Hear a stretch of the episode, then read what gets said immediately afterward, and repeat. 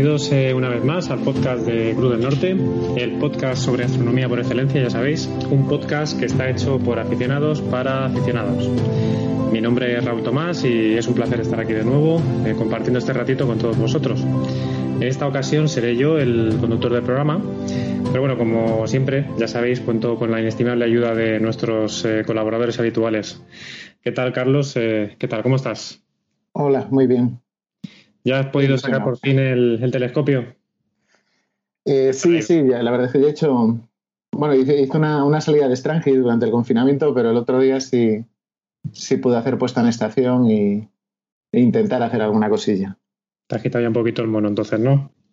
Sí, aunque fue muy frustrante, pero, pero bueno, son de esas cosas que sabes que hay veces dices o falla el hardware, eh, digo, o falla el software, o falla el hardware, y esta vez el software bien, el hardware bien, y fue el humano el que falló. O sea que, pero bueno, algo salió. Sí, ¿qué me, vas a contar a mí también? También tuve mis, mis problemitas técnicos. Y bueno, otro que también sabemos que, que, pudo quitarse un poquito el mono fue Marcos, que también estuvo el otro día de observación. ¿Qué tal estás, Marcos? Muy buenas, ¿cómo va todo? Muy buenas. Pues la verdad es que, muy bien, muy bien. Por fin pude desempolvar el equipo. Que la verdad es que durante todo este tiempo ha estado ahí enclaustrado como nosotros, ¿no? y, lo mejor de todo fue encontrarme con los compañeros, eh, con los compañeros de afición que llevábamos tiempo sin poder ni, vernos. O sea que muy bien. Bueno, y José Carlos, ¿tú qué tal? ¿Cómo estás? Hola, ¿qué tal? Bien, bien. ¿Has podido retomar ya la actividad astronómica o estás todavía ahí? Bueno, hace una semana eh, monté el telescopio, hacía buen cielo, no había luna y bueno, estuve probando unas cosas después de tanto tiempo y bueno, como me dediqué durante el confinamiento sobre todo a hacer astrobricolaje, estuve probando algunos cachivaches que, que me construí y bueno, pude observar alguna cosilla, pero bueno, básicamente estuve trasteando. Así que nada, a ver si la próxima vez que salga ya me pongo al 100%. Estupendo. Bueno, y finalmente tenemos también a Alberto. ¿Qué tal, Alberto? ¿Qué tal? ¿Cómo estás?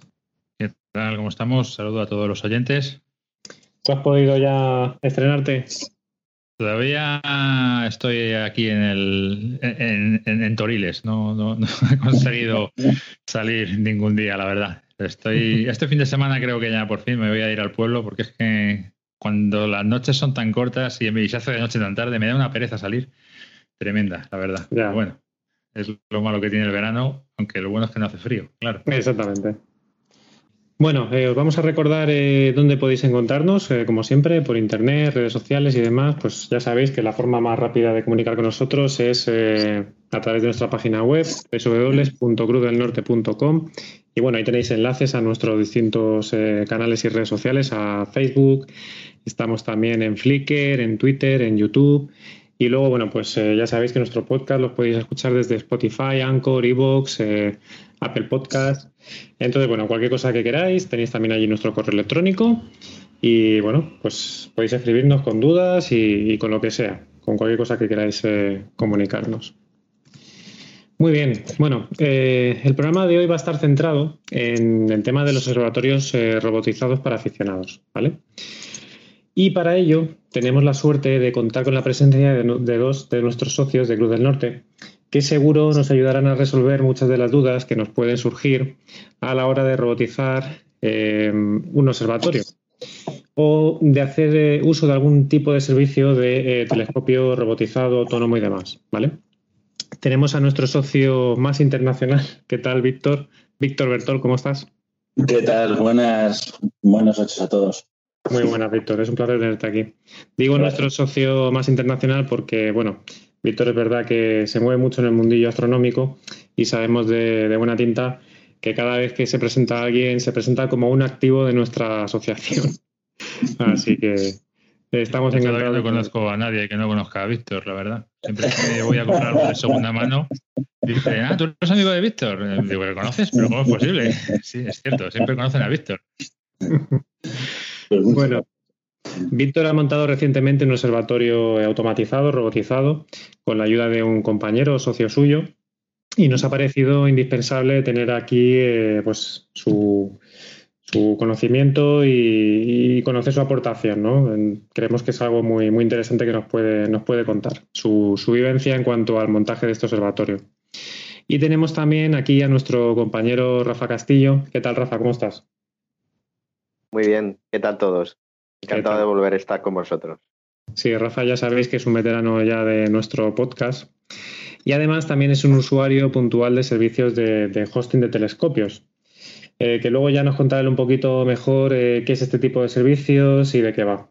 Entonces, bueno, como él lo ha usado y tiene experiencia en ello, pues bueno, hemos querido contar también con su, con su experiencia personal, ¿no?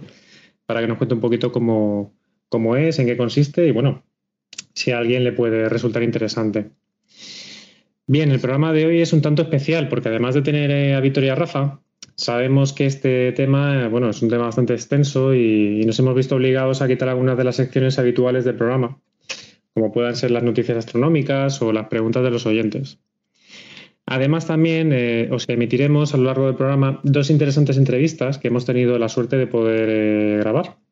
Una de ellas ha sido a Juan Carlos Garrido y Álvaro García Juliá, del Centro Astronómico de OCEN, en la que hablaremos eh, de observatorios remotos, pero en este caso sin robotizar. Es decir, eh, pequeños observatorios eh, para aficionados a los que hay que ir físicamente al, lugar, ¿no? Pero que también es una alternativa para los astrofotógrafos que no tengan posibilidad de robotizar su observatorio y al mismo tiempo para astrónomos que, desarrollen su afición en el ámbito de la observación, no de la astrofotografía. Al final tampoco queríamos dejar fuera de este programa el tema de la astronomía visual. Y en segundo lugar, eh, hemos tenido también la suerte de, poder entrevistar a José Luis Quiñones del Complejo Astronómico Turístico entre Encinas y Estrellas, en el que uno de sus principales servicios es precisamente el hosting de observatorios eh, automatizados. Así que, como veis, eh, bueno, venimos cargados de, con un programa muy interesante ¿no? y con mucho contenido. Bueno, pues nada, vamos a ir directamente al tema. Víctor, vamos a empezar eh, contigo, que nos cuentes un poquito. Como decía, pues eh, recientemente has montado un observatorio automatizado para hacer astrofotografía desde tu casa, que tú vives en Madrid. Entonces, bueno, queríamos que nos contaras un poquito eh, cómo surgió esta idea, por qué te has decidido a, bueno, pues a montar este tipo de observatorio. Cuéntanos. Bueno, pues la historia, eh, esto viene de, muchos años atrás. Eh, de, hecho, mm, el motivo viene por, mm, por dos vías fundamentales. Por una, porque aunque me ha gustado mucho y me sigue gustando, igual que a vosotros, el, salir al, campo con todos los, los instrumentos, con toda la parafernalia que sabéis que se necesita, eh, y con los colegas y ese ambiente, sin duda el, el, cansancio, el pesar de los años mm, se hace muy cuesta arriba, que el, sacar eh, 30, 40 kilos de material, por un lado. Por el otro, eh, eso se puede hacer solamente días muy concretos de, de, la semana y del mes y del año. Yo llevo saliendo desde que tenía eh, 27, 28 años más o menos. Y, bueno, al principio se hace con mucho entusiasmo y, muchas ganas, pero a medida que van pasando los años, la cosa costa. Es decir, ya no se hace con mm. las mismas. La vida se va complicando laboralmente, familiarmente. Y, bueno, quieras o no, de hecho ha habido años, incluso recuerdo años, incluso todo esto mezclado con el asunto, con la variable de la meteorología, he llegado a tener años en los que he llegado a salir tres veces en un año, lo cual imaginaros, eso por un lado, eh, y mm. luego por el otro, la imposibilidad de mm, pues de acelerar los trabajos y poder hacer cosas más serias y con algo más de, rigor. Eso te lo da el tener un equipo eh, fijo, calibrado, eso hace muchísimo. Yo me he dado cuenta que el poquísimo tiempo que lleva nuestro observatorio funcionando, eh, las cosas van muchísimo mejor que cuando sales al campo. Como es lógico, imaginaros lo que supone la puesta de estación, eh, ya no solo la orientación, sino todo, todo, todo, el, guiado funciona infinitamente mejor, eh, el enfoque, todo, todo. Y entonces, bueno, pues eso, de ahí viene un poco el, objetivo de, montarnos algo serio. De hecho, has comentado hace un rato a Juan Carlos de Océn, yo fui a verle un par de veces para sacar ideas, muy buenas ideas. Sí, no, lo dijo. Como, te decía, eres el socio más internacional de Cruz del Norte. y, además, tuve, la, suerte de, que me dijo, Víctor, eh, hemos cometido siete u ocho errores, eh, es muy importante que no los cometas.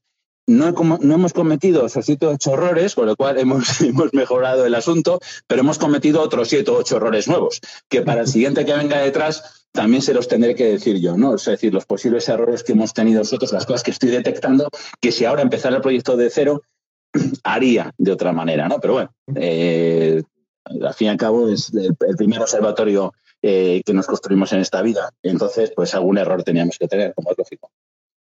Sí, sí. ¿Cómo, es la búsqueda de un sitio para montar un observatorio? Es decir, em, ¿tú ya tenías muy claro el, lugar o haces algún tipo de estudio para buscar cuál es el lugar óptimo? Em, ¿Vale cualquier sitio? ¿Cómo lo has hecho? Bueno, en nuestro caso se dan unas circunstancias particulares, porque al fin y al cabo queríamos un sitio que no estuviera excesivamente eh, lejos de Madrid, a no más de, de 200 kilómetros, de hora y media, dos, horas en, coche. Y en el caso de, nuestro observatorio, allí en el término municipal de, Arenas de San Pedro, es porque allí nosotros teníamos, mi socio y yo, mi amigo y yo, Juan y yo, teníamos eh, los dos vivienda, lo cual facilitaba mucho. Eh, ya no solo la parte de toda la, la, obra, sino luego el poder tener acceso al observatorio, ya no solamente de manera remota, sino cuando quisiéramos ir allí a observar, porque también aparte de, hacer eh, trabajos de astrofotografía, también en alguna ocasión eh, dedicamos simplemente a, la observación. Y eso determinó, eh, lógicamente, el cielo en la, en la, parte sur de la Sierra de Gredos, que no es una zona starlight como la zona norte, no es tan bueno mm, como la, como la parte norte, como os decía, pero, pero bueno, pero hay un, hay un cielo muy aceptable. Y estamos viéndolo ahora después de con estos dos meses de rodaje estamos viendo que es más que suficiente para que para que nosotros queremos y es mejorable sí evidentemente pero se da una serie de circunstancias en la balanza que, hacían bueno pues que al final lógicamente está en un término o sea está fuera del, del, casco urbano está a unos 10 eh, kilómetros calculo yo más o menos. Sí. Y bueno, la zona sur de Gredos en este caso. Esa es la zona sur de Gredos. Pero aparte de está la zona 02, también está al sur de, ese, pueblo. Es una zona mm, muy oscura eh, y, bueno, bien, mm, un sitio eh, aceptable con, con días, además, con un clima mm, con un clima bueno, con muchos días soleados al año, con, con unas circunstancias que, bueno, que, son aceptables. ya os digo que tenemos que ir al compromiso entre entre que no fuera muy lejos de allí, la cercanía a Madrid y bueno, el, dar con Juan, con mi socio, fue, fue también determinante, lógicamente, porque él estaba buscando algo muy parecido a lo que yo y entonces el unirnos y hacer un proyecto conjunto fue definitivo hacerlo allí, claro, lógicamente. Sí. Víctor, eh, cuéntanos también, a ver, para construir un observatorio, mm, ¿qué, ¿se necesita algún tipo de permiso especial? ¿Necesitas, ¿Necesitas un terreno de algún tipo determinado? ¿Tiene que ser urbanizable? ¿Puede ser rústico? ¿Cómo funciona este tipo de, asunto? Cuéntanos. Bueno, en nuestro caso, eh, la zona donde nosotros lo queríamos eh, construir era una zona de, de, parcelas, de terrenos eh, rústicos, no urbanizables, donde permitían la, construcción de, lo que son las casetas de, de aperos, de labranza, eh, entendéis, ¿no? Es decir, con, para poder eh, asistir al, al, ganado, a, la cosecha y demás. Entonces nosotros nos pusimos en contacto con el ayuntamiento, dijimos lo que, lo que queríamos hacer y dónde lo queríamos hacer, las dimensiones de cómo lo que, de, lo que, de lo que íbamos a hacer y, nos dieron el permiso, nos dieron el permiso porque, bueno, eh, Mm, no nos salíamos de una determinada de unas determinadas dimensiones y por supuesto el asunto está en que al estar en la comunidad autónoma de, Castilla y León teníamos que cumplir con una normativa, una normativa de impacto medioambiental, entonces no podíamos hacer lo que quisiéramos. de ahí sí tuvimos que, que adecuarnos a una serie de, normativas. Pues, por ejemplo, la, construcción, el, tejado no podía ser de cualquier manera, tenía el tejado que en un principio eh, nosotros no queríamos que fuera de, de panel sándwich de imitación teja, pues tuvimos que ponerlo de imitación eh, teja, pero por un asunto de, normativa. Y entonces pues no tuvimos más remedio que, cumplir con una serie de... Luego por la dimensión de la, de la, de la parcela, pues también por, por la ley urbanística no nos permitían pasarnos de una serie de metros cuadrados dentro de la, de la, de la parcela que, habíamos adquirido para poder construirlo, con lo cual pues también tuvimos ahí una, limitación, pero esa no, no, fue importante porque realmente nos permitían construir eh, 30 y entre 35 y 40 metros cuadrados, que es realmente lo que mide y lo que realmente teníamos intención de que, de que midiera. Pero bueno, eh, lógicamente sí, por supuesto, eh, había que hacerlo con la, con la legalidad en la mano, porque, porque lo que no queríamos encontrarnos era, era problemas posteriores, queríamos hacer con la seguridad de que lo que estamos haciendo era legal y no íbamos a tener eh, problemas. O sea, entiendo que el terreno, de, por las características que tiene, el tema de acceso de electricidad y todo eso, ¿fue complicado o, directamente lo teníais accesible? ¿O cómo...? Sí, fue, complicado. Fue, ha sido todo complicado. Realmente no ha habido ninguna parte que ha sido, haya sido sencilla porque mm, la parte de electricidad, que es una parte que también tuvimos que tener en cuenta antes de, de iniciar todo el proyecto, eh, porque evidentemente lo que teníamos claro era que, era importante, era fundamental tener un suministro de electricidad constante y, fiable, ¿no? El tema de las, el, poder acceder a otro sistema, como podrían ser placas solares y demás, a mí particularmente no me daba mucha fiabilidad, aparte de, de los precios. Y, bueno, pues entonces, con el consiguiente la carga de baterías y demás. Son instalaciones que, aunque lo estuve viendo en su momento, pero sin duda alguna nosotros preferíamos tener un suministro eléctrico de, de, de, corriente de, 220, ¿no? Permanente. Y entonces, pues tuvimos que hacer un enlace con una ramal que estaba a, cerca de cerca de 150, 200 metros de nuestra parcela, pero, pero que le hicimos. y bueno, pues Sí, tuviste que hacer la cometida desde allí, ¿no? Tuvimos que hacer la, tuvimos que hacer la, la, cometida con, con, la arqueta, tuvimos que hacer la, la arqueta delante de nuestra parcela para, para suministro y demás, pero la verdad es que eh, funcionó bien y fue la compañía fue, fue ágil y, no se dilató mucho porque se, fue de las primeras cosas que se hicieron.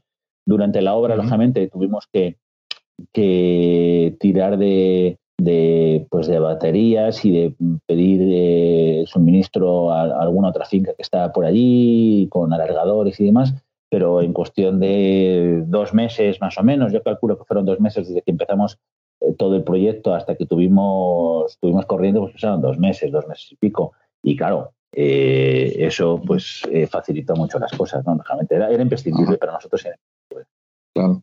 Muy bien, Víctor. Y oye, me gustaría que nos relatases de una manera más o menos breve cómo ha sido todo el proceso desde el principio, es decir, desde que se dijo aquello de, oye, ¿qué te parece si nos montamos un observatorio? Hasta la actualidad. Eh, relátanos, pues bueno, cómo, cómo se fue fermentando esa idea, cómo escogisteis el lugar, eh, los distintos pasos de la construcción, eh, bueno, pues todo el tema técnico que lleva aparejado alrededor de, vuestro proyecto, etcétera, etcétera. Entonces, eh, bueno, eh, ¿nos lo podrías relatar así de una manera más o menos breve para nuestros oyentes?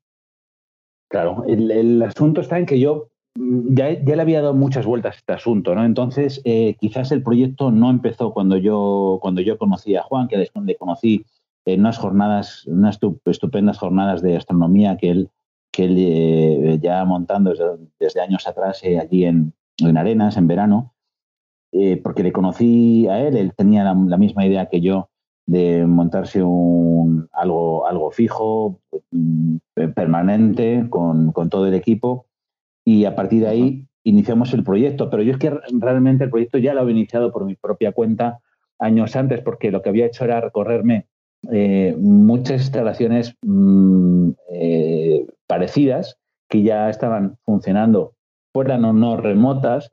Por ejemplo, es decir, tú ya, tú ya, digamos que has aprendido de otros veteranos en estas, estas Claro, claro, claro. Y yo me había estado documentando mucho en foros.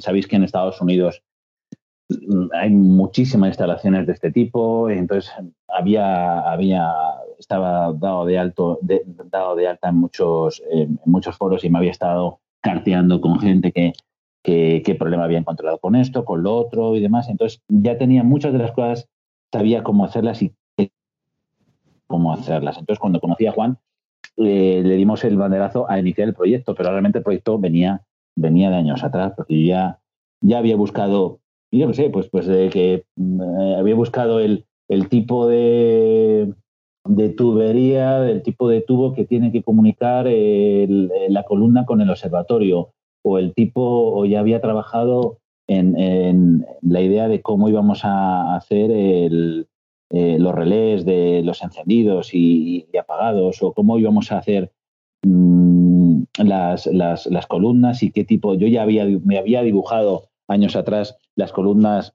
de la columna, en mi caso, luego no sabía que iba a conocer a, Juan, ¿no?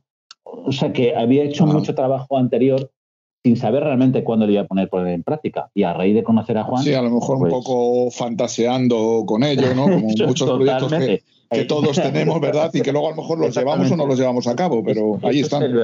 fantaseando, efectivamente. bueno, yo incluso recuerdo, Víctor, que tenías un proyecto para otro lugar de, observatorio que nos, nos, estuviste hablando de él. Para que, pienso. Sí, sí, lo que es que al final no, no, llegó a buen puerto porque no llegamos a un acuerdo con, con, el tema del terreno. Éramos, éramos cuatro o cinco socios y, entre nosotros sí estábamos de acuerdo, pero, pero no con la gente del terreno. Entonces al final no llegamos a un acuerdo y aquí el, el proyecto final no vio la luz. Pero sí que estuvimos muy era, Era una fantasía ya con intención. Eso es totalmente, totalmente. Yo le dedicaba mucho tiempo a darle a, a, la cabeza con respecto a, cómo había que hacerlo y cómo qué orientación tenía que hacer. Eh, muchas, muchas, muchas, muchos detalles, muchos pequeños detalles. Porque este proyecto está plagado de, de, muchísimos pequeños detalles. Algunos los había pensado antes y otros hubo que darle salida y, ah. y solución y, y después de, digamos, de la fase de, pues de, pensar en todos esos detalles y tal, ¿cuál es el primer paso que dais? La búsqueda del terreno. Claro, allí lo que iniciamos fue durante unos meses una búsqueda de un terreno. ¿Y, cuáles son las, las, características que buscabais del terreno? O sea, me imagino que bueno, que esté más o menos nivelado, ¿no? Que os ofrezca un buen horizonte, una buena orientación, ¿no? Que estuviera nivelado, que estuviera, eh, que no estuviera cerca de, ningún foco de, luz importante, que tuviera buen acceso eh, por coche, que tuviera buen acceso para por los posibles pues, suministros que iba a haber que hacer, de hormigonera, de camión, de, de, bueno, pues de todo lo que iba, que no, tenía que tener un acceso eh, bueno para que un camión pues pudiera pasar o una hormigonera pudiera pasar. Luego el tamaño, eh, sabíamos que tenía que ser un, terreno pequeño, porque como lo queríamos vallar, eh, nosotros queríamos el terreno para el observatorio. Sabemos que el, costo del vallado es un costo también importante y entonces cuanto más grande fuera, más nos iba a costar vallarlo. Entonces, mm, aunque encontráramos un terreno más barato, al final nuestro terreno, nuestro terreno tiene 300 metros cuadrados. Mm, el, observatorio tiene 40, con lo cual realmente echando la cuenta nos sobran 200 y pico metros cuadrados. Pero claro, claro. Eh, en aquella zona o en, muchas otras es difícil encontrar parcelas. Eh, de hecho, la nuestra posiblemente... Eso es lo que, eso es lo que también te quería, te quería preguntar, si os fue fácil encontrar un terreno de esas características, ¿no? Con, esas, con ese tamaño, alguien que estuviera dispuesto a vender ese terreno. Eh, sí. hay terrenos en, eh, a nivel... Eh, en venta, ¿no? Sí, no sé, en un municipio es en otro y, y, hay muchos, muchos terrenos que están, que están abandonados y también pues, hablamos de la posibilidad de, bueno, si no encontramos uno eh, que se adapte a nuestras necesidades en cuanto al tamaño, pues habrá de comprarlo más grande y, luego vallar solamente la parte que, queramos dentro de ese terreno. No hay por qué vallarlo entero, ¿no? Pero bueno, en definitiva, tuvimos suerte, tuvimos suerte porque eh, porque encontramos justo lo que, lo que necesitábamos. Y, luego, haciendo pesquisas y demás, eh, nos hemos dado cuenta de que hay más, hay más, hay más parcelas. Y luego, una vez solucionado el tema del terreno, eh, lo siguiente que fue ya la construcción, ¿no? Me imagino que vosotros ya habéis hecho eh, vuestros propios planos, ¿no? De cómo queríais esa, esa construcción, ese edificio. Y tendrías que buscar a alguien que, que pudiera hacerlo, porque a lo mejor por las características de ese, de ese edificio, por llamarlo de alguna manera, eh, no todas las em, empresas constructoras pueden o están dispuestas a hacerlo, ¿no? Lo primero que había que hacer, lógicamente, era, era eh, formalizar el proyecto desde el punto de vista legal. Y entonces. Eh, permisos, eh, tasas, etcétera. Permiso, de obra y luego permiso de construcción, pues permiso de, edificación. Y para ello había que tener un proyecto. Y entonces el proyecto aunque estaba hecho en una servilleta, por decirlo de alguna manera, realmente había que hacerlo de manera formal, con un proyecto, con todo lo que conlleva un proyecto, ¿no? Entonces, bueno, pues ¿Tuvisteis que pasar por, un, por un arquitecto? Pasamos por un arquitecto. En nuestro caso pasamos por un arquitecto, afortunadamente eh, eh, por, un, por un amigo que nos echó un, buen cable y, y nos hizo el eh, nos hizo el, proyecto y lo desarrolló de manera que, que primero una muy buena y joven arquitecta eh, diseñó lo que es el, concepto de, medidas y, alturas y dimensiones y otro arquitecto amigo eh, le dio validez pues, ya colegiado a nivel de poderlo presentar en el correspondiente ayuntamiento y tener el, permiso, porque eso era fundamental también. O sea, lo hemos hecho todo porque luego ocurre otra cosa. Para tener acceso al suministro eléctrico tienes que tener eh, un permiso y licencia de obra y demás. O sea, no te ponen electricidad en, una finca porque sí, sino tienen que justificar el por qué. Hay que decir que estaba todo, todo una cosa unida, unida a la otra, lógicamente. Y bueno, ya tenemos el terreno, ya tenemos el proyecto aprobado, ya estamos de acuerdo con, con la administración en temas de permisos y demás y ya nos hemos puesto en, en contacto con una constructora, ¿no? No, con una constructora.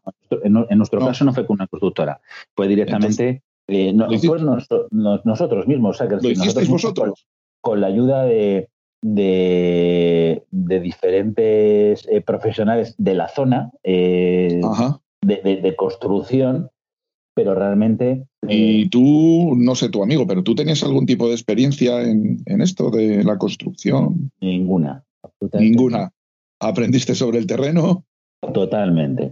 Como yo sabía, sabía me, había, me había alimentado mucho de las experiencias eh, que había adquirido con el paso, con las visitas, porque he hecho varias y bastantes y muy interesantes visitas eh, en los años anteriores a diferentes observatorios. Entonces, Sabía, por ejemplo, las dimensiones del encofrado de la base del observatorio, que es un encofrado que lógicamente tiene que ser muy sólido, pero que tampoco va a aguantar eh, tres plantas en altura, porque nuestro observatorio pues, es una planta, como os lo podéis imaginar, con el techo, el techo corredizo, y eso pesa lo que pesa. Entonces, la base del encofrado, pues eh, en nuestro caso, quizás está sobredimensionada, pero realmente tampoco hay que pasarse, con lo cual sabíamos cuánto teníamos que tirar para abajo en la excavación. Pero lo primero que hubo que hacer, lógicamente, fue el vaciado eh, de, tierras eh, para también hacer la zanja para, la arqueta y se llevó en total, eh, fíjate, se llevó 25, 25 toneladas de hormigón el encofrado. Vaya tela. Sí, sí, sí. ¿Y cuánto tiempo duró todo el proceso, lo que es el proceso de la construcción? ¿Cuánto tiempo os llevó? Mm, cinco meses llevó la construcción, cinco meses. más o menos. Ah. Cinco meses con sus interrupciones, porque a mí, al fin y al cabo, eh, tanto Juan como yo eh, le dedicábamos mucho más tiempo durante los fines de semana que durante la semana. El, proyecto, el proyecto durante muchos días, durante esos cinco meses, estaba paralizado. Eh, apretamos, apretamos de, jueves, de jueves a sábado y luego se quedaba parado otros eh, cuatro o cinco días hasta que volvíamos a arrancar la semana siguiente. Y bueno, pues ha sido a golpe de, pues eso, de esfuerzo y de, semana y demás. Cuéntanos un poquito en qué consiste el, el ¿cómo, ¿cómo, lo llamáis vosotros? ¿El edificio, la caseta, el observatorio? El observatorio, el observatorio. El observatorio, vale. Cuéntanos, eh, de, cuéntanos de, cuántas habitaciones consiste, qué tipo de tomas tiene, acometidas, de, pues, si tiene electricidad, eh, internet, si tiene agua, qué tipo de techo tiene, eh, más o menos las dimensiones, un poquito, un poquito para que nos hagamos una idea. Bueno, pues ya puestos a que teníamos un, materiales también. Sí, materiales, obligados también por el tema de la normativa urbanística y demás. Como teníamos un terreno de 300 metros, lo máximo que podíamos eh, edificar dentro de ese terreno estaba del orden de unos 40, eh, 30 y tantos, 40 metros cuadrados y nos fuimos al máximo que podíamos eh, edificar dentro de, ya que lo hacíamos, bueno, pues nos fuimos al máximo, porque además, una vez que te metes en una obra, desde el punto de vista de presupuestario, un metro más no cuesta el doble. Entonces ya da igual un poco más, pues hacerlo lo más cómodo posible. Además lo hacíamos con vistas a, futuro, a, que durara eh, muchos años. ¿no? Entonces, bueno, lo hicimos de, treinta y tantos, treinta y ocho metros cuadrados creo que tiene. y bueno, eh, decidimos hacer dos partes fundamentales. Una eh, para lo que era la, oficina y, la parte de los de los eh, la parte de, los, de la observación, de los para telescopios. entonces, con dos puestos, uno para Juan y otro para mí, y las dos columnas. una columna para, para, para, Juan y otra para mí. Por ejemplo, una de las cosas que ahora haríamos, me salgo un poco del guion, una de las cosas que ahora, por ejemplo, haríamos diferente y que en su momento eh, no tuve en cuenta y ahora si empezar el proyecto desde cero, lo hablaba además el otro día con Juan, lo haríamos de, otra manera, es meter una tercera columna. Una tercera columna porque eh, echamos de menos, mm, él tiene la suya, yo tengo la mía, pero tenemos visitantes, amigos, eh, gente que, que, viene a verlo y que lógicamente pues le podemos enseñar el cielo y, claro, de alguna manera él está ahora también dedicado a, a la fotografía, a otros trabajos, yo también, y, tener un una tercera columna con un tubo de observación común de los dos sería una muy buena idea. La verdad es que tenemos una pues zona muy amplia, muy, muy amplia, eh, la zona de observación es, muy amplia, pero podríamos llegar incluso a, a plantearnos meterlo, a meter a una, una tercera columna pero lo suyo es haberlo sabido antes, desde un, primer momento, y haber metido una columna en medio para, para los dos para, y haber metido tres en total, ¿no? Pues hombre, es una de las cosas...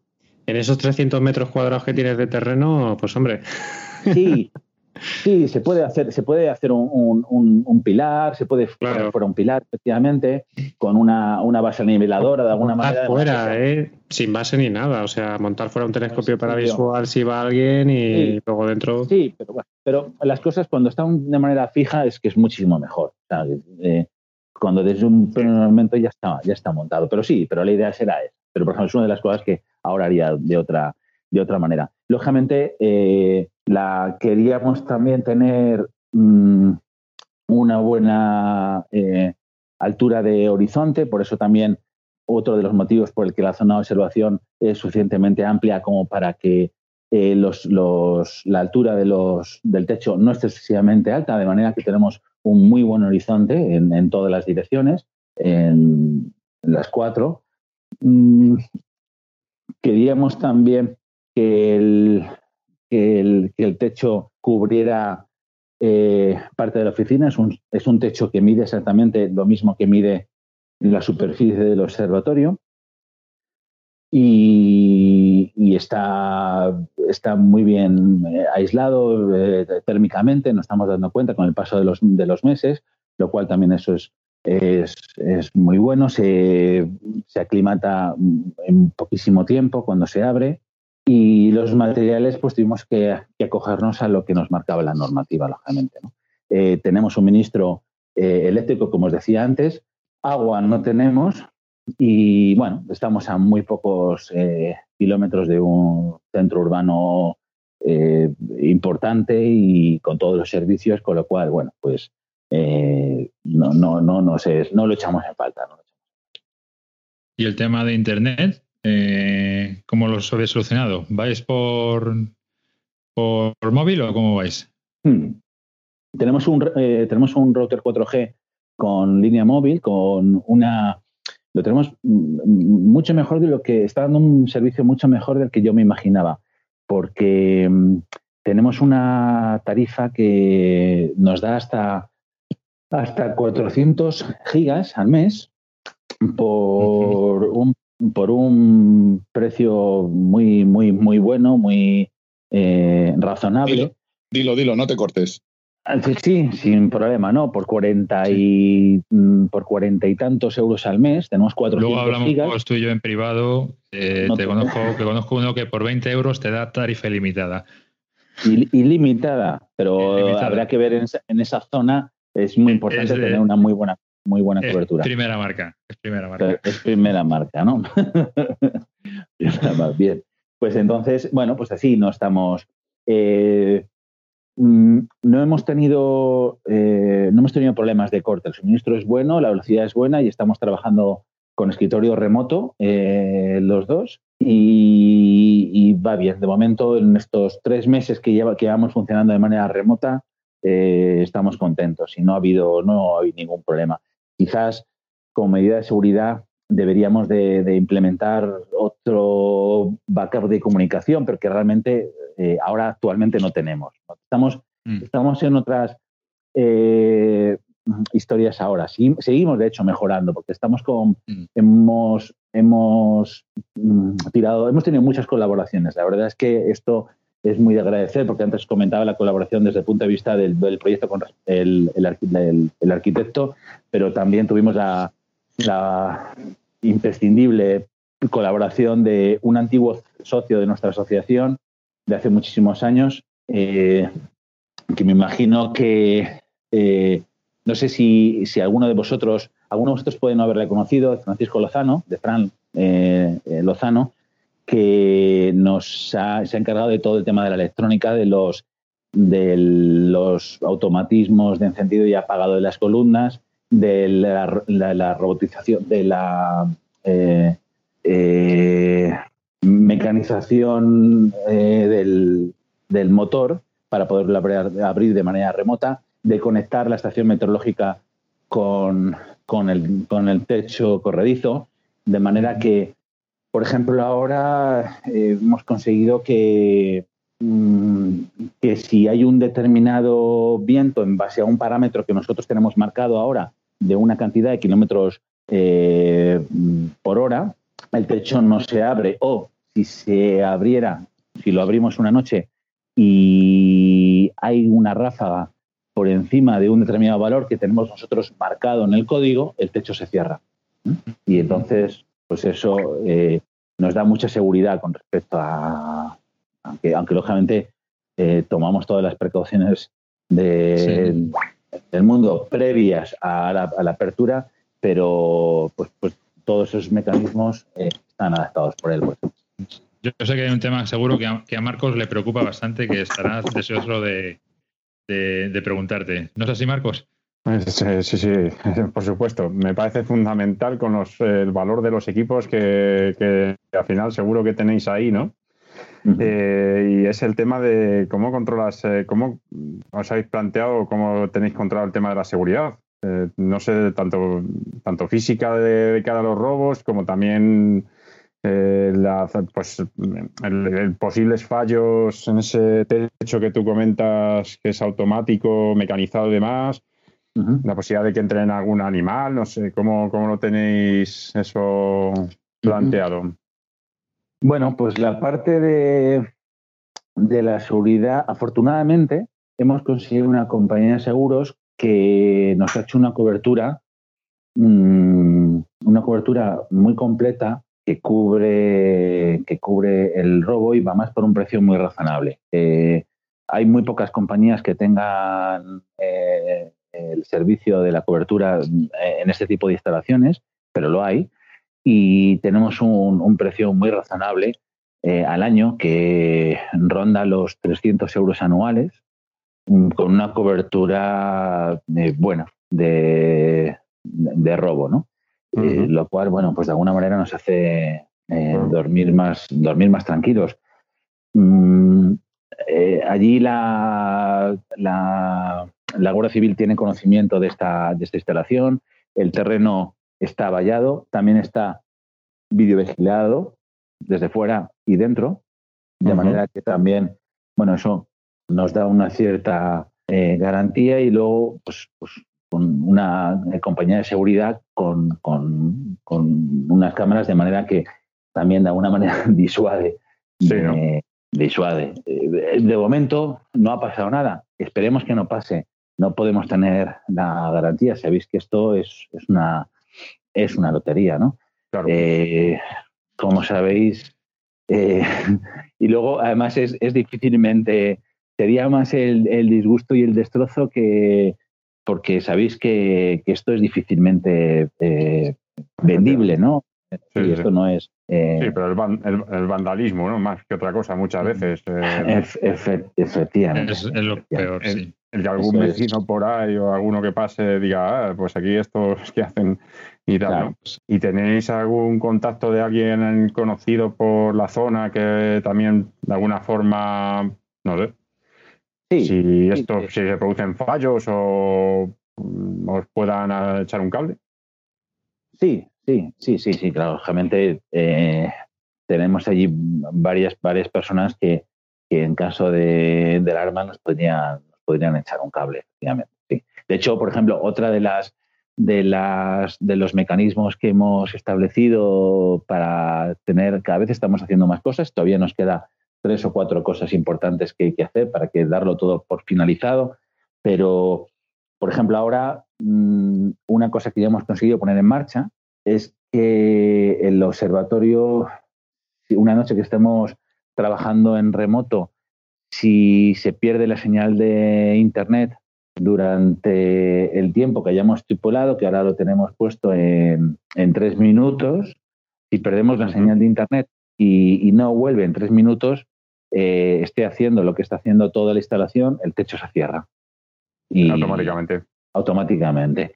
Los dos tenemos eh, los, dos todos los instrumentos de, de Juan, tanto como el mío, incluso en la posición mm, de cénido, de la posición de, home, están, eh, en, nuestro caso, los dos casos, hacia, mirando hacia la polar y en ningún caso el techo eh, corta el tubo. Puede producir el, corte del, tubo.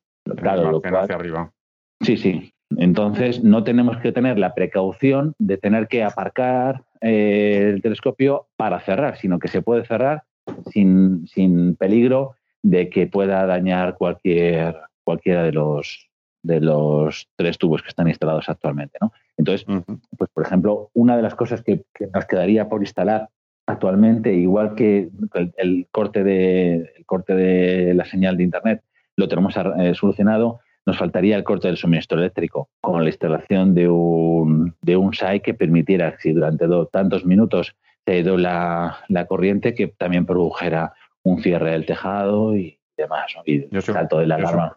Yo supongo que vais aprendiendo a cada paso que vais dando, ¿no? En todo este Claro, claro, sí, sí, por supuesto. Esto ha sido una... Suponen retos en cada momento.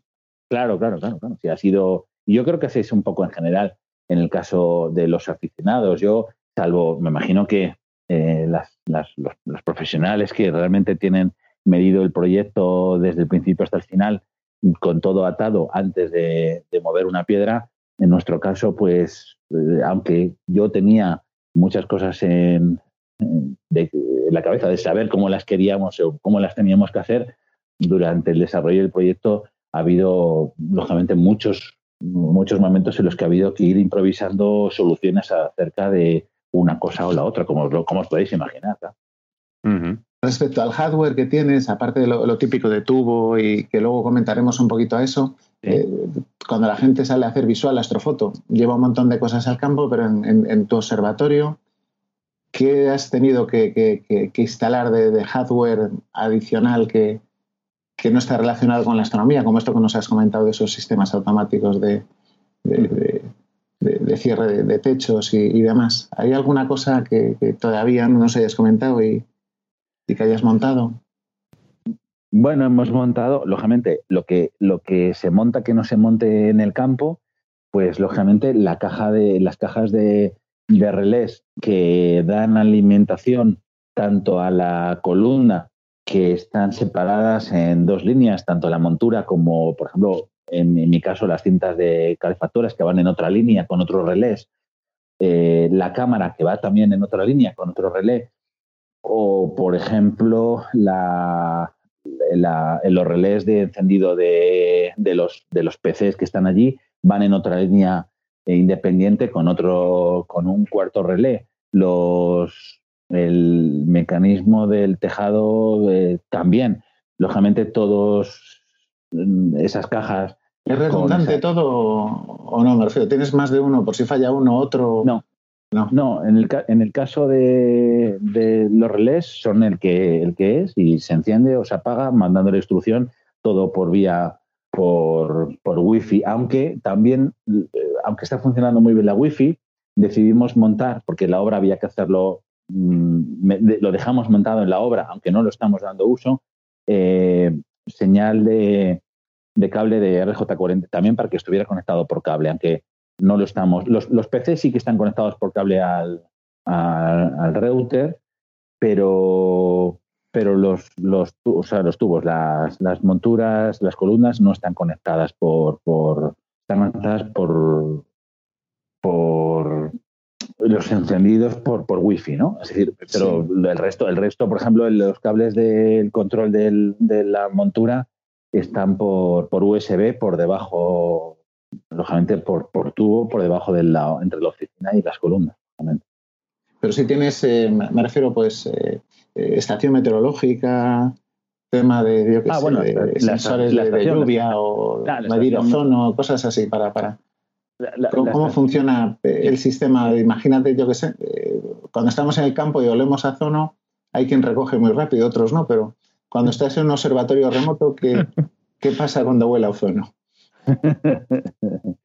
Nosotros actualmente hemos montado una, una eh, muy buena estación meteorológica, pero no tenemos actualmente detector de nubes. que sabéis que hay varias soluciones en el mercado eh, que están funcionando. No, actualmente Puedes decir marcas, ¿eh? Sí, pero no, vamos, pero eh, no es necesario. Sé que hay varias, sé que hay varias, unas mejores, otras peores, pero no estamos, no tenemos ninguna montada actualmente. Sé que esto va muy en, contradicción con los consejos de algunas de las personas que tienen observatorios que, que, que, nos aconsejan que, lo, que lo montemos y que le demos una prioridad absoluta. Eh, y quizás en lo cierto, nosotros eh, nos sabiendo, nos guiamos mucho de la, de, la, de la, predicción meteorológica y cuando abrimos tenemos la certeza, que ya sé que la certeza en meteorología no existe eh, al 100% porque estamos hablando de predicción, de que esa noche, lógicamente, no va a haber precipitación. puede haber una cortina de, de, nubes, de, nubes, de nubes altas. Eh, pero si tienes una cámara de esas de 360 grados, ¿no? Que tenemos al cielo, porque un día nos has mandado fotos de... Instalamos una cámara de All Sky eh, eh, hecha en ese caso por, por nosotros, entonces tenemos, tenemos visión directa del cielo en directo, pero bueno, eso no es un sistema inteligente, no nos avisa, nos da imagen, simplemente nos da imagen del cielo, pero no nos dice si está pasando una cosa o está pasando la otra, ¿no? Entonces, bueno, pues eh, quizás tengamos que, valorarlo y posiblemente eh, lo, hagamos. Eh, es sencillo la conexión con el, con el, relé del techo para que en el momento que detecte las nubes también cierre el techo, ¿no? Y el, el tubo cuando terminas una, sesión o cuando vas a cerrar, eh, se, le pone tapa? ¿No, no se le pone tapa? ¿Hacéis flats? ¿No hacéis flats? ¿Eso que, hacemos? sí, los flats eh, los estamos haciendo eh, in situ, allí. Ninguno de los dos tenemos el sistema de tapa automática en el, el telescopio. Ahora, actualmente, un día como hoy, que allí no hay nadie, los telescopios están, están, están destapados. Es otro de los deberes pendientes que tendríamos, que tendríamos eh, pendiente para hacer. Yo estoy pendiente, yo estoy pendiente de cambiar eh, la, eh, el tubo principal. Mm, por eso quizás estoy retrasando, porque el poner, el poner la tapa no deja de ser algo, aunque también ya ha salido alguna solución comercial buena y a buen precio, pero no deja de ser otra complicación más. Y entonces yo tenía, tengo pensado hacerlo cuando me eh, instale el, tubo que yo creo que va a ser un poco más definitivo. A mí, honestamente, bueno, no sé.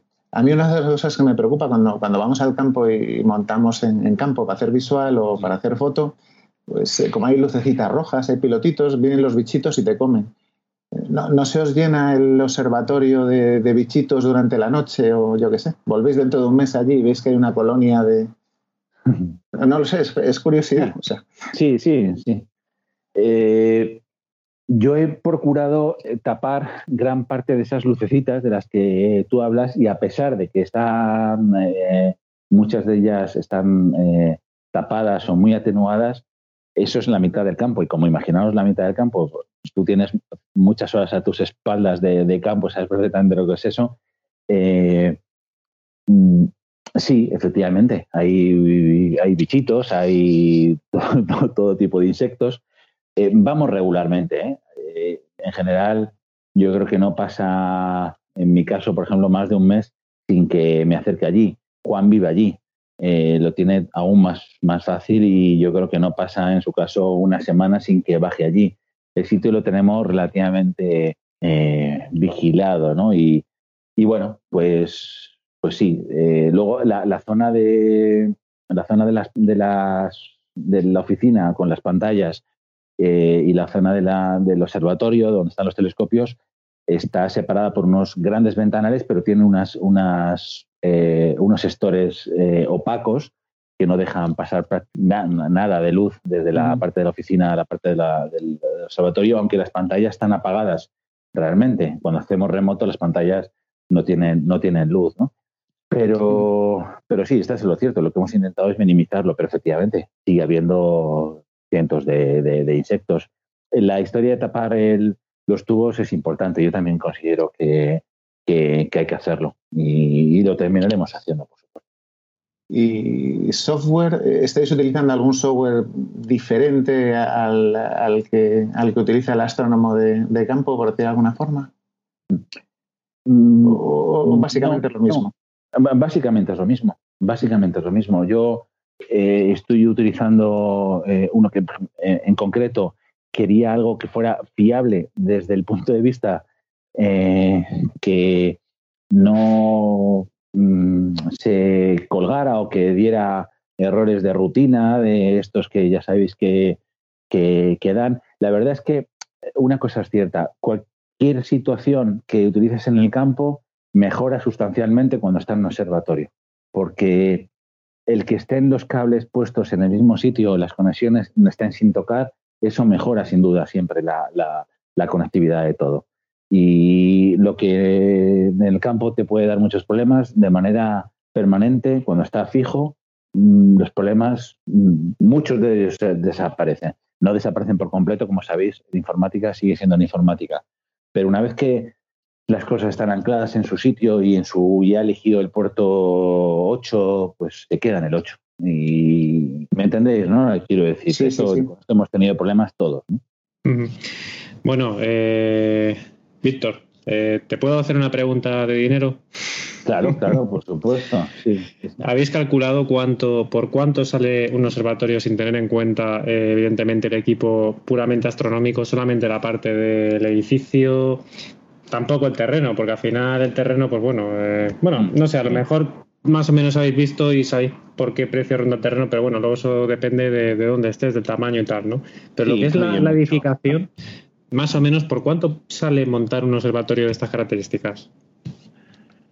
Pues nosotros, lógicamente, nos hicimos un presupuesto previo a la construcción porque teníamos que saber por dónde nos andamos y de mm, de cuánto disponíamos para, para poder abarcarla, o sea, para poder abordar la obra, pero eh, y luego surgen, surgen muchos conceptos para quien no está acostumbrado como nosotros a la construcción, surgen muchos mm, eh, ítems que, que, no has tenido en cuenta cuando estás desarrollando el proyecto en un cuaderno, ¿no? Eh, y consideras que el tema del hormigón son 25 mil eh, kilos y, sabes que está tanto, pues tanto. El, los bloques de, de, hormigón necesitas tantos. Ahí hay una parte que es cuantificable, pero claro, luego hay una serie de, como decía, de ítem que no, que no mm, eh, puedes tener en cuenta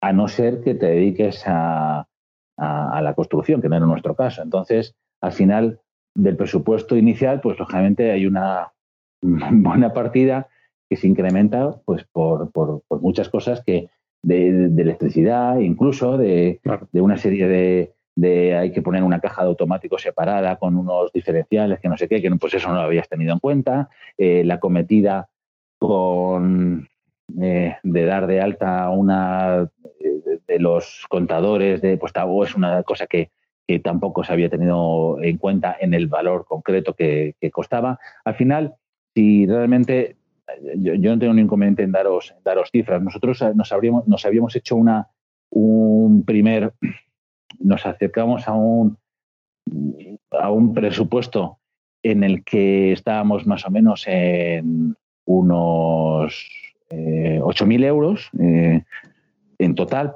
eh, entre, entre Juan y yo y al final nos hemos ido haciendo el último cálculo que hicimos hace unas cuantas semanas, pues a lo mejor nos fuimos a, calculo yo que nos hemos ido a unos 10.000 entre, entre los dos, o sea que unos unos 5.000. Eh, lógicamente, al abordar un proyecto de estos, eh, pues con, otra persona, eh, lógicamente mm, simplifica y ahorra mucho, os podéis imaginar, ¿no? Es decir, cualquier costo está, está, repartido entre, entre, entre dos, ¿no? Pero bueno, claro, con lo cual el otro día broveamos, ¿no? me parece que con Sergio, ¿no? De cuánto, cuánto nos ha costado esta primera foto que hemos hecho, ¿no? Eh, 5.000 euros. Eh, la siguiente serán 2.500. Sí, pero bueno, a ver, lo que es eh, lo que es el edificio en sí, pues bueno, o sea, yo de hecho incluso pensaba que a lo mejor era mm, algo bastante más caro, ¿eh? o sea, eh, bueno, evidentemente si, si se le saca poco rendimiento las fotos salen caras, pero como entiendo que la idea es darle, darle mucho uso, pues bueno, ya la cosa se abarata bastante. Hay muchos, muchos detalles, porque la construcción es que es la construcción, pero es que hay muchos detalles. La, compañía de, seguros nos, nos, obligó a poner un extintor. Pues ese extintor eh, costó 80 euros en la instalación, tal, con el, el timbrado, no sé. Entonces, eh, pues como ese detalle de esos 100 euros, hay otros muchísimos detalles de 100 euros, con lo cual, pues está la construcción, pero luego hay otras muchas, muchos detalles eh, que, suman, que mm. suman pues para dejarlo la instalación pues en condiciones, un sitio eh, cómodo y donde sea también fácil poder estar. ¿no? Claro. Eh, cuando, cuando sacasteis el, primer presupuesto, eh, ¿se os pasó por la cabeza o pensaste un poco si a lo mejor te merecía más la pena quizá eh, tener un hosting de, observatorio tipo el que tiene pues entre Encinas y Estrellas, que hemos dicho que, también les hemos entrevistado? ¿Pensasteis en algo de esto o teníais muy claro que, querías directamente tu propio observatorio y ya está? Sí, yo, tenía muy claro lo segundo. Teníamos muy claro lo segundo porque mm, aunque es una muy buena herramienta y una ventaja de poderlo tener eh, robotizado, mm, aunque no sea al 100%, pero que lo tenemos, actualmente estamos haciendo ya muchas sesiones desde, desde aquí, desde Madrid, con buen resultado y manejándolo sin, problema. El hecho también de poder eh, ir con facilidad y estar allí y poder tener sesiones de, de astrofotografía eh, pasando allí la noche, sesiones también de observación. Eso era también eh, importante para, los dos. Entonces queríamos, por eso, claro, desde un primer momento eh, yo tenía claro que, iba por la segunda opción. Nunca llegué a estimar la primera. Mm, muy bien. Bueno, yo, te voy a hacer una pregunta un poco caciosa. A ver, eh, ¿tú crees que el hecho de haber construido un observatorio ha hecho que hayas tenido que mejorar tu equipo? Sí, sí, sí, definitivamente sí.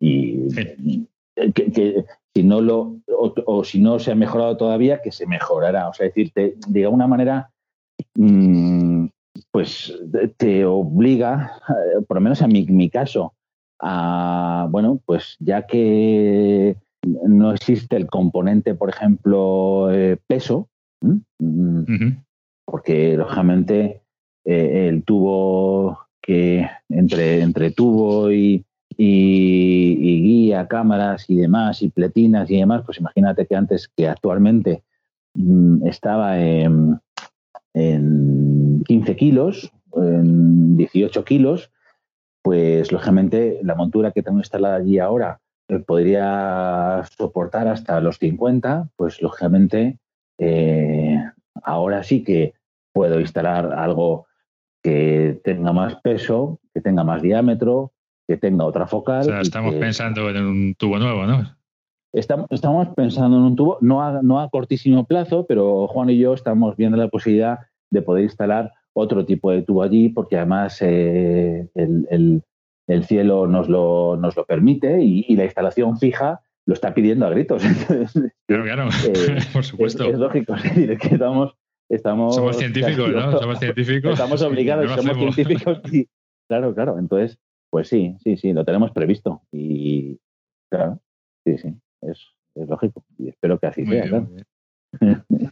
Y una pregunta también, de todo el proceso este que viene desde el principio, desde, la decisión de construirlo hasta el momento en que te encuentras ahora mismo, eh, ¿cuál ha sido para ti la parte más, más difícil de, de, todas? La que más, digamos, noches de sueño te ha quitado, la que más difícil ha sido. Pues la parte que menos controlo yo precisamente, que es la parte, porque afortunadamente he tenido muy buena ayuda de, de, buenos amigos, en, concreto, sobre todo de, Fran, ¿no? Pero mm, que ha sido la parte electrónica, que es donde yo peor me muevo eh, y donde menos, donde menos conocimientos tengo, ¿no? Y donde he tenido que, aprender más y, y tirar también de amigos para que nos echaran un cable con este y con el otro. Y, y esa es la parte, porque es la parte que menos, eh, menos domino. Y entonces, bueno, pues porque mm, físicamente mm, eh, hacer cemento, pues bueno, pues eh, te enseñan y aprendes y ya está. pero, y, es, y es relativamente fácil, no hay que, entre comillas, es fácil, no lo quiero, pero, que no hay que leerse un manual de 100 páginas, ¿no? O sea, decir que... Y, y, lo otro, pues tengo más dificultad, por eso ahí lo, las he pasado, ahí lo he pasado peor. Ha sido más, más, lo, lo, que más intranquilidad te, te ha producido, ¿no? claro, claro. Te entiendo, te entiendo. Muy bien, muy bien. bueno, Víctor, y entonces, aparte de los eh, posibles, bueno, luego los numerosos eh, sinsabores que hayáis tenido a lo largo de este proyecto, también habéis tenido momentos eh, buenos, ¿no? Momentos positivos. ¿Destacarías alguno? Bueno, pues el, momento quizás mm, mm, un momento de gran subidón para Juan y para mí fue cuando, cuando instalamos el, la mecanización del, del tejado, ¿no? Que con darle un, a un botón de un mando de distancia, el tejado se, abría y se cerrara. Ah, yo lo había visto, o sea, que era una cosa que no es la primera vez que lo veía, porque ya había visto muchas instalaciones. Pero claro, verlo en nuestro propio eh, observatorio, que el techo se abre y se cierra, pues mm, eh, es pueril, lo sé que es absurdo, pero nos, se nos, no digo que se nos llegan a saltar las lágrimas, pero, pero, pero bueno, pues fue un momento que me moló mucho, ¿no? pues cuando te lo hiciste desde el ordenador, vamos, os desmayasteis, ¿no? Bueno, bueno. Ahí ya por la plaza de garaje, ¿no? que esa también tiene una puerta que, que abre y cierra. ¿Y ese fue el colofón de la construcción, digamos, eh, eh, la puesta de bandera? O, o, todavía cuando terminasteis lo del techo os quedaba, os quedaba, todavía...? Quedaba la, la, torta. A partir de ahí quedaba todo el tema de la instalación eléctrica de todo. Y, pero a vosotros os moló el techo. Sí. El techo es lo que... Es lo que Sí, os emocionó.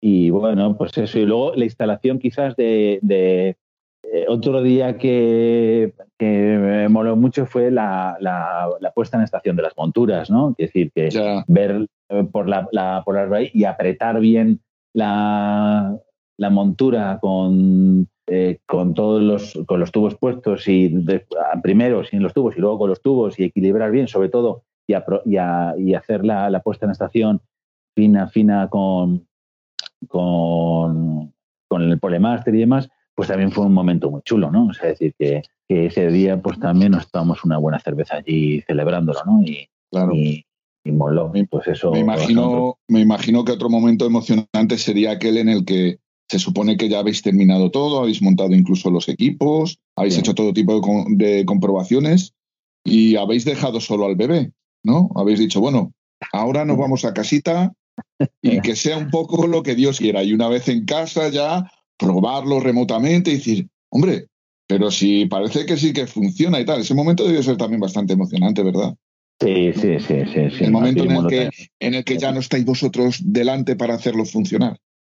Sí, y también, por otra parte, a mí, cierto, eh, es un poco agridulce, ¿eh? porque a mí yo, yo he disfrutado muchísimo con la construcción de todo esto.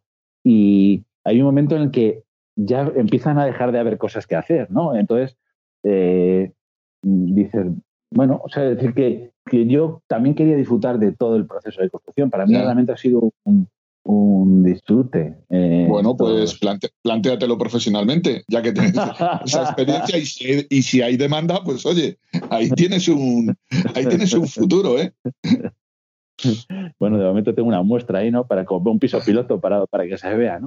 Eso. O sea que, estoy deseando que vayáis, por cierto, a, a, ver si conseguimos todo esto que ha pasado estos meses ha retrasado un poco un poco todo, pero, pero sin duda, sin duda contar con que lo, lo haremos, lo haremos. No, no, no has dicho el, el, nombre de tu observatorio todavía, eh, Víctor.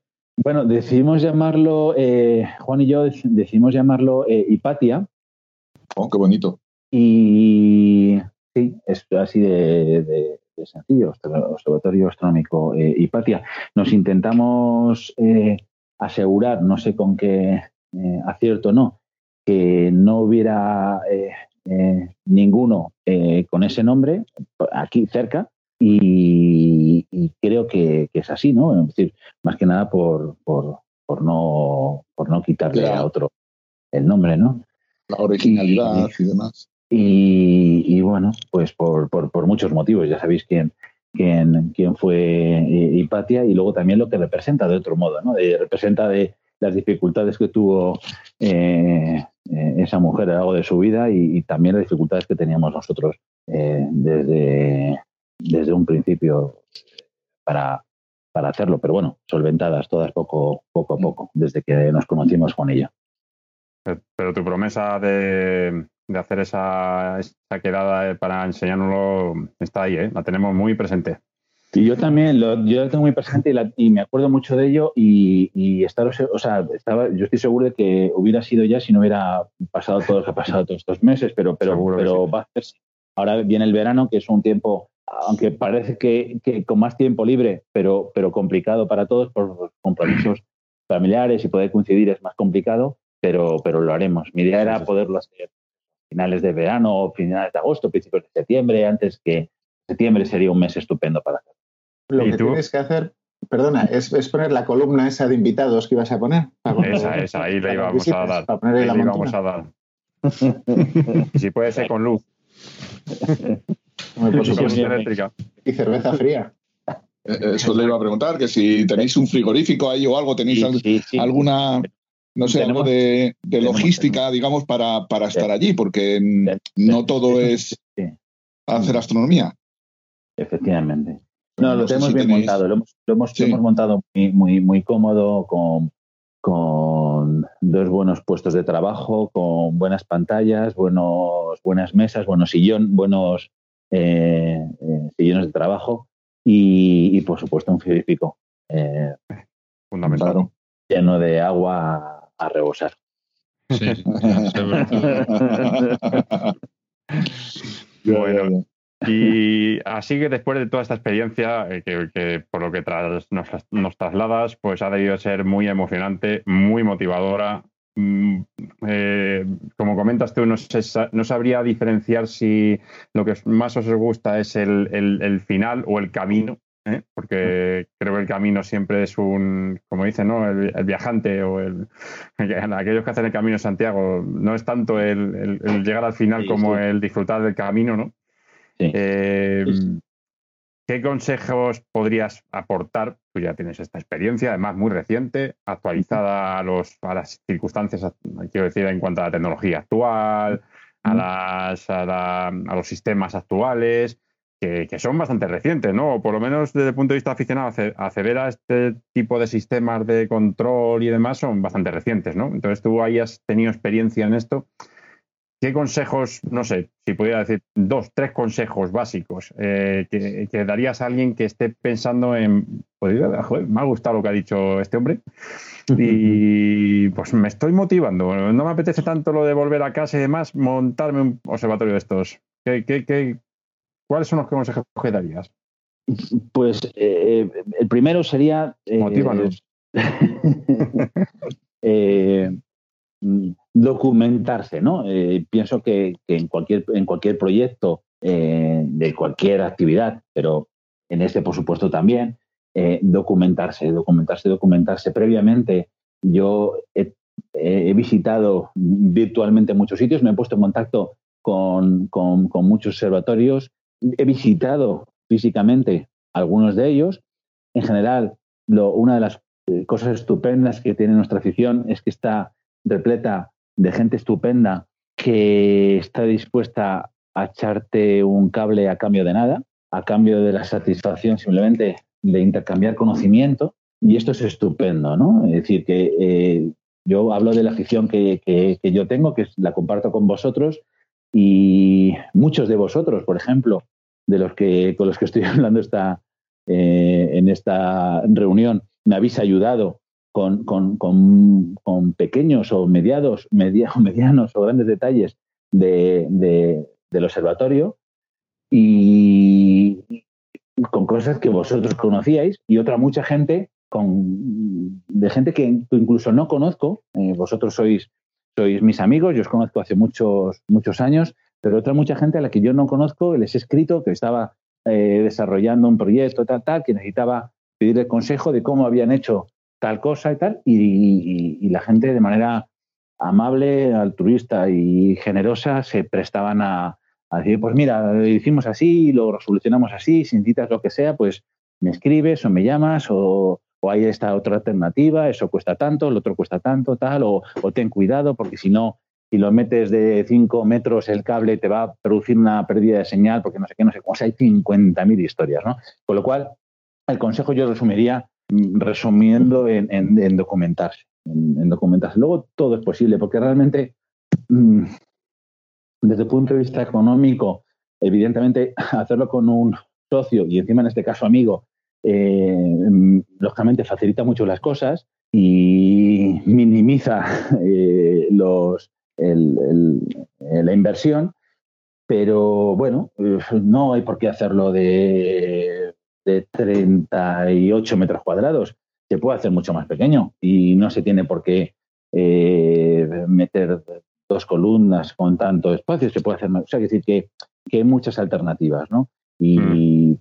lógicamente es algo, pues el proyecto, lo como tú decías antes de, de, la pregunta, lo que es el proceso de la construcción, yo he disfrutado como un chino con, con, ello, ¿no? Eh, de alguna manera, de verdad, además lo decía antes, cuando se acaba, pues dices, joder, qué faena, ¿no? Que ya se ha acabado de, hacer, ¿no? ¿Y ahora qué? ¿Eh? ahora ya no me va a quedar otra que ponerme a hacer fotografía, ¿no? O sea... Mostrar lo bueno que es. Ya, ya, ya. Claro, claro. Bueno, Víctor, pues eh, nada, la verdad es que ha sido un verdadero placer tenerte aquí en este, en este programa. Todo lo que nos has contado, además de ser muy interesante, yo creo que, va a servir a mucha gente que esté pensando en, montarse alguna cosita así, eh, ya sea en plan remoto o en quizá algo más cercano a su casa, pero bueno, cómo automatizar un observatorio, ¿no? Yo creo que hemos dado muy buenos consejos Luego también nosotros lo estamos utilizando como excusa para poder ir a visitar distintos tipos de observatorios. De hecho, ya te contigo, eh, sois tres ya los que nos habéis dicho que, nos acerquemos a ver el observatorio. Y, nada, pues eh, eso, que muchas gracias. Te invitamos a que te quedes el, el resto del programa, si es que lo aguantas, porque nuestros programas son largos. Y nada, pues eso, eh, un placer, de verdad. El placer eh, ha sido mío, de verdad que gracias por, dejarme charlar con vosotros, contaros todo, todo esto que hemos hecho Juan y yo. Y, gracias, gracias a todos. Gracias, Víctor.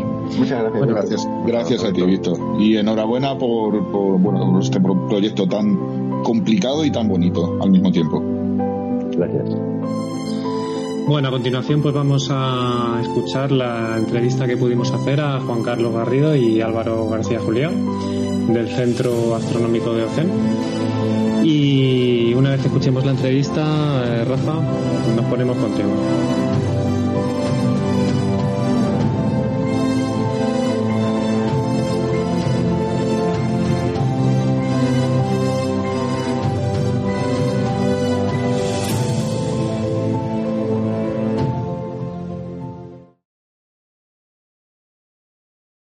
Bueno, pues como ya os hemos adelantado al principio del programa, eh, en esta ocasión en nuestro programa tenemos la suerte de contar entre nuestros invitados con la presencia de Juan Carlos Garrido y con Álvaro García Juliá del Centro Astronómico de OCEN.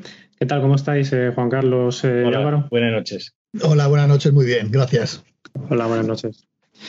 Bueno, en primer lugar, daros las gracias por acompañarnos en este programa, como, que como sabéis está dedicado en esta ocasión a los observatorios robotizados.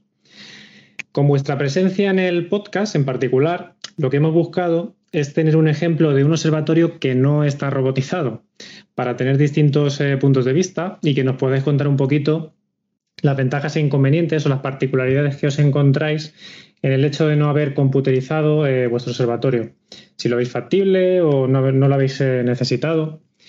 Entonces, bueno, para empezar, para aquellos de nuestros oyentes que no os conozcan, eh, contándonos así un poquito por encima eh, quiénes sois, cómo, de dónde viene vuestra afición y qué es exactamente el Centro Astronómico de OCEN que hacéis en el CAO. Bueno, pues eh, básicamente el Centro Astronómico de OCEN es una iniciativa privada que se dedica a la potenciación y estudio de la astronomía y sus variantes afines a nivel no profesional.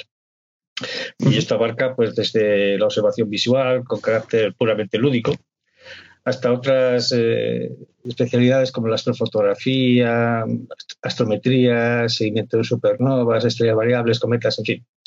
Eh, todo lo que mm, a un nivel mm, no profesional mm, podemos eh, aportar a día de hoy. ¿Cómo nació vosotros la, afición? ¿Desde cuándo sois aficionados hace mucho tiempo? ¿Desde pequeños? ¿Habéis empezado ahora con, el centro astronómico? Mm. Pues eh, Álvaro. Sí, bueno, cada uno tiene su historia, ¿no? Yo concretamente empecé a los 14 años, o sea que. Y ya. Y ya, ya, veterano. Sí, sí, hace mucho tiempo. Y además hemos estado en, muchos sitios, ¿no? Aparte de pertenecer a la Agrupación Astronómica de Madrid, y allí, bueno, pues eh, también nos ilustramos mucho y tal. Es decir, venimos de muy atrás, pero en general todos los que conforman el CAO, todos venimos de muy atrás, ¿eh? desde muy pequeñitos ya éramos aficionados a esto y hemos pegado muchos tumbos por yo creo que por toda la geografía española, incluso fuera de España también.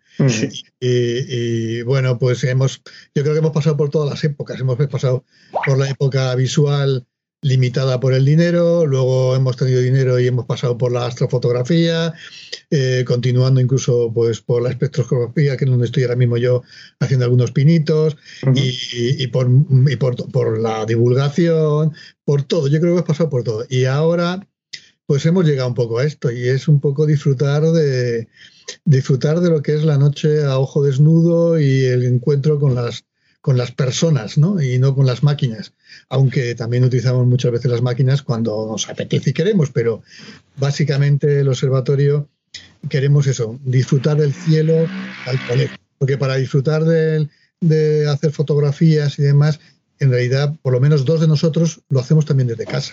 Lo hacemos desde casa con filtros de banda estrecha y con filtros antipolución y, y, las fotos salen también espectaculares. Más tiempo de exposición, más elaboración de procesado, pero lo mismo. Y sin embargo, cuando vas ahí al observatorio, pues como que es una, da pena, ¿no? Da pena de meterse ahí en la máquina cuando puedes estar disfrutando del cielo. Pero bueno, de, todos los componentes del observatorio, que son tres observatorios, que os habrá contado, o si no, lo contamos ahora. El primero que es de Juan Carlos, que es el primero que llegó allí, es el, el pionero, es el que realmente hizo el esfuerzo por comprobar si el cielo merecía la pena y además lo hizo muy bien porque no solo lo hizo yendo al campo a distintos sitios para comprobar cuál era el cielo mejor, sino que además se ilustró pues eh, en, estudios que habían hecho terceros, ¿no? Y al final llegó a ese sitio y a los demás eh, nos gustó. Nos venía muy mal porque eh, parte de los componente del observatorio vivimos justamente al oeste de Madrid, mientras que el observatorio pues está al noroeste, ¿no? Entonces es una paliza. Yo concretamente son cerca de 200 kilómetros eh, lo que me tengo que recorrer para ir para allá, Bueno, mm. y, bueno, pues es un, poco la, la, dinámica que empezamos al principio, ¿no? Y por eso por lo que ahí estamos y todos, ya te digo que todos tenemos ya una, una larga experiencia detrás. Sí, yo el recuerdo más eh, temprano que tengo de astronomía es con 12 años o con 11, que estaba jugando en la calle y de repente vino el, padre de un amigo mío que se había comprado unos prismáticos y entonces, mira lo que me he comprado, tal, empieza a contar. Y le dio los prismáticos a su hijo, miró y tal, y cuando me los dejó a mí, yo instintivamente miré la luna. Y cuando miré la luna, yo ya me quedé, porque claro, en mi vida había visto la luna tan cerca, ¿no? Y fíjate, yo no sé qué climáticos serían, serían poca cosa, pero pude distinguir los cráteres. Y a partir de ahí, pues entonces ya empecé a tener una inquietud y eh, bueno, pues eh, por aquel entonces tampoco había mucha literatura, porque estamos hablando del principio de los 70 y demás, y para mí por lo menos no era fácil conseguir nada. Pero siempre mantuve esa intención y ya en el año 84 entré en contacto con la Agrupación Astronómica de Madrid, y, a partir de ese momento pues ya empezó mi evolución y mi aprendizaje y todo lo que me ha llevado hasta hoy. ¿no? Entonces, eh, ¿cómo nace realmente el proyecto del Centro Astronómico de OCEN? Pues nace básicamente por dos motivos. El primero, eh, por la necesidad mm, de acabar con los desplazamientos. Es decir, eh, cuando uno es joven y tiene veintitantos años, pues coge coge, se mete un montón de kilómetros, se pasa toda la noche sin dormir y tranquilamente vuelve al día siguiente y no pasa nada. Sí, la verdad es que en eso os entendemos perfectamente. Pero nosotros lo sufrimos mucho. A medida que uno va cogiendo años, pues ya le cuesta más apuntar. Y claro, como yo me acuerdo que al principio eh, observábamos como aquel dice, como quien dice ahí al lado de casa, ¿no? Íbamos a 60, 70 kilómetros y ya podíamos observar. Pero claro, con el tiempo las cosas se fueron complicando, cada vez había que irse más lejos. Total, que aquello era eh, un calvario volver. Nosotros, Álvaro lo sabe, amigos muy cercanos nuestros tuvieron accidentes, alguno incluso desgraciadamente falleció por este motivo. Entonces, a ver, después de que ya llevas 30 años de astronomía, tienes y como que ya sabes claramente que vas a continuar y vas a perseverar, que tienes que, que, plantear muy seriamente hacerlo, pues por eso, por una cuestión puramente de seguridad. Luego después, para los que hacemos astronomía visual, evidentemente si queremos ver cada vez más, necesitamos telescopios cada vez más grandes.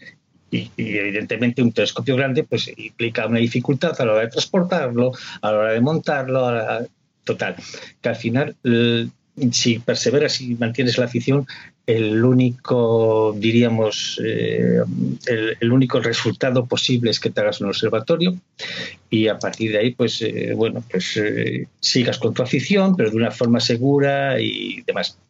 Entonces, como ha dicho Álvaro, pues eh, mm, en base a unos estudios y unas, sobre todo eh, mm, eh, basándome en un estudio de, lo que es el programa satélite meteorológicos de defensa de las Fuerzas Aéreas de los Estados Unidos, que hicieron una cartografía global a principios del, del, del siglo XXI, pues pude ver cuáles eran las zonas más oscuras y, tal, y entre tantas, pues bueno, pues, elegimos o elegí esta y con la suerte de que además pues eh, era, diríamos, más o menos accesible para mí, porque yo vivo junto al aeropuerto y para mí salir a la carretera de Barcelona pues no me, no me cuesta nada. Y bueno, pues, pues me metí en la aventura pues en 2011 eh, sí, en 2011. En septiembre de 2011 empecé con la, entonces. Sí, empecé con la compra de terreno y demás y en, 2000, en, septiembre y en, diciembre ya estaba construida. Y decís que son, eh, habéis dicho que son tres observatorios, ¿no? O sea, ¿sois eh, entonces tres personas las que estáis en el centro o no, hay más? más, más. ¿Sois dos, dos, cuatro y tres, siete fijos. Y luego algún otro más que va viniendo por ahí. Sí, sí. En mi caso, por ejemplo, bueno, pues por antigüedad voy a empezar yo.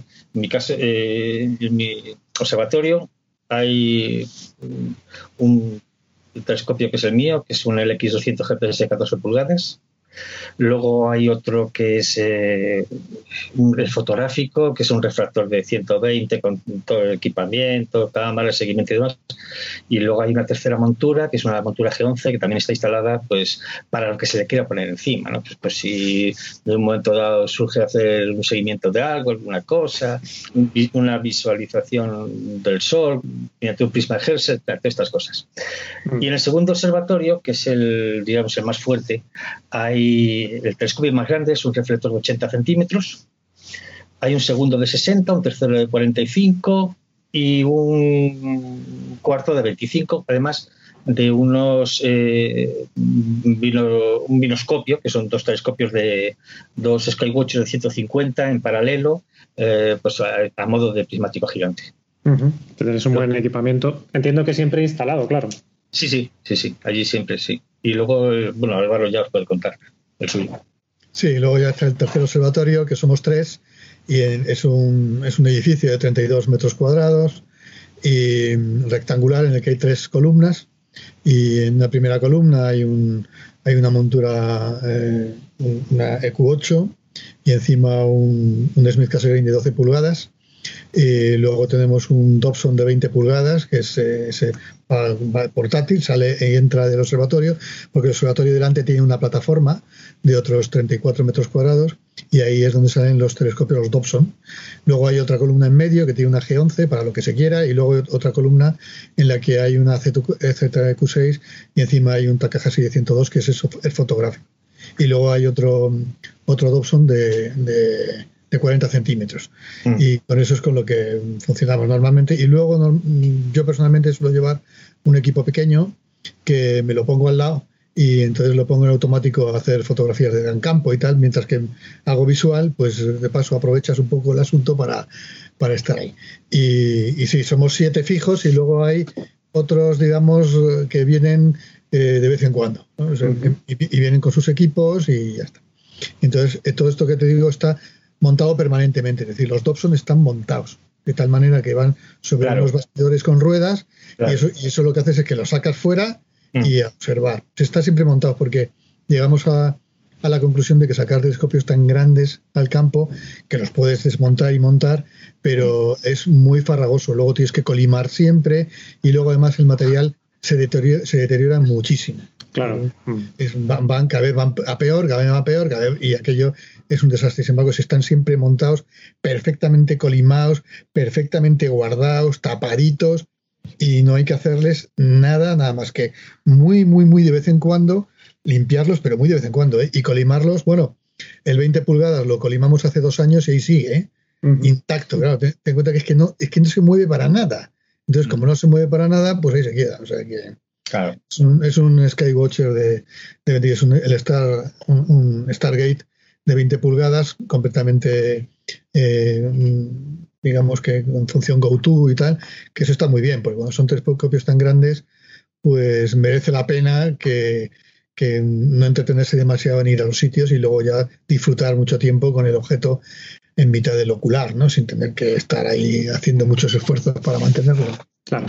sí, además yo añadiría el 80, el 60 y el 45 que os he referido anteriormente están hechos por nosotros. Los espejos están hechos por Victor Decker, no sé si...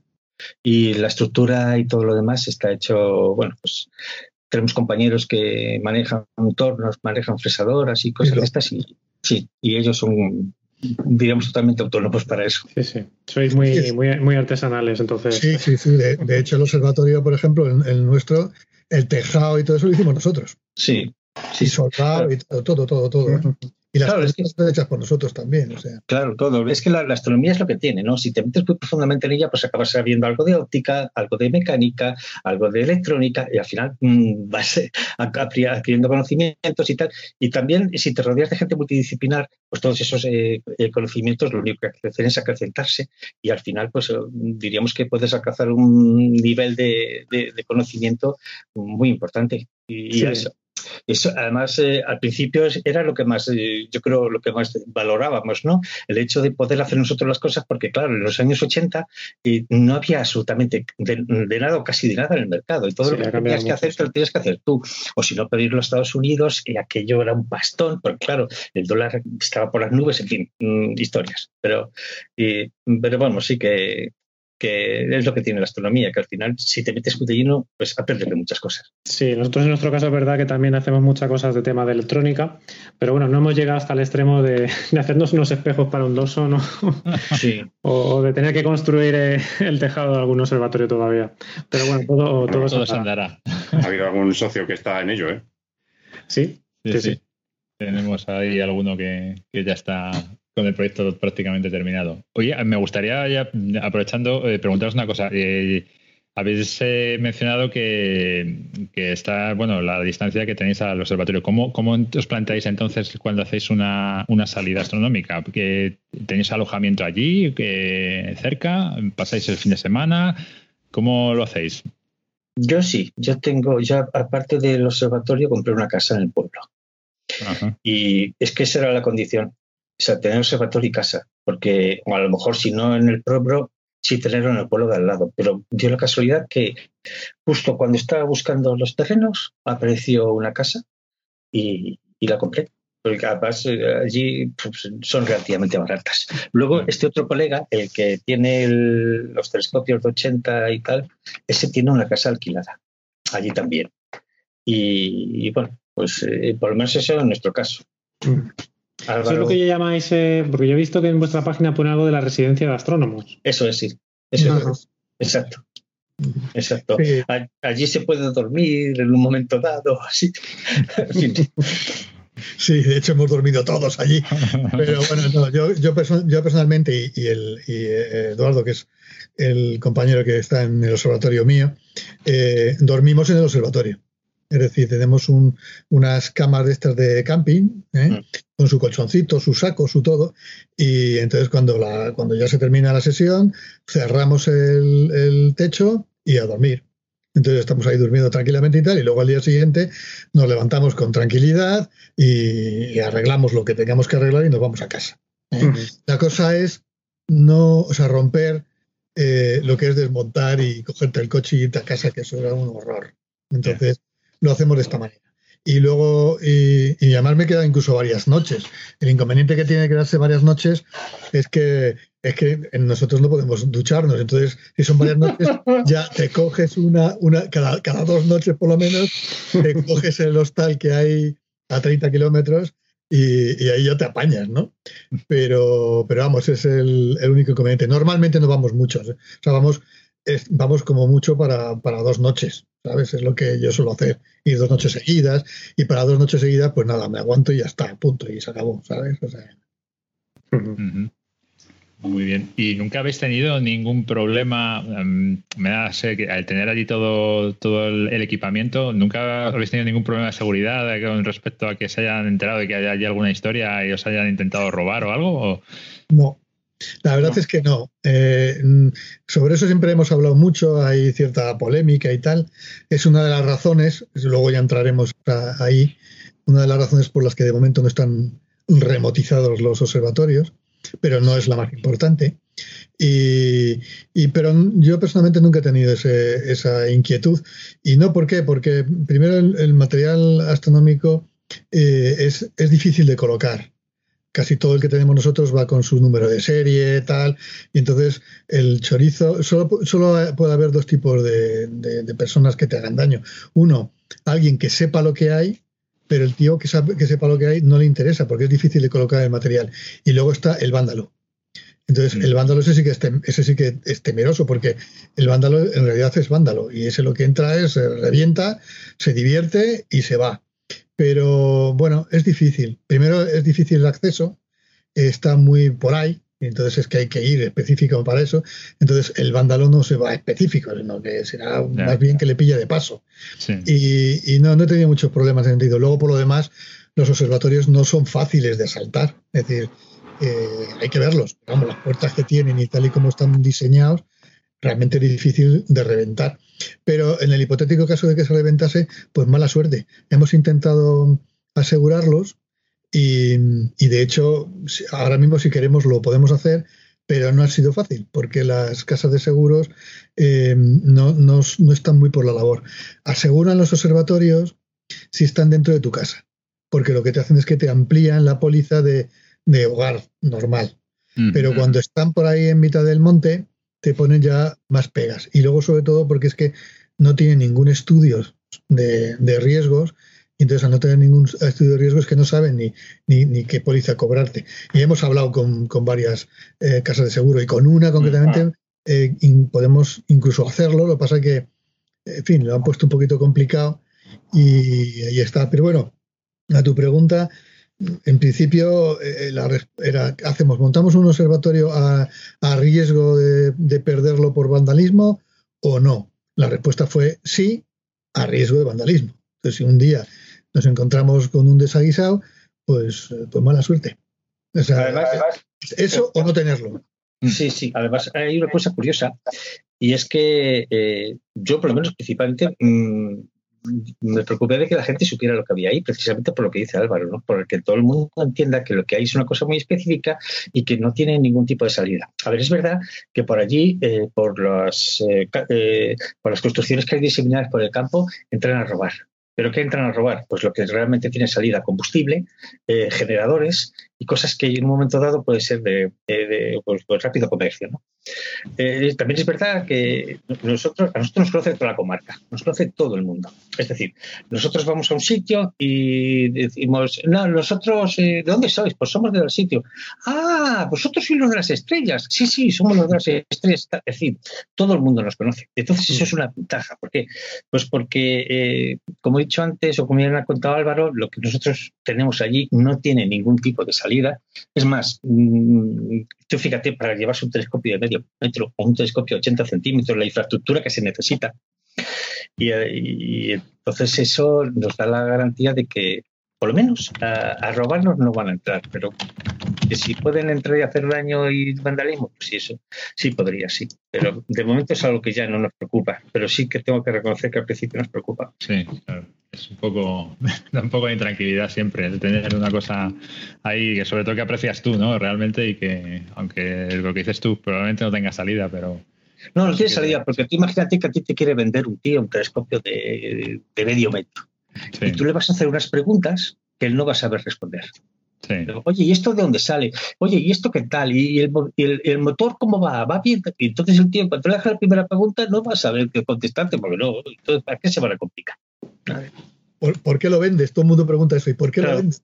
Y siempre se dice, porque, porque paso a un equipo superior. ¿no? En su caso, en su caso decir?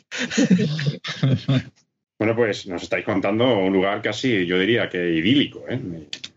Sobre todo en estos tiempos en los que vivimos, eh, se hace como astrónomos o aficionados a esta, esta ciencia, eh, si nos tienen que preguntar un sitio donde confinarnos, sería, sería por allí. ¿eh? Mm. Eh, por dónde estáis? Decidnos un poco. Estamos en la provincia de Guadalajara, lindando con Soria, muy cerca del Colega del Pinar. Ah, una zona ya muy alta. Sí, está en el término municipal de que es por lucha de 31 habitantes en invierno.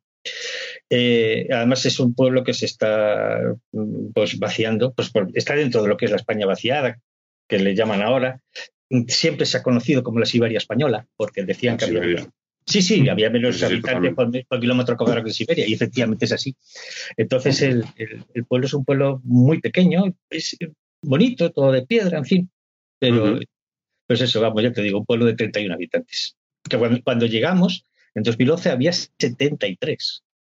pues hombre, en un aspecto favorece la astronomía, ¿no? Porque reduce la presencia humana, la, posibilidad de contaminación lumínica. Además, hace dos años nos cambiaron las, las luminarias nos pusieron unas ya de LED orientadas hacia abajo, porque al, principio había unas de vapor de sodio que aquello era un horror, y bueno, iluminaban todo el campo. ¿Eso significa, que, ¿eso significa que, que el ayuntamiento y el pueblo colabora con vosotros o, ha sido por pura. Fue, cuestión de la Diputación, que cambió todos los pueblos porque eh, pensaron que no tenía sentido que esos pueblos medio vacíos tuvieran esa potencia lumínica y cogieron y lo, diríamos que de alguna forma pues lo reducieron, lo, redujeron un poco, poniendo todas estas LED nuevas y tal, pero bastante bien apantalladas. O sea, para nosotros fue un, avance.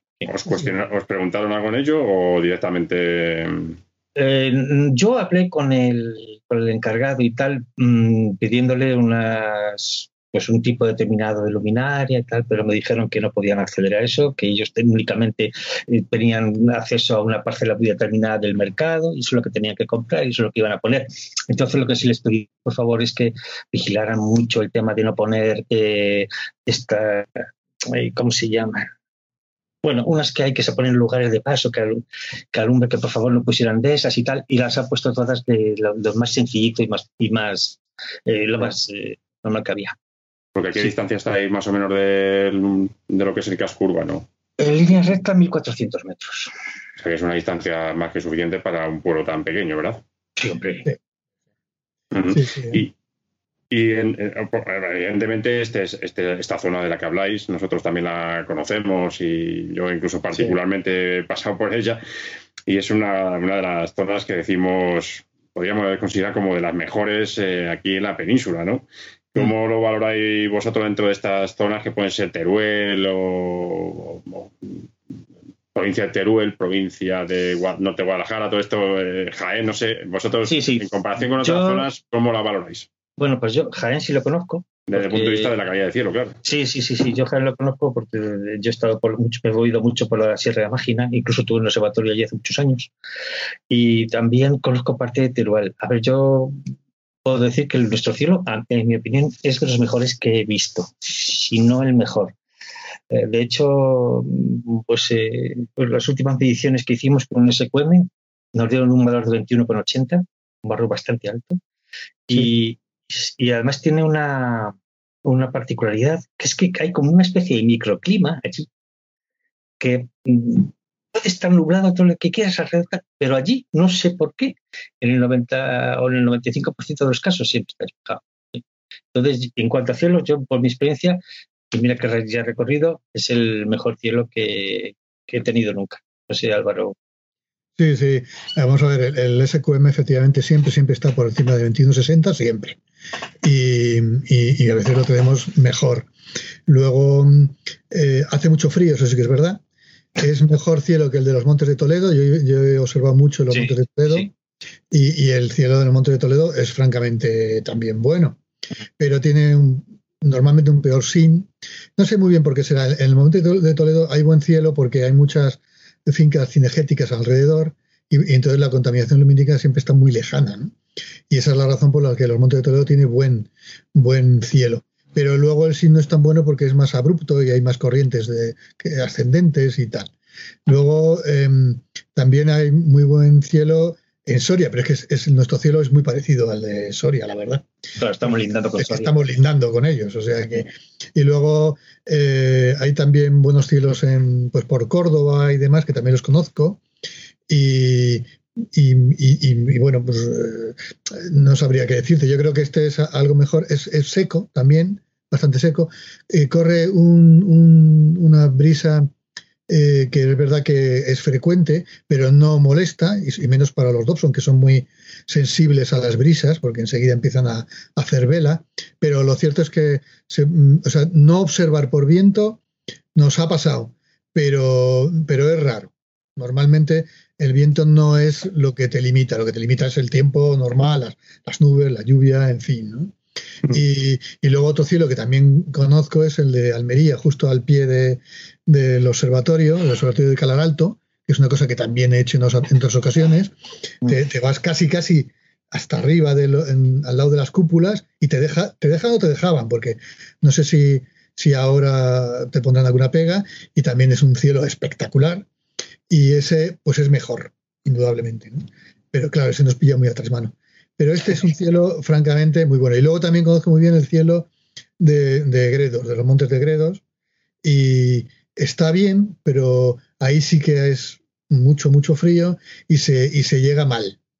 Y, luego además el horizonte lo tienes peor, porque el horizonte enseguida Madrid está más cerca y Ávila también levanta mucho.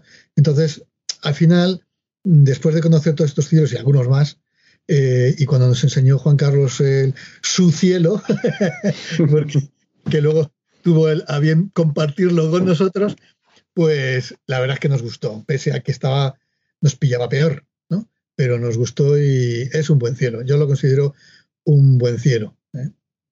¿Qué, época, época, es la que os gusta a vosotros? Eh, el invierno. Sí, a mí también. Y el invierno. Sí, sí. Sí, sí, sí. Primero, las noches son enormemente largas. Sí. Y te cunde muchísimo. Y, luego los cielos suelen ser más estables. Sí. Y, luego los objetos de invierno, a mí personalmente, me gustan mucho. Pero bueno, mm, has hecho esa pregunta y, contestamos. Pero yo ahora mismo me estoy divirtiendo muchísimo, ¿no? Estoy todos los días dándole a M51, que quiero sacar una M51 en muchas horas de integración, aquí desde casa, eso sí. y, y, luego M16 lo tengo ya hecho, que me, he tirado prácticamente 15 días la, la, anterior lunación, dale que te pego. Es decir, que, que, es un cielo también muy interesante, el de primavera, muy, muy interesante, ¿no? Y si quieres hacer galaxias, ahí las tienes todas. De hecho, ahora mismo es el buen momento para ver pues, el, pues Virgo y todo lo demás, ¿no?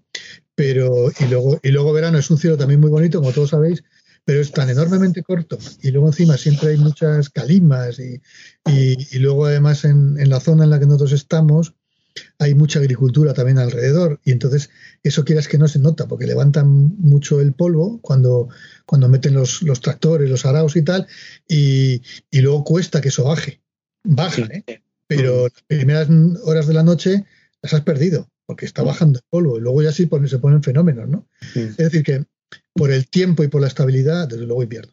Sí, si el tiempo, el, invierno también nos gusta mucho. Lo que pasa es que, por ejemplo, nos ha ocurrido alguna vez que hemos ido a sitios a observar o tenemos sitios habituales donde, pues, por ejemplo, hay mucha humedad o mm. entonces enseguida se escarcha todo. Eh, claro, claro. La ventaja de tener un observatorio fijo, entre otras cosas, te da esa oportunidad de tener el equipamiento necesario para que esas cosas no se produzcan. Entonces tienes tus cintas calentadoras, tienes todas estas cuestiones y demás. Y yo también coincido con Álvaro en que el mejor cielo es el del invierno, sobre todo porque existe, eh, eh, tiene una quietud, hay un silencio y una paz allí que en, en verano o en el resto de las estaciones no, no ocurre. Por ejemplo, cuando estamos en otoño, pues mira, eh, allí aquello es pura naturaleza. Y la berrea, la berrea aquello, estás allí observando y está... Y luego hay, al lado hay una, a unos 500 metros hay una, una laguna natural y todo el rato las reglas. Y los patos, llegan los patos, no sé qué tal. Eh, algún bicho que pasa, porque aquello, en invierno no. En invierno está todo callado. No se oye nada y estás, y estás allí observando, y, estás ese Orión que está ahí con la mano levantada. Que, Es, una, maravilla, en invierno, sí, sí, Y ahora, en primavera el problema es que tenéis que llevar la cinta esta que, que, es, que la vas quemando. Porque te llegan los tabanos y te meten un tabanazo entre la ropa, ¿eh? O sea, atravesan la, ropa. La mosca perrera, como le llaman allí, a los tabanos, moscas perreras. Pero vamos, le pones un. vamos, yo es que no fumo, pero si fumas, se acabó, porque no les gusta nada el, el olor a tabaco. Yo no, yo pongo, de vez en cuando pongo una cinta, en esta época, ¿eh? En el resto del año no hace falta. En esta época te pones una cinta de esas contra bichos, de esos que se va quemando poco a poco como, como si fuese incienso, y, a correr, ¿no? O sea que, bueno. Sí, sí. A nivel de formación tenéis, porque por ejemplo a nosotros nos pasa mucho en la asociación, pues que nos contacta gente para hacer alguna observación o, que quieren eh, conocer un poquito eh, o se quieren adentrar en el mundo de la astronomía. ¿Vosotros eh, recibís llamadas de, personas para visitaros o dais algún tipo de, charla o, o, curso de vez en cuando o os dedicáis simplemente a vuestras observaciones propias y ya está? Pues, pues mira, en lo que es el CAO en sí, eh, de momento no hemos tenido ninguna actividad. Es verdad que lo iniciamos un poco teniendo eh, ese, horizonte, ¿no? De poder abrirlo. Pero no, como CAO. Pero como astrónomos aficionados, sí, mucha. Porque entre todas razones, yo personalmente estoy en la agrupación astronómica de Madrid y en otras. Y, entonces, pues a través de la agrupación, pues, eh, pues, nos llaman para, o para hacer observaciones públicas, o para dar un curso en un, en un instituto o demás. Y luego en mi propio mm, sitio donde vivo, que vivo en el Escorial, y como todo el mundo me conoce, pues, pues también, ¿no? me, llaman para, para, para, oye, que a ver si podías un curso de esto, que es lo otro y demás. Pero como CAO, de momento, no, no, hemos recibido a nadie. Eso que el, horizonte iba un poco en esa línea, pero no. Ahora, por, por nuestra cuenta sí. Y luego, de hecho, los miembros del CAO, casi todos, también montamos un grupo que se llama Astrónomos Solidarios, muy divertido, y hemos hecho muchas observaciones y, lo que hacemos es que nos ponemos en contacto con el ayuntamiento de turno, el que sea. Hemos estado en, en, en Torrelones, en Villalba, en, yo qué sé, muchos, hemos estado en muchos. Y montamos los telescopios, nos ponemos de acuerdo con el ayuntamiento, nos apagan las luces, nos ponemos en contacto con la ONG de Banco Alimentos de turno, normalmente suele ser Caritas, y entonces la gente lo que hace es que hacemos una operación kilo. La gente llega y entonces por observar por los telescopios y por enseñarles un poco de qué va el cielo, pues depositan un kilo de alimentos eh, para la gente necesitada. y, lo hemos hecho muchas veces. Ahora tendremos que retomarlo porque lo hicimos mucho con la crisis del 2008. Y, Bueno, 8, 9, 10, 11, 12, 13, porque aquello fue una crisis eh, horrorosa y, lo hicimos mucho en aquella época. Lo habíamos medio dejado, ¿verdad, Juan Carlos? Pero, pero ahora lo vamos a volver a tomar cuando nos dejen salir, claro, que ahora mismo todavía hacemos. Y lo vamos a retomar, ¿no? O sea que, digamos, como CAO, de momento no, pero, pero como individualmente y en grupo, sí, muchas cosas afuera, sí. Bueno, yo eh, allí lo que hacía con el pueblo y en los alrededores es un poco divulgación. Entonces, allí sube la gente eh, del pueblo, observan, eh, les cuentas eh, pues lo que haya que contar en ese momento, pues les das una breve historia de lo que es la astronomía, les cuentas un poco las constelaciones, los cuatro trucos, que cómo encuentras la polar, no sé qué, no sé cuánto, les tienes allí una hora y media y se van contentísimos, ¿no? Entonces eso se lo dicen a otros y otros del pueblo suben, oye, ¿te importa que me vengan unos amigos del pueblo de aquí al lado? Sí, hombre, sí, tráetelos. Y eso es lo que, lo que hacemos, a ese nivel, sí. No, no, tengo mucho más. Mm. Más o menos lo habéis contado un poquito antes, eh, el por qué, o sea, os gusta la parte de, ir al observatorio, estar allí pues eh, con el silencio, ver el cielo que mm. tenéis allí. Mm. Pero eh, ¿hay algún otro motivo por el que no hayáis automatizado vuestro observatorio? Porque también hacéis fotografía y a pesar de todo no, no habéis puesto pues ningún sistema computerizado. Entonces, aparte de que os guste el hecho de estar allí, ¿tenéis algún otro motivo? Bueno, eh, básicamente hay varios. Primero, eh, que somos, somos muchos, ¿no? Entonces, eh, nos gusta hacer las cosas por consenso, aunque cada uno tiene su observatorio, pero bueno, somos todos amigos y nos gusta tener consenso. Y el, robotizarlo exige una cierta parafernalia. teníamos, tendríamos que poner o bien un, un molino o bien células fotovoltaicas. O sea, digamos, aparatos que, entre comillas, cantan mucho. Eso sí lo roban. Y entonces, como, como son cosas que están en mitad del campo y tal, mm. nos obligaba a, a, ponerle verja. Entonces, al final, todo eso es un, es un coste que vas añadiendo y que se sale de madre. Y luego, además, la comunicación es muy mala. Y la comunicación normal, de móvil normal, es muy mala y muy deficiente. Funciona, ¿eh? porque yo con el, con el móvil lo conecto al, al Dobson y, y, me coge el GPS, me lo coge todo, pero es muy intermitente. Vale para eso, pero no vale para, para mantener una banda ancha transmitiendo información. Para resolver eso tendría, tendría que ser quizá pues eh, o vía satélite o una, o una cosa de estas que ya son muy caras, muy caras y no. Entonces, ese es un primer motivo por el que, porque no, no, no, no, procedía. Luego otro segundo motivo es que em, robotizar, el, bueno, una cosa es robotizar el observatorio y otra es remotizar, ¿no? Entonces, el paso interesante sería remotizarlo, pero remotizarlo tiene los inconvenientes que, hemos dicho. Y lo que es robotizarlo, es decir, que funcione con el ordenador y tal, en realidad ya lo tenemos, lo que lo hacemos a, pie de telescopio. Y luego, por ejemplo, aquí yo en casa sí que tengo un observatorio bajo cúpula y tal. Y además lo remoticé lo remoticé absurdamente, porque entre el observatorio y el despacho, que en este que estoy ahora mismo, eh, no, no hay ni 50 metros, ¿no? Entonces un poco, era un poco absurdo, pero por lo menos quería saber cómo funcionaba todo y cómo tal. Iba, pero eh, me di cuenta que, en realidad eh, está resolviendo problemas constantemente, constantemente. Cuando no te falla una cosa te falla la otra, sino porque es tal cantidad de cosas las que, las que tienen que funcionar y mm. tienen que funcionar bien. Y eso que le puse de todo, ¿eh? estación meteorológica, una cámara All Sky mirando nubes, el, el, invento este de lunático astronomía, que es estupendo para ver si, si los infrarrojos y a ver si hay nubes, ¿no? Para que cierre el observatorio él solo. Es una cúpula, con lo cual es muy sencillo porque coge y cierra la persiana y se acabó. Y al fin y al cabo un, un, observatorio de techo, primero hay que darle la orden al telescopio de que se ponga en home, porque si no el, el, tejado lo, guillotina, ¿no? Entonces, eh, todavía es más complicado. La cúpula no, porque la cúpula simplemente esté donde esté, cierra la persiana. Y puede seguir, incluso seguir, seguir funcionando. Si hay algo que no funciona, pero con tal de que funcione la persiana, ya te vale. Bueno, pues con todo y con eso, cuando no falla alguna cosa, ¿Crees entonces, ¿Crees entonces que es un, es un sistema complicado? Entonces, eh, si hay algún oyente que, está pensando en... No, no, no, no. Mm, yo, yo lo que digo es que a mí me superaba. que es distinto. Hay gente muy lista que lo sabe hacer, pero a mí me superaba. Y además, os lo voy a decir con toda sinceridad, yo me iba a trabajar muy bien, trabajo en Madrid, y, y venía y normalmente tarde. Y entonces tenía que coger y poner el observatorio en marcha y tal, igual, muy bien. Entonces, pues arreglaba una cosa, arreglaba otra, funcionaba, ya funcionaba todo, me ponía muy contento. Luego no, y tal y cual. Y hubo un día en el que estaba yo trabajando y me, y me di cuenta que estaba prolongando la salida del trabajar para llegar tarde a casa, pero fue inconsciente. Y de repente dije yo, pero ¿por qué me está pasando esto? Y, hasta que caí en la cuenta, y es que era el estrés que me estaba produciendo el jodido observatorio con perdón.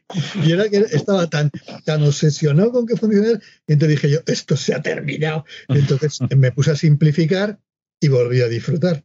Entonces, no, no, no, no desanimo a nadie, todo lo contrario, es una buena opción. En cualquier caso, tiene que ser una opción colectiva. ¿eh? el observatorio que queréis remotizar que para lo cual supone una mecánica excelente, una robotización excelente y luego una remotización excelente.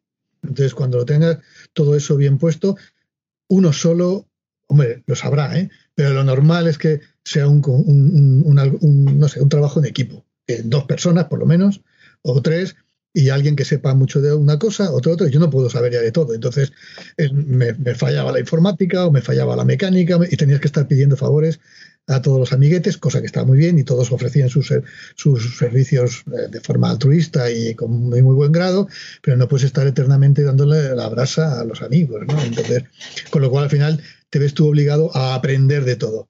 Y ahí es donde empieza el nivel de estrés a subir a tal, a tal nivel que dices, no, no, no, no, no, este que simplificar. Esa, esa, es un poco la experiencia. No digo que no, que la gente se lo robotice y que lo tenga en su horizonte, me parece muy bien. Pero también pierdes el cielo, ¿eh? O sea, mm. robotizando pierdes el cielo.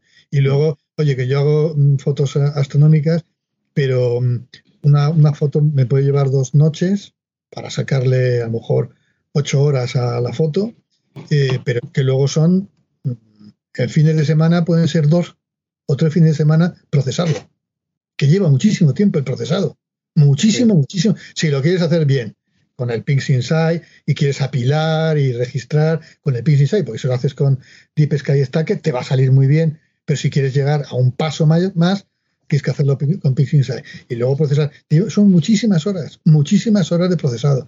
Y entonces, al final, si tú robotizas, estás todo el día metido en tu casa, en, metido en el ordenador, primero manejando el telescopio, luego bajándote el asunto, luego tal. Entonces, bueno, eso también es astronomía, desde luego. Pero, eh, pero entonces pierdes el cielo. Y yo me di cuenta que estaba perdiendo el cielo. Y no quiero perder el cielo. Yo quiero estar yo quiero estar bajo el cielo y quiero estar con toda la parafernalia de, abrigo, botas, guantes y, hablando con mis amigos y tomándome el bocata en los descansos. Ya está, no hay más. Claro. Sí. Yo es que, claro, como me dedico únicamente, únicamente a la astronomía visual, pues todos esos problemas no los tengo. Eh, entonces, para mí, no sé, yo como quiero seguir conservando esa parte romántica de la astronomía porque Claro, para un astrónomo no profesional, eh, el romanticismo es muy importante. O sea, y no tiene que basarse solo todo en el ojo, sino que también tiene, necesita un poco parte de corazón. Y esa parte de corazón solamente la puedes eh, dimensionar cuando estás ante un cielo, pues como el que nosotros tenemos la oportunidad de disfrutar, ¿no? Es un cielo tranquilo, un cielo brillante, un cielo, pues, eh, que por desgracia estamos perdiendo. Entonces, yo, mm, hay, veces, hay muchas noches que yo subo al observatorio y ni siquiera abro la cúpula, ni siquiera cojo el techo. Simplemente entro, me saco una silla, me siento allí y me tumbo para arriba y me pongo a mirar, a mirar, a mirar, sin más. Y, a veces pienso que, lo, mágico que puede ser, o sea, lo mágico que puede ser que quizá en algún sitio haya alguien que esté haciendo exactamente lo mismo que, esté sentado ahí sin más mirar. O sea, yo no siempre observo. La, la robotización, ¿no creéis que en cierto modo intenta salvar precisamente o, saltar la pérdida precisamente que hemos tenido sobre todo la gente que vivimos cerca de las grandes ciudades, en esa calidad de cielo, ¿no? Claro, un buen amigo, un buen amigo nuestro, que Joaquín Ferreiros, que es un astrofotógrafo excepcional, pues él tiene un observatorio también en casa, como Álvaro, y se tira días haciendo fotografías que luego allí, en el observatorio, las hace en una noche. Porque no necesita filtro, no necesita historia. Pum, pum. Coge, enchufa la cámara, saca las tomas que necesita, se las lleva y ya está. Claro, la, contaminación y eh, nos, imposibilita que disfrutar del cielo a simple vista, a los que nos encanta esa, esa emoción de, poner el ojo y observar estos objetos de esa manera, que, de alguna manera, a través de esa robotización y de la fotografía, intentamos saltar y poder volver a, verlo. ¿no? Por ejemplo, una de las cosas, una de las cosas eh, eh, muy breve, cuando yo recibo gente y que están invitados a observar pues llega la noche, llegan allí con sus coches, bajan de los coches y miran al cielo y dicen, Dios. O sea, todos dicen lo mismo y dicen, joder, qué de estrellas. O sea, todo el mundo. O sea, es que ese privilegio que tenemos nosotros, es, que eso solamente lo sabemos nosotros. Y yo eso, yo eso es que no lo. No, yo no quiero dejar de disfrutarlo. De todas maneras, con eso, con eso es una anécdota muy curiosa. Y es que me llevé una vez a, a, un, a una amiga, bueno, íbamos varios, pero una amiga y cuando vio el cielo así, eh, le entró una angustia tremenda.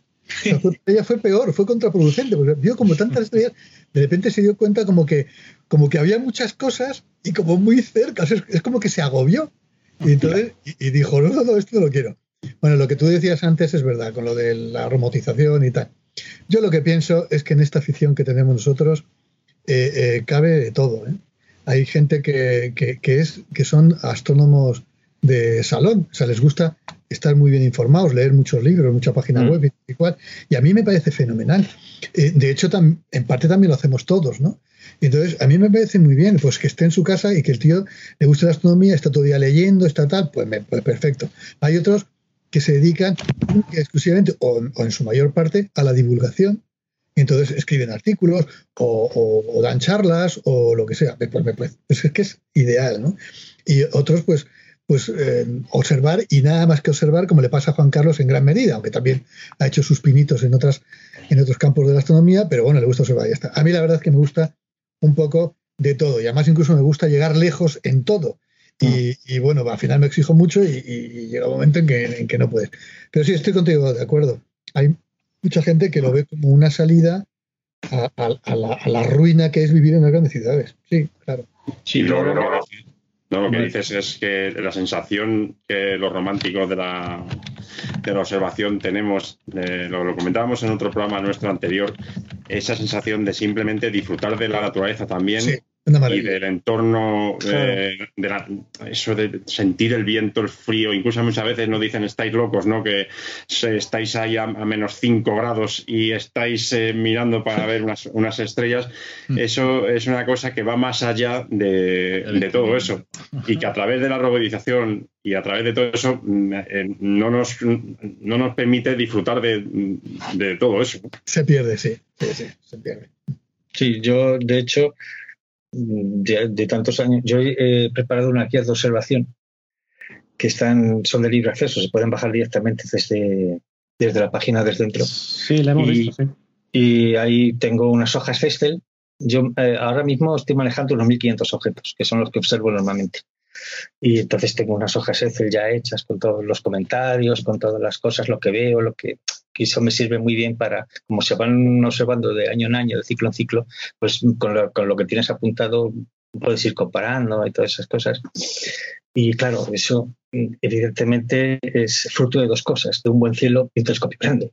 Entonces, yo, por lo que a mí respecta, para mí, yo sigo teniendo el espíritu del astrónomo del siglo XV con su eh, mantón y su gorro de cucurucho mirando por, a través de una ventana en una torre. Ese es mi espíritu. Sí, sí. Está muy bien este programa porque eh, a, veces nos ocurre que en algunos programas eh, tenemos que excluir, digamos, a la gente que hace astrofoto o tenemos programas dedicados a la astrofotografía y excluimos a la gente que se dedica más a la observación, pero en concreto, con lo que estáis contando, digamos que sería lo más parecido a tener para un astrofotógrafo un observatorio remoto. Es decir, lo que tenéis vosotros al final es eh, esa posibilidad que tiene una persona que se dedica a la observación, ¿no? Eh, de, tener su equipamiento ya instalado y, digamos, tenerlo lo más cómodo posible. Al final, eh, una persona que se dedica a la observación va a buscar el cielo, no puede hacerlo de forma remota, evidentemente, pero digamos que el equivalente del observatorio remoto de un astrofotógrafo en observación sería esto, o lo más parecido, ¿no? Mira, yo cuando cierro el techo, a los 15 minutos estoy en la cama ya estoy acostado y Antiguamente, ¿verdad, Álvaro? Te, te, mirábamos dos y teníamos hora y media, dos horas todavía de viaje. Horrible. Un horror, claro, Es que básicamente es eso. El hecho de tener un observatorio si perseveras en esto es por eso. Sí, sí. Eh, bueno, ya para finalizar, eh, bueno, no sé si mis compañeros tendrán alguna pregunta, pero si no, para finalizar, yo diría, bueno, tendría aquí un par de preguntillas más. ¿Tenéis hueco para, ir un grupo de 10 o 15 personas como nuestra asociación? bueno, allí, propiamente el, observatorio, o sea, el pueblo está a 1130 metros. Luego, un camino sale hacia el sur, continúas y, y a 1161 están los observatorios. Eh, allí tenemos un terreno, efectivamente, pero a lo mejor para cuatro o cinco telescopios, como mucho. Sin embargo, el camino continúa hacia arriba y como a un kilómetro, poco más, ya se corona y hay una esplanada tremenda que tendrá igual 10.000 metros cuadrados o puede que más. Y ahí hay sitio para... Pues ya preguntaremos a ver dónde cae esa esplanada porque nos gusta también, somos consumidores de buen cielo. Claro. Mira, ese, además yo voy con mucha frecuencia por allí porque me gusta la fotografía y me voy por los caminos. Pues, y voy con mi perrilla, tengo una perrina y paseamos mucho. Y, la verdad es que es un sitio espectacular porque además está mm, rodeado de árboles que se encargan de tapar justo la parte más desaprovechable del cielo, la tapan los árboles y el resto es está que son unos dos kilómetros y medio, tres kilómetros del, pueblo. Está, está pues, a unos 1.200 metros de altura. Y luego os quería preguntar también, eh, ¿habéis ahora con el tema del coronavirus y tal, ¿habéis echado más de menos el hecho de no tener robotizado ese observatorio o se asume y ya está? Me comentabais antes que no, no teníais posibilidad de, acudir al observatorio, ¿no? Entonces, bueno, me imagino que de alguna forma pues también os ha influido en cuanto a eso, ¿no? Que os dificulta eh, el que no se puede ir y, vamos, no, no se puede hacer nada. No sé si si en cuanto a esto habéis, habéis cambiado de opinión, me imagino no, no, lo que nos habéis contado. No, porque nosotros, Ya. Tenemos eh, también a, algún no sé, es que, claro, eh, eh, a nivel robotizado, te decía, a nivel digital, ¿cómo ves tú una galaxia de la 14,3? Mm, no, en tu caso en concreto de que haces eres observador, está claro que no. Claro, claro que no. yo tengo el límite allí, lo tengo en galaxia, lo tengo en la 14,4 y en estrellas en la 15,6. Entonces, ¿cómo un ocular electrónico te va a poder mostrar una, galaxia de la, magnitud 14, ¿no? Posible. Entonces, en mi caso, no, no ni me lo planteo, ¿para qué? Claro, hombre, yo echo, yo echo de menos el observatorio en, cuanto al cielo que tiene. en, el, en el encierro este prolongado que hemos tenido, a cada uno nos ha ido la, la, batalla como nos ha ido. Yo personalmente caí enfermo el 18 de marzo, desgraciadamente muy al principio. Eh, me echaron hasta del hospital porque no tenía sitio. Bueno, fue horrible. La verdad fueron 14 días horrorosos y además en esos 14 días lo último que pensaba era en la astronomía, en cualquier cosa, porque como pensaba, literalmente pensé que me iba a morir, pues todo se relativiza y ya no piensas en más que en nada. Luego cuando afortunadamente, gracias a Dios, salí de aquella, pues me tiré 15 días convaleciente, hecho una mierda, que un perdón, y mm, es que no se me ocurre otra palabra más, que, lo defina mejor. Y, y, luego ya después de eso pues una cuarentena. Así que me he tirado un mes y medio que la astronomía era, era una opción que no, no entraba dentro de mis esquemas estaba en otra. Y luego encima como, como laboralmente tenía muchísimo muchísimo trabajo con todo el cisco que se había montado pues pues tampoco. Y luego ya cuando cuando salí de aquella pues he estado, he estado muy atareado aquí en casa. Es decir, eh, no, no, astronómicamente me lo he pasado muy bien. Eso sí, con filtros. Además, no sé si conocéis los, filtros Optolong, estos que son una maravilla, es un inventazo. Y, los nuevos estos, el L Enhance Es el L Enhance y el otro. Y el, y el L Pro, pues el L Pro es una maravilla y le metes ahí una DSLR y te, te saca unas fotos aquí con toda la contaminación que tengo, que es brutal y, el L-Nance lo mismo, ¿no? Y lo único que necesita un procesamiento un poquito más curioso, pero, pero nada más, ¿no? Es decir, que y, me, inflaba aquí a, hacer, a divertirme, a divertirme, ¿eh? porque tampoco he podido hacer cosas de, primera calidad, pero a divertirme. Y sí, echamos de menos el observatorio. Pero si lo hubiera tenido robotizado, eh, no creo que hubiera hecho más de lo que he hecho. O sea, habría, habría estado tomando imágenes y habría estado procesándolas. Incluso me habría divertido menos, porque como he tenido la oportunidad de probar todos estos filtros nuevos, pues, pues me ha divertido mucho. Diciendo, mira, pues vamos a ver esto de qué va, ¿no? O sea que, no, yo creo que, son dos cosas distintas. Yo el lunes por la mañana, si no hay contraorden, cojo, echo la perra al coche, me monto y me voy. Así estamos todos, deseando ya que sobre todo, para ver cómo está aquello después de cuatro meses. Yo tengo, yo tengo un poco rum, rum por todo, por el observatorio, por la casa, así que el lunes cojo y me voy para allá. Mm. Bueno, eh, Alberto, Marcos, eh, Carlos también, que estás por ahí, no sé si nos queda alguna cosita en el tintero. No sé, yo creo que no lo han dejado claro. Sí. Todo. Se han puesto los dientes largos. Muy, muy largos los dientes. Hola, he estado oyente. No, no habéis hecho la pregunta que todo el mundo hace. ¿Habéis visto alguna vez a un marciano? No, no. Bueno, bueno ¿habéis visto es que sí. Nos la hacen a nosotros también. Ah, sí. ¿Y, luego, y, cuánto, ¿Y, cuánto, os ha costado? eh, en eso ya tenemos cierta noción de que es, es algo a lo que no, no podemos llegar. No Casi mejor no saberlo porque ya si directamente nos demoralizamos. Sí, ya, sabes, ya sabes que hay, no, no, no, no, hay, hay, una, hay una pregunta que nunca se debe hacer a un astrónomo aficionado y menos delante de su mujer y es ¿cuántos telescopios tienes? Eso es un aspecto muy, muy considerable a tener en cuenta. Es peligroso, es peligroso. Muy peligroso. Yo digo que dije que, si, si, algún día, si algún día me pasa algo, nunca vendáis esto por lo que he dicho que me ha costado. También es verdad. También es bueno. La herencia puede ser difícil. A ver, yo sí os puedo decir, a mí el observatorio me salió por unos 10.000 euros. Eh, sin, equipamiento, ¿eh? Sin equipamiento.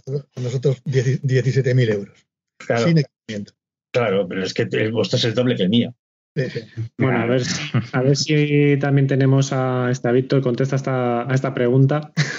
Víctor es nuestro socio que lo tiene robotizado y podemos comparar. Sí, sí, hombre. sin equipamiento, ¿eh? como empiezas a, sumar equipamiento. claro. Bueno, pues nada, Juan Carlos, eh, Álvaro, la verdad es que ha sido un verdadero placer haber podido contar con, vuestra presencia en este programa y por habernos aportado un punto de vista distinto al tema de los observatorios remotos eh, computerizados. Eh, al final el observatorio eh, computerizado tiene su público y no, no todo el mundo lo necesita. es decir, para disfrutar de la astronomía no, no necesariamente necesitas tener un, un, observatorio computerizado, aunque sí que tengas un observatorio, digamos, remoto o en algún lugar remoto. Así que nada, muchas gracias, ha sido un placer. A vosotros. Hasta luego. Gracias.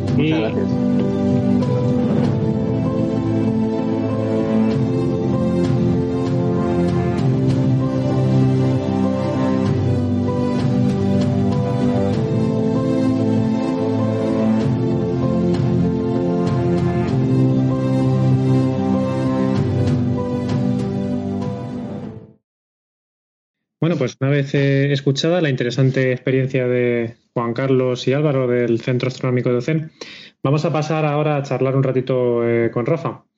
Como ya hemos dicho al principio del programa, hemos invitado a Rafa para que nos cuente su experiencia con los servicios de hosting o de alquiler de telescopios eh, por minutos.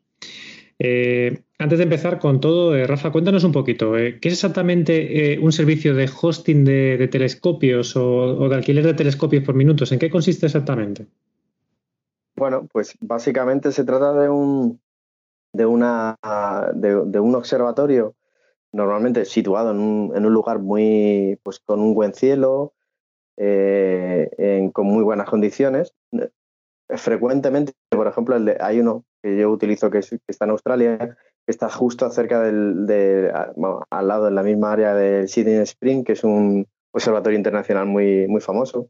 Mm. Y, entonces son observatorios que, bueno, al final son unos negocios eh, privados en los que, bueno, pues han visto el, un poco el tirón de, esto, de tener unos buenos equipos, eh, muy buenos equipos, caros y muy bien mantenidos, pues eh, que los ponen, se, ponen al alcance de, de, personas eh, de todo el mundo en remoto para, pues, para utilizarlo y, la verdad es que están bastante bien adaptados a, pues, al trabajo que quiere hacer cada uno con fotografía astronómica, fotometría, astrometría, la verdad que está bastante bien, bien o sea, conocen un poco la, las inquietudes de los aficionados y, un poco dan respuesta a eso. Pues básicamente es eso, te conectas a través de una web y bueno, pues puedes planificar las fotos eh, con el tipo de filtro, con el tipo de telescopio y, luego descargarte esas fotos como si fuera tu equipo. Pero me, pues en vez de tener tu equipo en un lugar, pues eh, utilizas el de otro y, y, coges el producto que son las imágenes. Sí. ¿En qué formato te las descargas? A ver, normalmente eso depende un poco del, del, de la cámara, pero el, el habitual es FIT, ¿vale? El formato FIT, que es el más extendido. Aunque, bueno, lo vas, ves por ahí, la verdad que llega un momento en que se, supongo que hay algún, algún formato que está cogiendo también relevancia, pero en principio de momento es el más extendido. Y las cámaras así de CCD normalmente, que son, la mayoría son CCD, pues utilizan este formato, el formato FIT. ¿Qué, a ti, Rafa, ¿qué, es lo que te ha llevado exactamente a, utilizar este tipo de, alquiler de, telescopios? Es decir, ¿lo haces eh, por la calidad del cielo? ¿Lo haces porque te soluciona algún tipo de, problema que tú tengas, eh, pues, pues, yo qué sé, eh, puntual o la dificultad a lo mejor de salir de vez en cuando al campo y haces uso de él? ¿Qué es lo que te lleva a pues ti a, Sí, fue un poco por casualidad. O sea, yo creo que lo estoy usando o lo conozco desde casi 10 años, ¿no? Tiene, tiene su tiempo ya. Entonces fue un poco por casualidad, lo típico. Te encuentras, pues, mm, pues algún, eh, te encuentras alguna noticia que, ha salido, pues, por ejemplo, este de e-Telescope, que es el que, el que utilizo normalmente, pues eh, te encuentras y empiezas a ver, pues te dejan una demo, por ejemplo. Yo, pues, tenías un usuario que podías tirar con un pequeño telescopio de, que bueno, un pequeño, un Takahashi, pero pequeñito. Y, empiezas a probarlo y empiezas a, trastear con ello y, piensas un poco pues en lo que puedes, puedes sacarle utilidad. Eh, para mí es como un complemento. Es decir, yo entiendo que hay gente, igual que hay gente que, tiene telescopios observatorios con, con housing, ¿no? Por ejemplo, el de EI que comentasteis en la, la entrevista hasta que, de este podcast, pues hay gente que tiene ahí el telescopio, bueno, hay gente que tiene su propio observatorio y hay gente que, bueno, pues al final, mientras en, incluso puede ser para probar, ¿no? Para probar un poco que la, la, tecnología, el tipo de telescopio que más te gusta, que más te... Es, una razón también, por ejemplo, para, para verlo. Yo, en, mi caso, pues antes de tener pues, la cámara, al principio estaba con visual, por aquella época estaba más con el tema de visual antes de tener la cámara y tal, pues era pues para probar, para probar a sacar fotografía del, del tema este de los cometas que, y esteroides que me gustan. Y además, pues también para complementar un poco, pues ya como he comentado antes, en algún caso que no tenía posibilidad por indisponibilidad del equipo, porque estoy de vacaciones, o porque resulta que la supernova está, resulta que está en el hemisferio sur y no hay manera de, de por ejemplo, de fotografiarla desde el norte, pues, pues lo he usado, por ejemplo, con el telescopio de, Australia. Claro, porque me imagino que uno de los grandes atractivos de esto es que puedes acceder a otros, a otros cielos y ya no solo acceder pues al, hemisferio sur en sí, sino que, bueno, hay algunos eventos que a lo mejor son invisibles aquí y allí, pues eh, sí pueden ser observados, ¿no? Algunos cometas, por ejemplo, se me ocurre lo que tú has dicho, alguna, mm. alguna supernova, y eso es un lujazo. Sí, además, pues, por ejemplo, a ver, el, eh, pues tienes, tienes, depende de la red que sea, pero por ejemplo tienes varios, tienes un par de, a lo mejor tienes un par de ubicaciones en el hemisferio sur y algunas en el hemisferio norte, pero con distinto uso horario también, por ejemplo.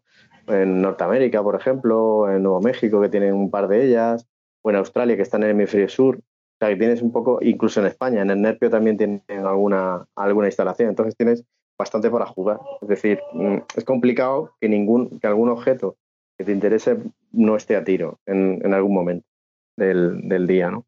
Y la verdad, pues sí, además bueno, el acceso a objetos, digamos, exóticos del hemisferio sur, pues algo también que puede ser interesante, ¿no? Para, para aquellos que no tengan, por ejemplo, acceso para viajar o tengan capacidad de viajar, pues sacar alguna foto pues, de objetos que normalmente en el hemisferio norte no podemos observar. ¿Y con qué empresas has estado usando este servicio? ¿Y hay muchas? ¿Y algunas se encuentra o, en España o en, las cercanías de nuestro territorio?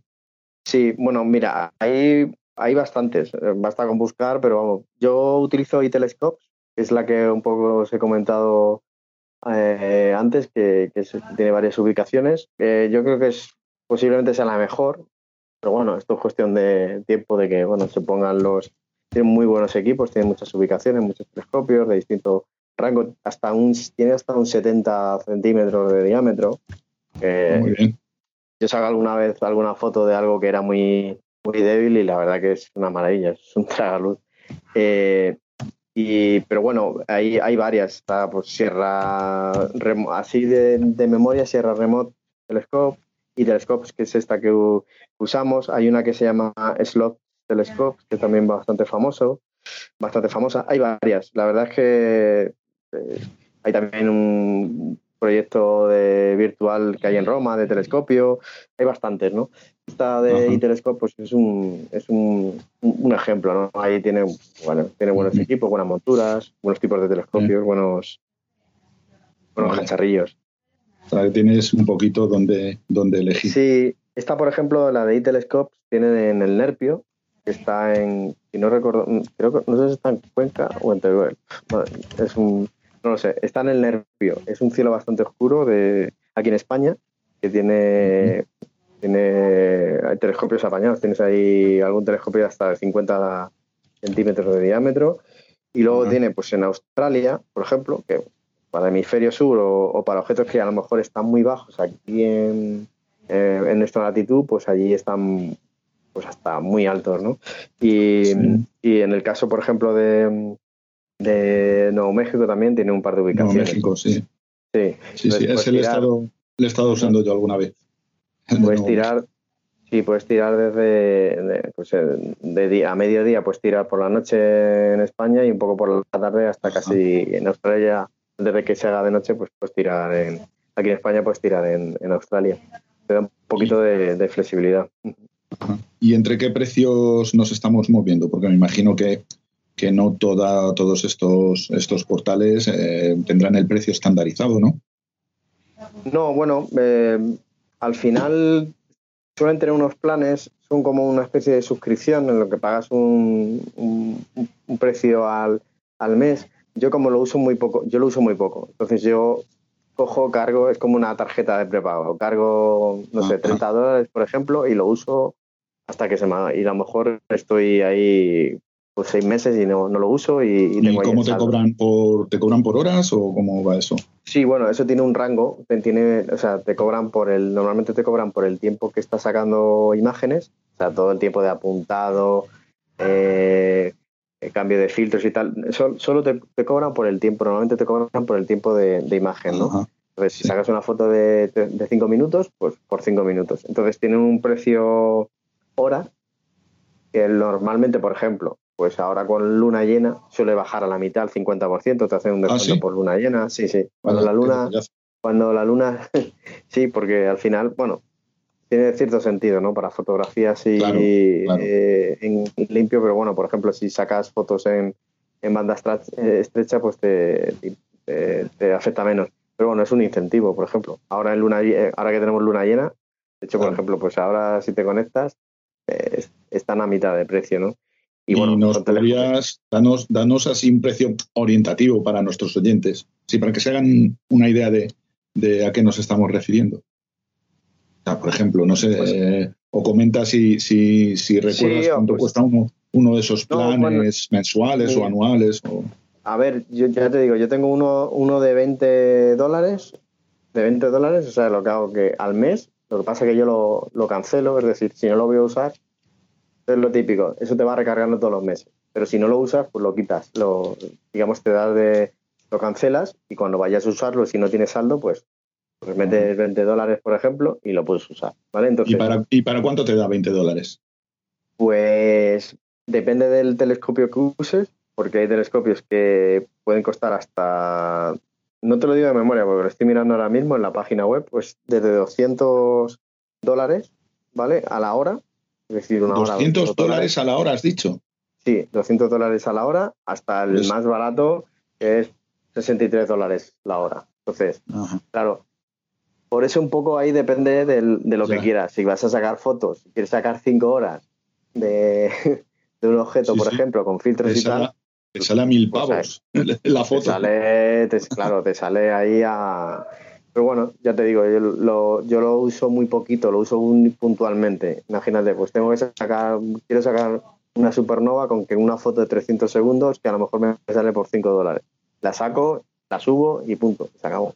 Y ya está. Nada más. Eh, pero bueno, pero sí es verdad que además esto tiene un, un sistema para reservar, es decir, puedes reservar los telescopios con antelación. Eh, puedes eh, mm, planificar las tareas de pues quiero apuntar a, tal, definir un plan y, tal. Y, ves a usuarios que están todo el día ahí. Hay gente que tiene que le sobra, le sobra el dinero.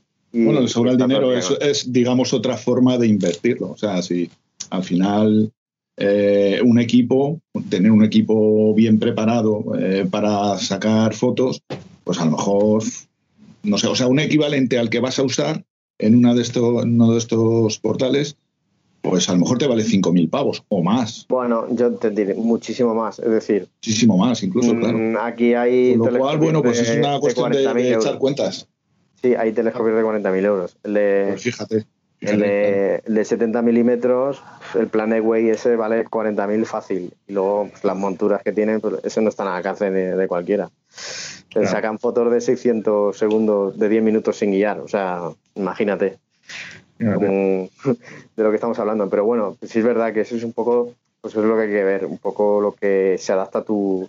Ya te digo, hay telescopios apañaditos, pequeñitos, Takahashi, muy, muy buena de campo de campo amplio que bueno pues te vale 63 dólares la, la hora bueno pues mira puedes ahí a probar para sacar algún alguna luminancia o algún o sacar en color directamente, ¿no? Eh, hay, hay, hay telescopios que lo tienen así. es un poco depende de la, de la necesidad que tengas.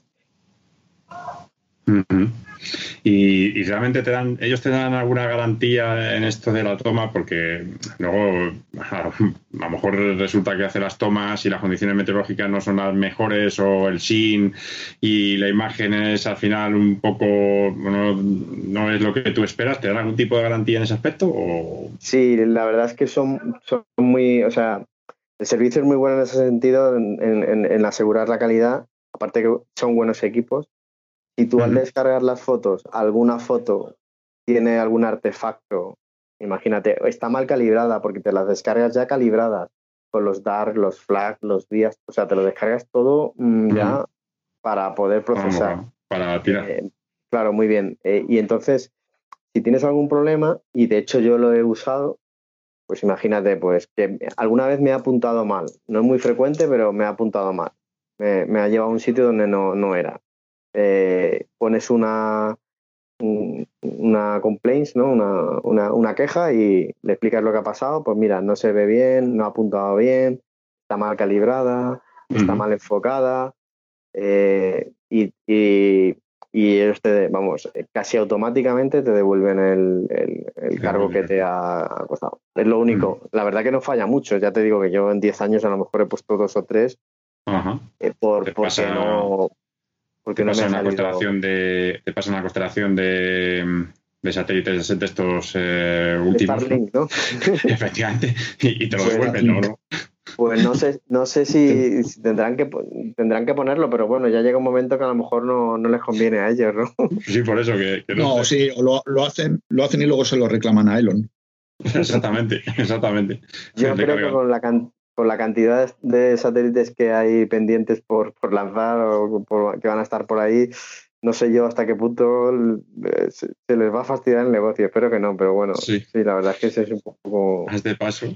este paso. ¿Y cómo funciona realmente luego el, este proceso de toma de imágenes y demás? Eh, tú, o sea, comentabas que la empresa pues tenía distintos observatorios, podías elegir observatorios de distintos puntos del planeta pero luego también tenía, tenías también posibilidad de elegir equipos. Em, tú vas y dices, bueno, pues ellos tienen varios equipos en el mismo observatorio, tú eliges el que quieras en función del precio, ¿cómo, cómo va eso? Sí, pues mira, por ejemplo, lo normal eh, tienen, mira, por ejemplo, en Australia tienen 10 eh, telescopios, en Nuevo México tienen 7 telescopios, en el Nervio tienen 3, aquí en España tienen 3.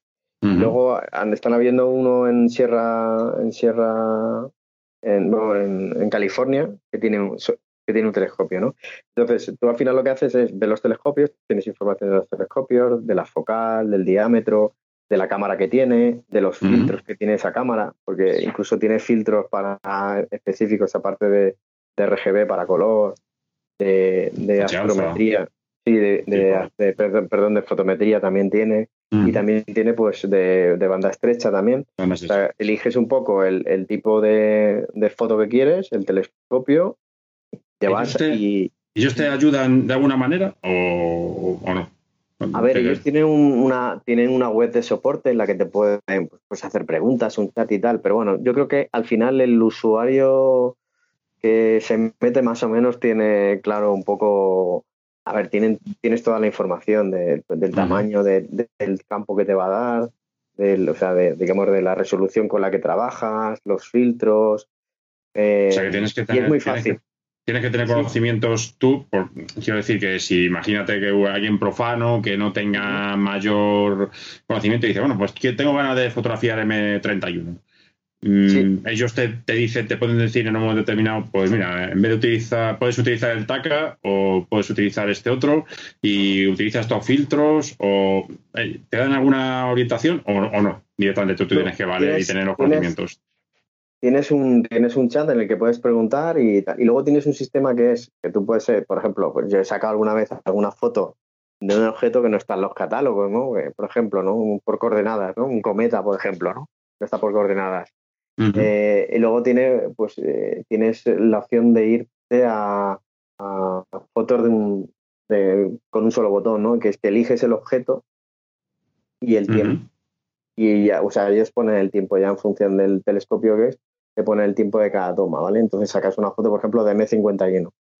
Y bueno, teniendo en cuenta el, tipo, el, telescopio que has usado y el, y el objeto, ya de forma inteligente pues te saca una toma a lo mejor pues de 300 segundos, ¿no? Para que salga M51 pues en todo, una única toma pero en todo en todo su esplendor, ¿no? Que ya lo tienen programado de alguna forma, ¿no? Sí, tienen, tienen eso. Luego aparte pues tú puedes coger y programar número de tomas, el objeto, número de tomas por filtro, la duración, si utilizas BIN 1, BIN 2, las, eh, las características de, de la cámara, ¿no? Si quieres reenfocar cada X tiempo, la verdad que tiene un, interfaz web muy fácil, fácil de, usar. ¿Qué software es el que utilizas? ¿Tienes alguno en concreto? ¿Depende del observatorio? A ver, yo los sé que ellos utilizan para automatizar todo, es un interfaz web, pero para automatizar todo tienen ACP, que es el, digamos, el, el, el, software líder, ¿no? En tema de, o hasta ahora, pues es de pago, es, es así tipo es como el, el Pix Insight, ¿no? Del el, software así bandera de, la automatización de, observatorios, ¿no? Entonces, todo el interfaz que utilizas, que el ACP es complicado, ¿no? Tiene, tiene muchos, muchos menús y tal, pero todo eso te los, te lo, ellos te lo, te lo simplifican porque utilizas una interfaz web en la que solo ves, pues eso, a qué hora quieres empezar a tirar fotos qué vas a tirar, a qué objeto, con cuánto tiempo y, cuánto y con qué filtro. Y te lo, la verdad que te lo simplifican bastante. Sí, porque eso es, importante eso, teniendo en cuenta pues ese coste que has comentado, que bueno, al final es un, un cierto, digamos que... Sí, el, software también, eh, efectivamente, el, el, uso del telescopio del software también es, porque ya te digo, es, el software que utilizan es el ACP el Maxim para tirar fotos y autoguiado. O sea, tienen, tienen de Sky X, creo, para, pues para de, planetario, es decir, el software líder eh, de astronomía, eh, todo de pago y supongo con su soporte, porque es una empresa que al final pues depende un poco de, su buen servicio para, para, para funcionar, ¿no? Y, la verdad que el software es muy es, es bueno, es el líder, vamos. ¿Y ese software lo tienes que bajar tú ¿O lo haces vía web? Todo, no, no, el software, el, el, tú el trabajo que haces con el observatorio lo haces vía web. Eso está en remoto ejecutándose en los ordenadores del observatorio. Lo que sí es verdad que tienes la posibilidad en, uno de los menús de ver observatorio y ves como el escritorio remoto, tú no puedes tocar nada absolutamente, pero ves el software que tienes, que está utilizando tu, tu tiempo ¿no? de, fotografía. Y ahí ves el Maxim, ves el ACP, ves el, de Sky, ves el... tú, ves en, directo cómo se va tomando la foto, cómo va cambiando los filtros, eh, eso lo vas viendo tú en directo, ¿no? sí, lo puedes, puedes incluso cambiar en, cualquier momento alguno de esos parámetros. Sí, puedes cancelar. sí, bueno, una vez que lanzas un plan, una vez que lanzas una fotografía, puedes, puedes cancelarla y cambiar, por ejemplo, ¿no? Pero tú, lo que, tú lo que ves, ves, por un lado, ves el estado del telescopio, es decir, qué está haciendo el telescopio en todo momento, que es como una pantallita negra verde con pues, una especie de log ¿no? de, de, lo que está haciendo. Pues ahora estoy apuntando a tal sitio, ahora estoy enfocando, ahora estoy cambiando el filtro, estoy sacando la primera foto de tantos segundos y voy por el segundo tanto.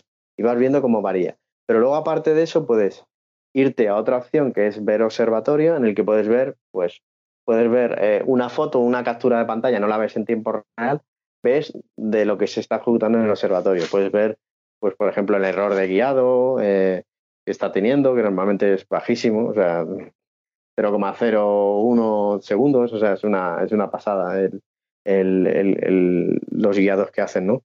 Y el filtro, eh, el monitor de nubes, por ejemplo, también, todo lo que tenga, todo el software que se está ejecutando en el observatorio lo puedes ver. Incluye también eso, control de atmosférico, para ver si evoluciona, yo qué sé, que de repente aparezcan nubes y te, sí. y te, te fastidien la foto o algo, ¿no? Sí, automáticamente en cuanto detecta nubes, eh, la cúpula se cierra. Alguna vez me ha pasado, es decir, estás tirando fotos y plaf, y te dicen rough closer, han cerrado el, tejado. el techo. Y ya está, y es lo que hay. Te han quedado ahí. Sí, sí, y, te, se te cancela la foto, o sea, la foto no se cancela, no, no se ha podido terminar. Lógicamente tampoco te la, ese tiempo no te cuenta, no te lo, no te lo, digamos, quitan del saldo que tengas y, ya está, no hay problema. Por ahí, por eso lo tienen muy controlado. Y luego, como curiosidad, eh, eh, ¿qué tamaño suelen tener las fotos en, de estas al final que recibes? ¿Qué tamaño en megas? Pues, pues, a ver, tú cuando tienes un sitio que es el FTP, tienes un FTP donde tienes tú las fotos que se te va organizando por carpetas, por, por el telescopio, pues T1, T2, 3, hasta 3, T28 me parece que hay, ¿no? Entonces, imagínate, saco desde el T, T27 unas fotos. Entonces te vas ahí a una carpeta y tienes ahí el, eh, los ficheros FITS. Están, em, están comprimidos, ocupan muy poco, ocupan unos 4 megas cada foto. Porque son megas? sí, unos 4 megas porque está comprimido el fichero. Si tú coges un FITS, al final un FITS es un, es un conjunto de números, de, pues, de números, ¿no? De tan píxel, ¿no? Es un formato bastante numérico. Entonces, eso tiene una compresión bastante grande. Suele es fácil comprimir de 1 a 10, 1 a 15. Entonces, cuando descomprimen la foto, claro, es, numérico, o sea, es decir, el píxel, el primer píxel de la foto, el que está en la esquina inferior, la superior, eh, superior izquierda, tiene tal, tal, tiene tal valor de cuentas, 64.000, por ejemplo, plaf. Entonces, es una, una secuencia de números. Eso al final pues eh, a la hora de cipear eso, de, comprimirlo, pues es súper súper eficiente, porque al final muchos píxeles son parecidos, unos a los adyacentes y sí, eso tendrá, tendrá algún tipo de algoritmo, pues que, eso, que lo comprima sin pérdida de, información. Sí, es un zip. No, no, o sea, cuando tú haces un zip de un fichero, del que sea, eh, no comprimes, no pierdes información nunca. sí, te lo he preguntado porque precisamente los, fotógrafos lo que hacéis es, es tirar todo lo que podéis cada píxel y claro, interesa que, no se pierda. Sí, que no haya ruido, ¿no? Que no haya ruido de información. Sí, pues eso no hay problema. Entonces, eh, cuando tú te lo descargas, pueden ser unos 4 megas cada foto. Eh, luego, cuando lo descomprimes en el equipo, pues pueden ser, pueden llegar a ser pues entre 10 y 20 megas fácilmente. Similar a que las cámaras estas nuestras. Sí, sí, al final las cámaras que, que tienen pues son, pues eso, son UHC, SPIG, Moravian, las marcas que hay ahora líderes de, CCD y con el formato de. Ya depende del tamaño del chip. Jope, pues eh, se, me hace a mí muy agrio esto, pero, pero yo, es que no, no me va a mí esto de los observatorios remotos. ¿Tú, realmente crees que esto es, eh, es algo realista para, para alguien que le guste la astrofotografía? A ver, como todo en esta vida hay mucho nivel, ¿no? Depende del, nivel que tengas, tanto de económico de y tal. Yo lo utilizo, como os he comentado, lo utilizo para complementar, es decir, para... para pues, Fines científicos. Sí, sí, para, y sobre todo para complementar. Es decir, yo no me planteo tirar una foto de 10 horas. O sea, pues sí, pues, pues, sí, pues la podría sacar y ya, pero... Ya, pero es que yo lo, que veo es que, por ejemplo, pues eh, los que salen a campo, pues montan su, equipo, eh, batallan con él y hacen su foto y sacan lo que sacan. Víctor, que nos contaba, pues ha ideado un observatorio, lo ha puesto en marcha y es fenomenal todo. Pero esto yo, yo lo, critico, no, no lo critico, pero no me gusta en el sentido que te conectas en remoto a un sitio, eh, escoges eso, sobre una montura fabulosa, un tubo estupendo y es casi como bajarte fotos del Hubble al final, porque no, haces más que mover. Es casi como, como, como irte de caza y que te pongan el ciervo delante, ¿no? Claro, yo nunca tiraría, claro, yo nunca tiraría, por ejemplo, es verdad, nunca tiraría M81 con un telescopio de este.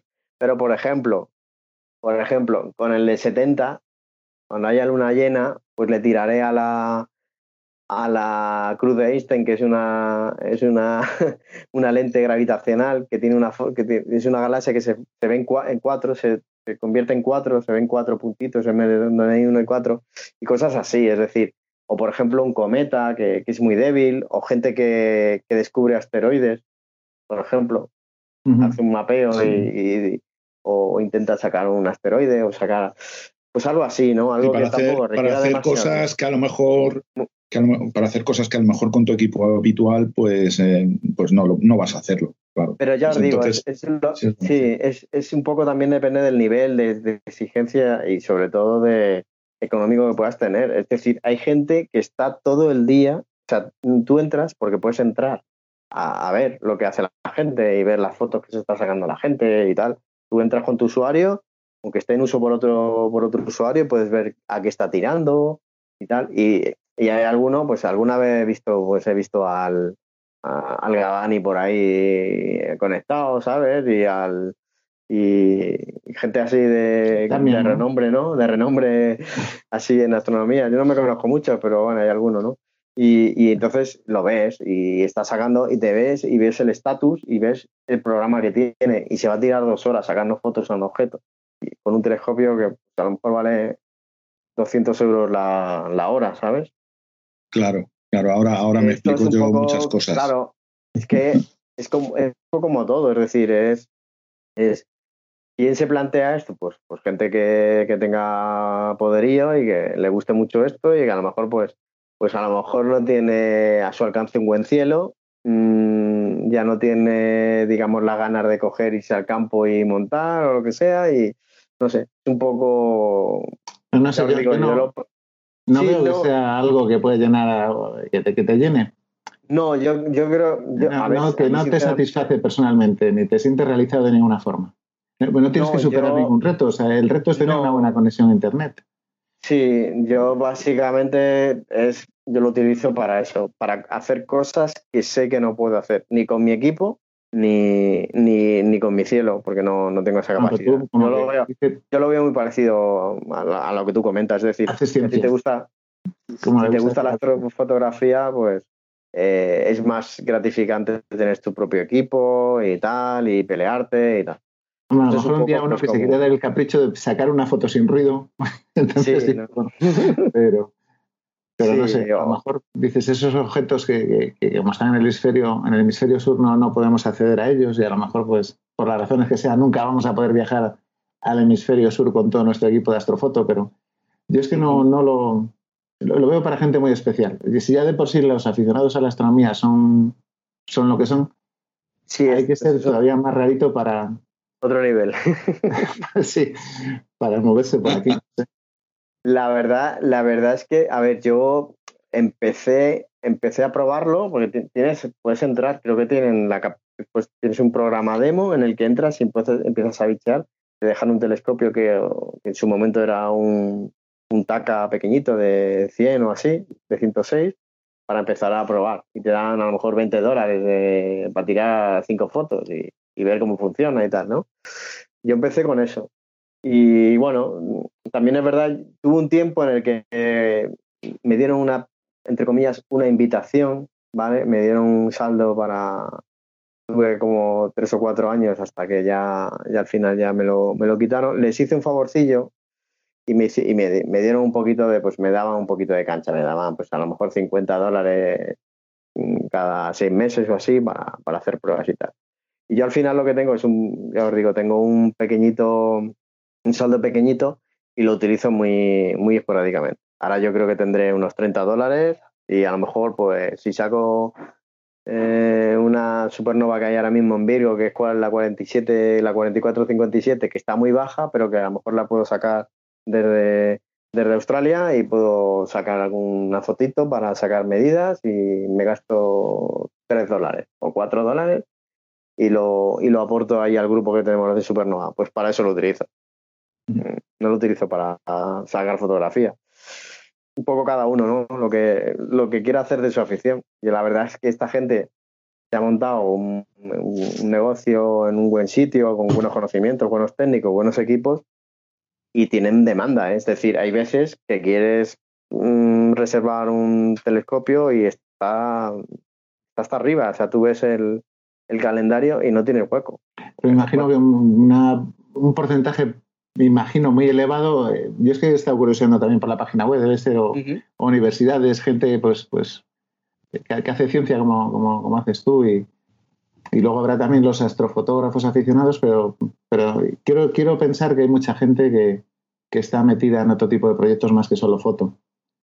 Sí, sí, sí, sí. De hecho, mm, en la propia página pues te explican cuántos cometas que han descubierto, asteroides que han descubierto. creo que la foto, hay la foto del objeto más débil hecha por un amateur está hecha con alguno de esos telescopios también. O sea que, sí, hay gente que, que, también se dedica también a... Pero bueno, que tú te vas ahí a, a ver el, el planificador y lo que ves es pues eso, gente sacando fotos a, nebulosas planetarias, a galaxias, se utiliza también para fotografía, eh, digamos, astrofotografía de, mm, pues de objetos así conocidos. Mm. Sí, amateur, iba a decir amateur. no, me salía la palabra amateur. Yo hace, hace un par de años o tres, no me acuerdo, estuve en Nerpio, en el de Albacete, y, y el amiguete que vivía por allí conocía a la persona que hacía todo el mantenimiento y demás de los equipos, nos los estuvo enseñando todo y, la verdad era muy curioso. Pero, pero bueno, ya sabéis lo que pienso. ¿Y qué, ventajas e inconvenientes le ves a este tipo de servicios? Aunque más o menos los has comentado, pero si tuvieses que decir, tú como usuario, porque nosotros no hemos sido usuarios, pero tú como usuario, eh, las ventajas que, de las que has disfrutado y los inconvenientes que has sufrido. A ver, está muy bien montado, es decir, eh, tienen, entiendo que tienen una inversión potente, está muy bien montado y lo, bueno, la ventaja, la principal ventaja es como la que tú tuvieras, si tú tuvieras un, observatorio como el que tiene Víctor, es decir, lo tienes todo ya montado y preparado, esperando a que le des al botón para que apunte a donde tú quieras. Eso es súper importante. No es, pues por ejemplo, cuando salimos al campo y tal, con, la, con los telescopios, lo que tardas en montar, los problemas que te dan en la puesta de estación. Ostras, ahora resulta que el cable este USB no me funciona. es decir, está todo muy bien. Eh, si dos minutos antes quieres, ostras, que, que no me acordaba, tengo dos dentro de dos minutos pasa este objeto, está en tal zona y va a pasar un asteroide y va a ocultar una estrella. Pues dos minutos antes, con tiempo, llegas y lo haces. Y eso es, es inmediato y funciona genial. Inconvenientes, pues lógicamente tienes el inconveniente de que es un servicio relativamente pues, caro, eh, pierdes un poquito la magia del cacharreo, al que le guste el cacharreo, pues que ya sabéis que a mí me gusta más un cable y un tornillo que un, lápiz, pues todo eso también lo, lo, lo, pierdes, ¿no? Y, y, bueno, pues también pierdes, lógicamente, pues como cuando sales al campo y te da un poquito el aire y compartes tiempo con los amigos y tal, todo eso pues, pues, también es todo como más frío, más, más, más, más, más impersonal también, ¿no? Eres tú, una máquina, más, te sacas la foto, las claro, más quirúrgico, todo más tal. Bueno, pues es un poco, ya te digo, yo mi, mi visión de esto es sacarle el provecho que tú consideres, pues cuando no tengas una alternativa que te, que te satisfaga o que, lo, o que esté a tu alcance. Está bien para las pandemias, ¿no? Sí, además eso, yo creo que si ya no puedes salir, pues mira, pichas un poquito y sacas alguna foto y tal. Eh, está bien. No, nos comentaba José Luis Quiñones, de Entre Encinas, ¿no? Que, bueno, sus, este complejo que él tenía iba creciendo en estos últimos años y había crecido bastante. Es, telescopios robotizados. Eh, esta, eh, la evolución en, cuanto tú que llevas ahí ya bastante tiempo, 10 años eh, en este mundillo son bastantes. ¿Cómo has visto la evolución de este tipo de observatorios? ¿Ves que cada vez se usan más? Sí, yo veo que... ¿Se demandan? A, ver, estos al principio tenían dos ubicaciones, tenían una ubicación en América y otra en, Australia y, han, han, multiplicado, primero han multiplicado, han, instalaron en España yo creo que hace unos cinco años así, y luego también en, California ya están abriendo, ¿no? Luego los equipos, los equipos también están, eh, están siendo, eh, evolucionan, ¿no? Pues antes todo lo que te encontrabas eras, eran cámaras, pues las cámaras SVIG, ¿no? Que eran las un poco líderes. Ahora ya empiezas a ver ya casi todo son Moravian, que también son las que hay ahora. Bueno, pues SVIG está un poquito como más segundo plano, ¿no? Y, sí, sí va, eh, va evolucionando eh, y están creciendo porque tienen demanda. Es decir, pues yo creo que hace como unos tres años o cuatro eh, pusieron el Planet Way de 70 centímetros, que es un telescopio ya que, que eso hay observatorios profesionales que tienen telescopios más, más pequeños o del mismo rango, ¿no? Entonces, sí se ve que hay, que hay interés en, probar estos, estos servicios. Y al final, esto es un poco como el tema de, aunque ahora es un tema complejo y tal, la economía, ¿no? Y cómo funciona, pues también tiene su tiene su nicho de un poquito de lujo, es decir, aquí gente pues que, le gusta tirar con un telescopio, una Paramount que no falla, que tiene un seguimiento exquisito, y luego te sacas la foto y dices, ostras, no he visto en mi vida una estrella más redonda, pero claro, pues eso también tienes que pagarlo, ¿no? de alguna manera, ¿no? Ah, luego les preguntan, oye, ¿y con qué, con qué equipo has sacado esa foto? Y responderán, pues con la Visa Platino. con la Visa, digo, con la, la, la, Platino, no, sé cuál es la, más. no sé cuál es la más. No tengo de esas, así que tampoco. ninguno, ninguno la conocemos. Ninguno, ¿no? vale. Pero bueno, este, puedes hablar de una purilla. Aquí lo importante es que la gente conozca estas alternativas y, y bueno, también, a ver, también aprendes un poquito de cómo funciona y yo, eh, yo, por ejemplo, para automatizar incluso mi telescopio, pues he visto un poquito tips, trucos, ¿no? Las secuencias, cómo se hacen las cosas. Aunque luego ya los programas ya más o menos te lo hacen así, pues aprendes también un poquito. O sea, algo un poquito de, conocimiento también te viene, te viene bien. Bueno, pues yo creo que en general así no se nos queda nada en el tintero. La verdad es que es un poquito lo que tú dices. Eh, pues eh, es importante conocer las alternativas que tenemos todos. Eh, cada una de ellas será más adecuada a uno o a otro en función de sus posibilidades y, su bolsillo, como estamos viendo. Y bueno, yo creo que, nos has dado una imagen muy clara de lo que es un, hosting de, telescopios. Pues nada, muchas gracias Rafa por traernos tu experiencia al respecto. Nada, gracias a vosotros. La verdad es que estamos. Cuenta, cuenta. Se anima a probarlo. Exacto. Sí, sí, tenemos. A ver si nos hacemos con una cuenta de clave y ya te comentamos qué tal. Sí. Oye, yo no sé, yo lo digo, lo, lo que pasa es que no probar todos los oyentes. Mm, lo que no sé si vais a poder tirar mucho, porque me queda poco, creo yo. Creo que me quedan 30 puntos o así. Que creo. Tenéis, o sea, que hay un programa, creo, demo por ahí. O sea, creo que hay un programilla demo de, pues para te registras y te dan una y te dan una pues una, un tipo de demostración no sé si te dan 10 créditos o 20 créditos que es por donde ese es el que utilicé yo hace tiempo con mm. el telescopio de Nuevo México sí, eh, lo, tenían en promoción y me consta que hay varios de la asociación que lo estuvieron probando y, y bueno, mm. unos minutillos con un, con un equipo mm, bastante discreto, las cosas como son, pero bueno, te da un poquito de idea de cómo va el asunto. No, pero eso ya lo han quitado, ¿eh? Porque lo sí, sí, no, yo estoy hablando hace siglos. ah, sí, no, sé si lo han quitado, la verdad. Bueno, pues eh, lo dicho, Rafa. Muchas gracias. Y nada, te invitamos a que te quedes hasta el, hasta el final del podcast. Genial, gracias a vosotros. Gracias, compañero. La verdad es que estamos viendo eh, muchas y muy diferentes eh, alternativas y posibilidades para montar o alquilar un observatorio astronómico parte de su equipamiento, por lo menos, como hemos visto con, este tipo de servicios, ¿no? Bueno, entramos ya en la recta final del programa y como no podía ser de otra forma, pues eh, vamos a hablar del hosting o alquiler, en este caso de un observatorio completo eh, robotizado. Y para ello hemos podido entrevistar a José Luis Quiñones del Complejo Astronómico Turístico de Entre Encinas y Estrellas. Así que os dejamos con la entrevista, esperamos que la disfrutéis porque de verdad merece la pena escuchar lo que tiene José Luis para contarnos. Y nada, eh, seguimos a continuación.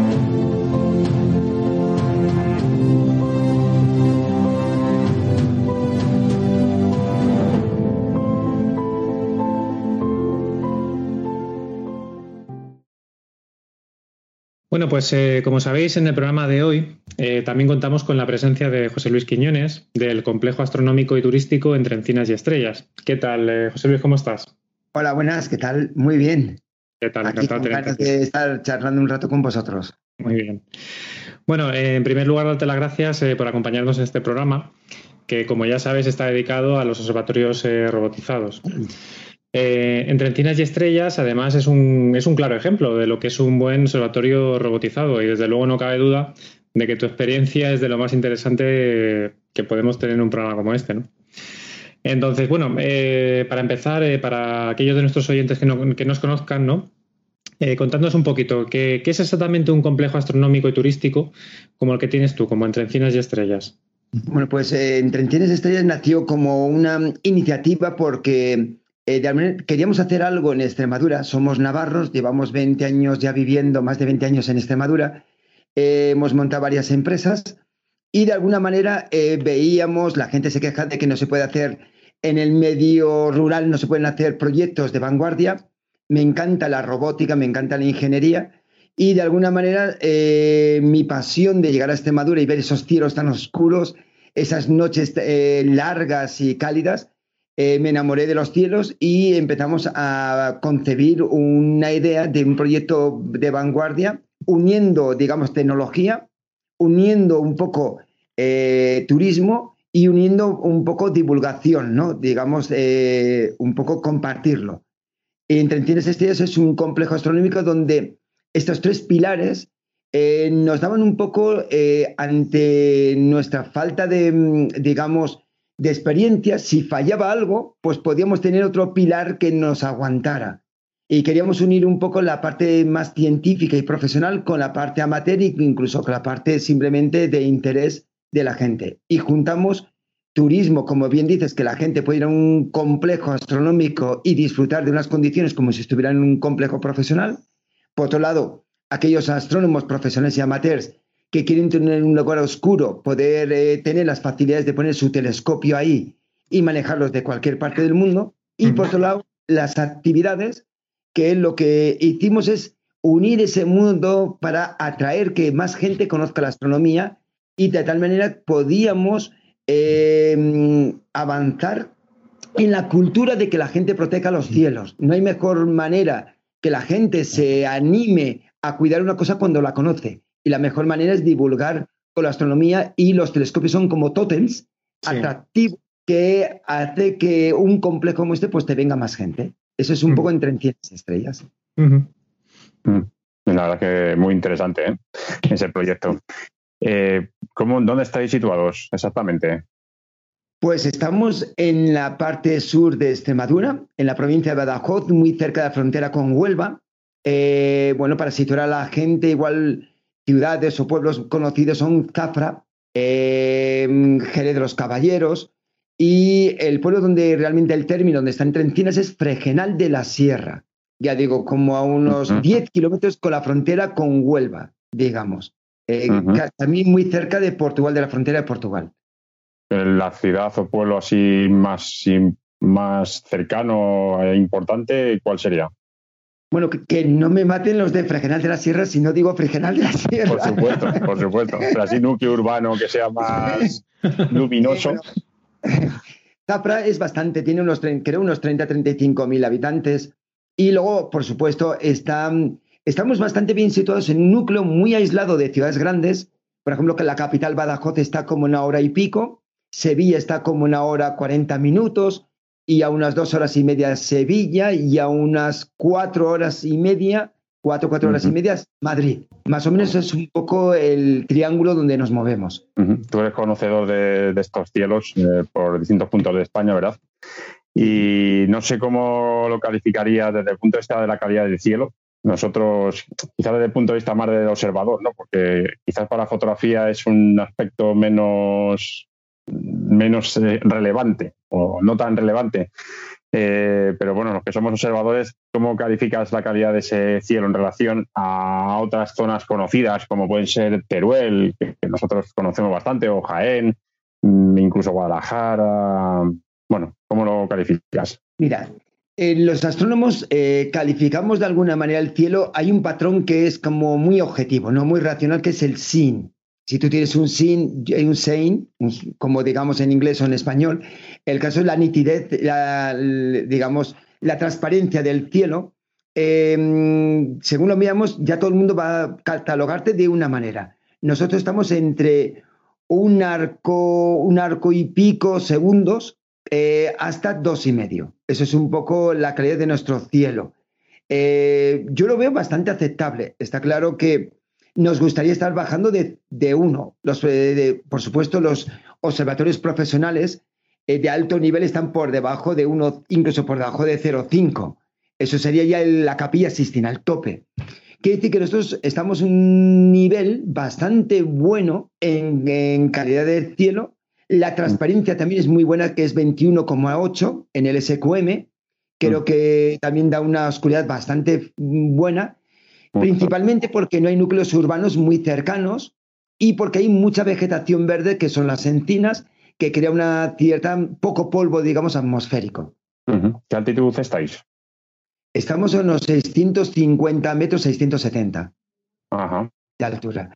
Quizás es el punto más eh, me gustaría estar a mil metros. La verdad es que, pero Extremadura no tiene realmente montaña. Bueno, está Tentudia, que está como a unos 30, 40 kilómetros donde estamos, pero es una montaña aislada donde los vientos son muy fuertes y el Seine es muy, muy bajo, ¿no? Entonces, yo creo que la estabilidad térmica de los vientos y de la atmósfera, y los vientos y la temperatura y la, la oscuridad, hace que estemos entre notable alto, digamos. Y en cuanto a climatología, ¿qué, tipo de clima tenéis? Y, eh, lo más importante para, nuestra afición, eh, ¿cuántos días al año son eh, útiles para observar? ¿Una media? Sí, muy bien. Es exactamente un complejo astrométrico que llegaremos ahí. unos valores más importantes, cuántas noches. A mí mis usuarios de varios países me preguntan cuántos días al año pueden utilizar el telescopio, ¿no? Es su mayor preocupación. A veces incluso más que el SIN, les preocupa el número de noches, como tú dices, de observación. Bueno, en el 2019 eh, tuvimos uno de los mejores años, sabéis que fue un año seco, 287 noches despejadas donde más de al menos un 30, un 40% de la noche se pudo ver. Si cuentas esas noches más las despejadas, fueron 287 noches al año.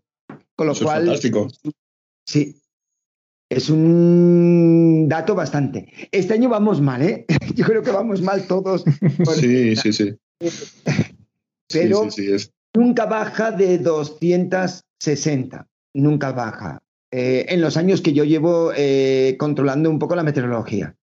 Ajá. ¿Y de, y de un año típico? Eh, ¿Cuál sería la época más favorable?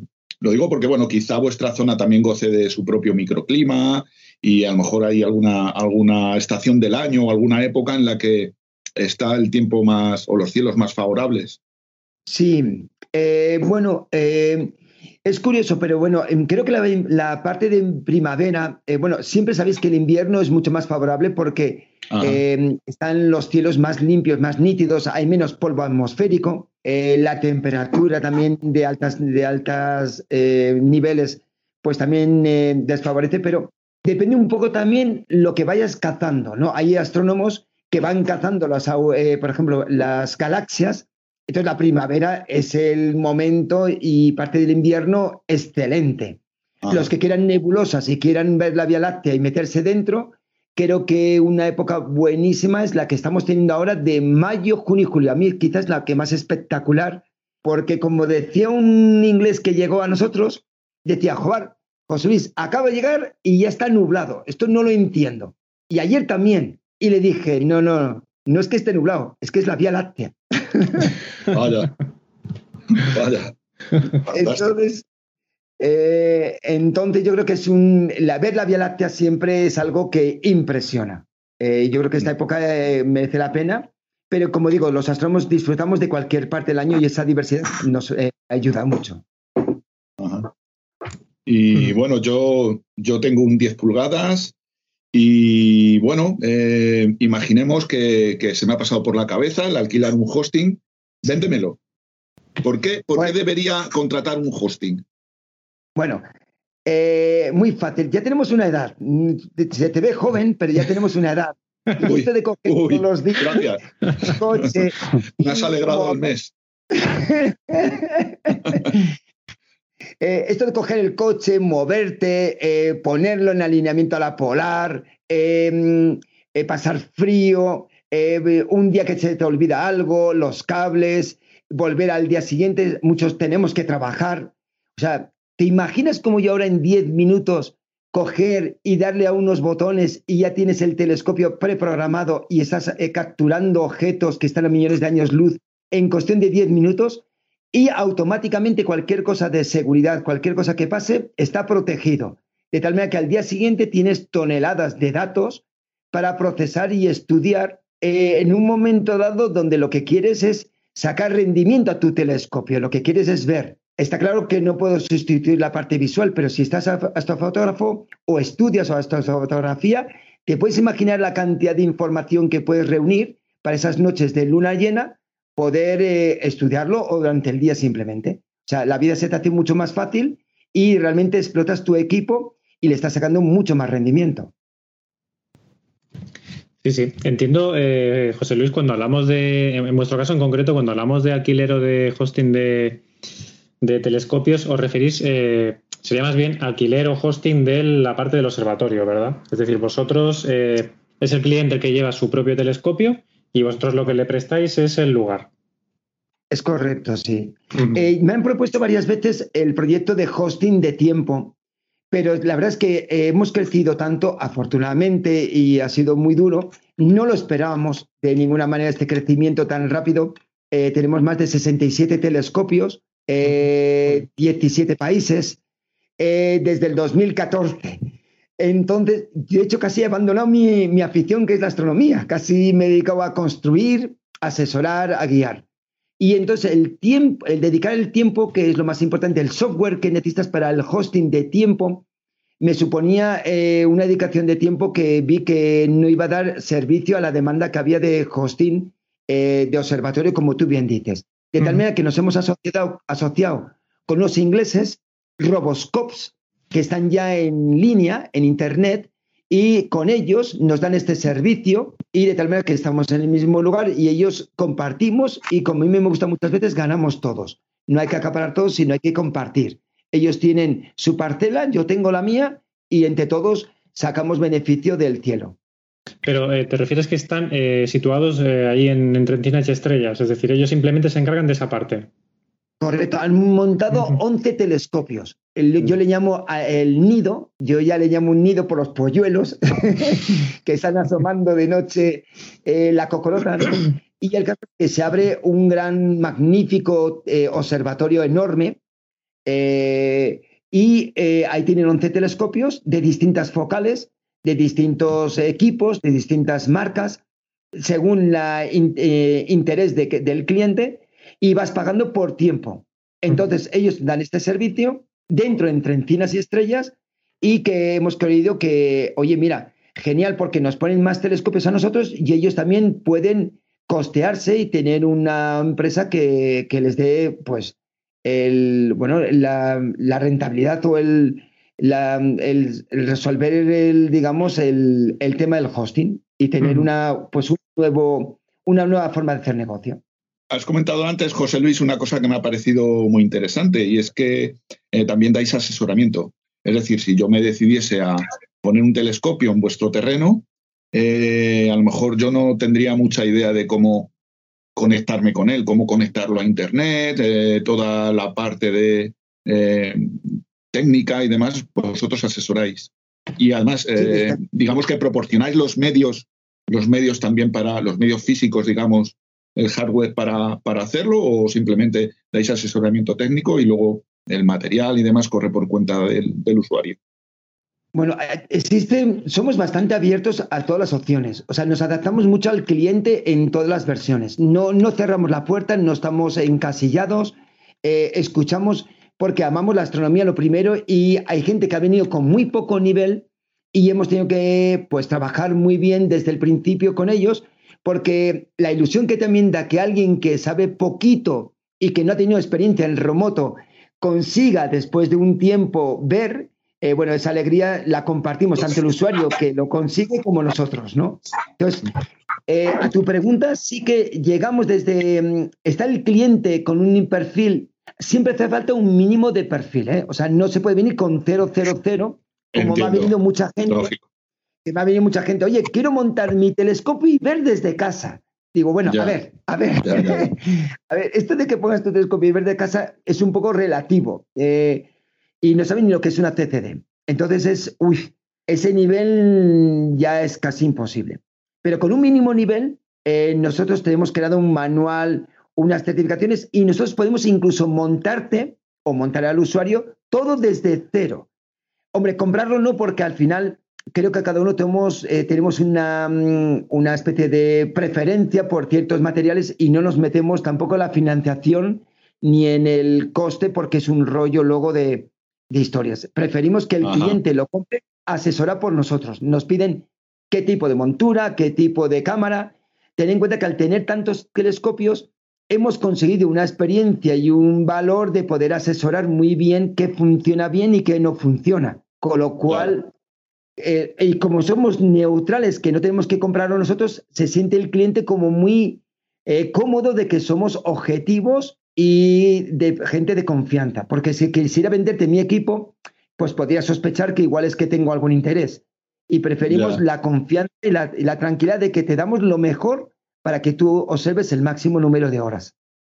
Ya digo, montamos desde el principio todo. Eh, qué tipo de refractor, alturas, eh, cámaras, eh, lo que has comentado remoto, todo a, través de Internet. O sea, todo lo que es hasta la lleva en mano. Yo estoy montando ahora mismo un eh, Planet Wave de 14 pulgadas, muy bonito, de un alemán que, bueno, ni lo conozco, es un tío majo por el mail, y me ha mandado todos los equipos. Le he comprado algunos porque tenía problemas él para traerlos por el COVID y le he tenido que comprar yo. Y eh, esta semana ya tiene funcionando prácticamente en 10 días. Son ellos los que deciden un poquito, eh, o sea, vosotros le dais en la conexión a internet y ellos deciden eh, qué es lo que instalarán allí o qué es lo que, cómo va a funcionar, digamos, ¿no? Sí, casi todo, normalmente todo el mundo ya viene con una idea muy clara de lo que quiere, cómo lo quiere, qué presupuesto quiere y qué tipo de objetos va a observar. la mayoría buscan eh, gran campo, refractores hasta 150 milímetros de, apertura. Y eh, bueno, también tengo algún 20 pulgadas. Eh, tengo, como digo, algunas focales grandes también, pero la mayoría son refractores de gran campo, que es lo que se estila ahora.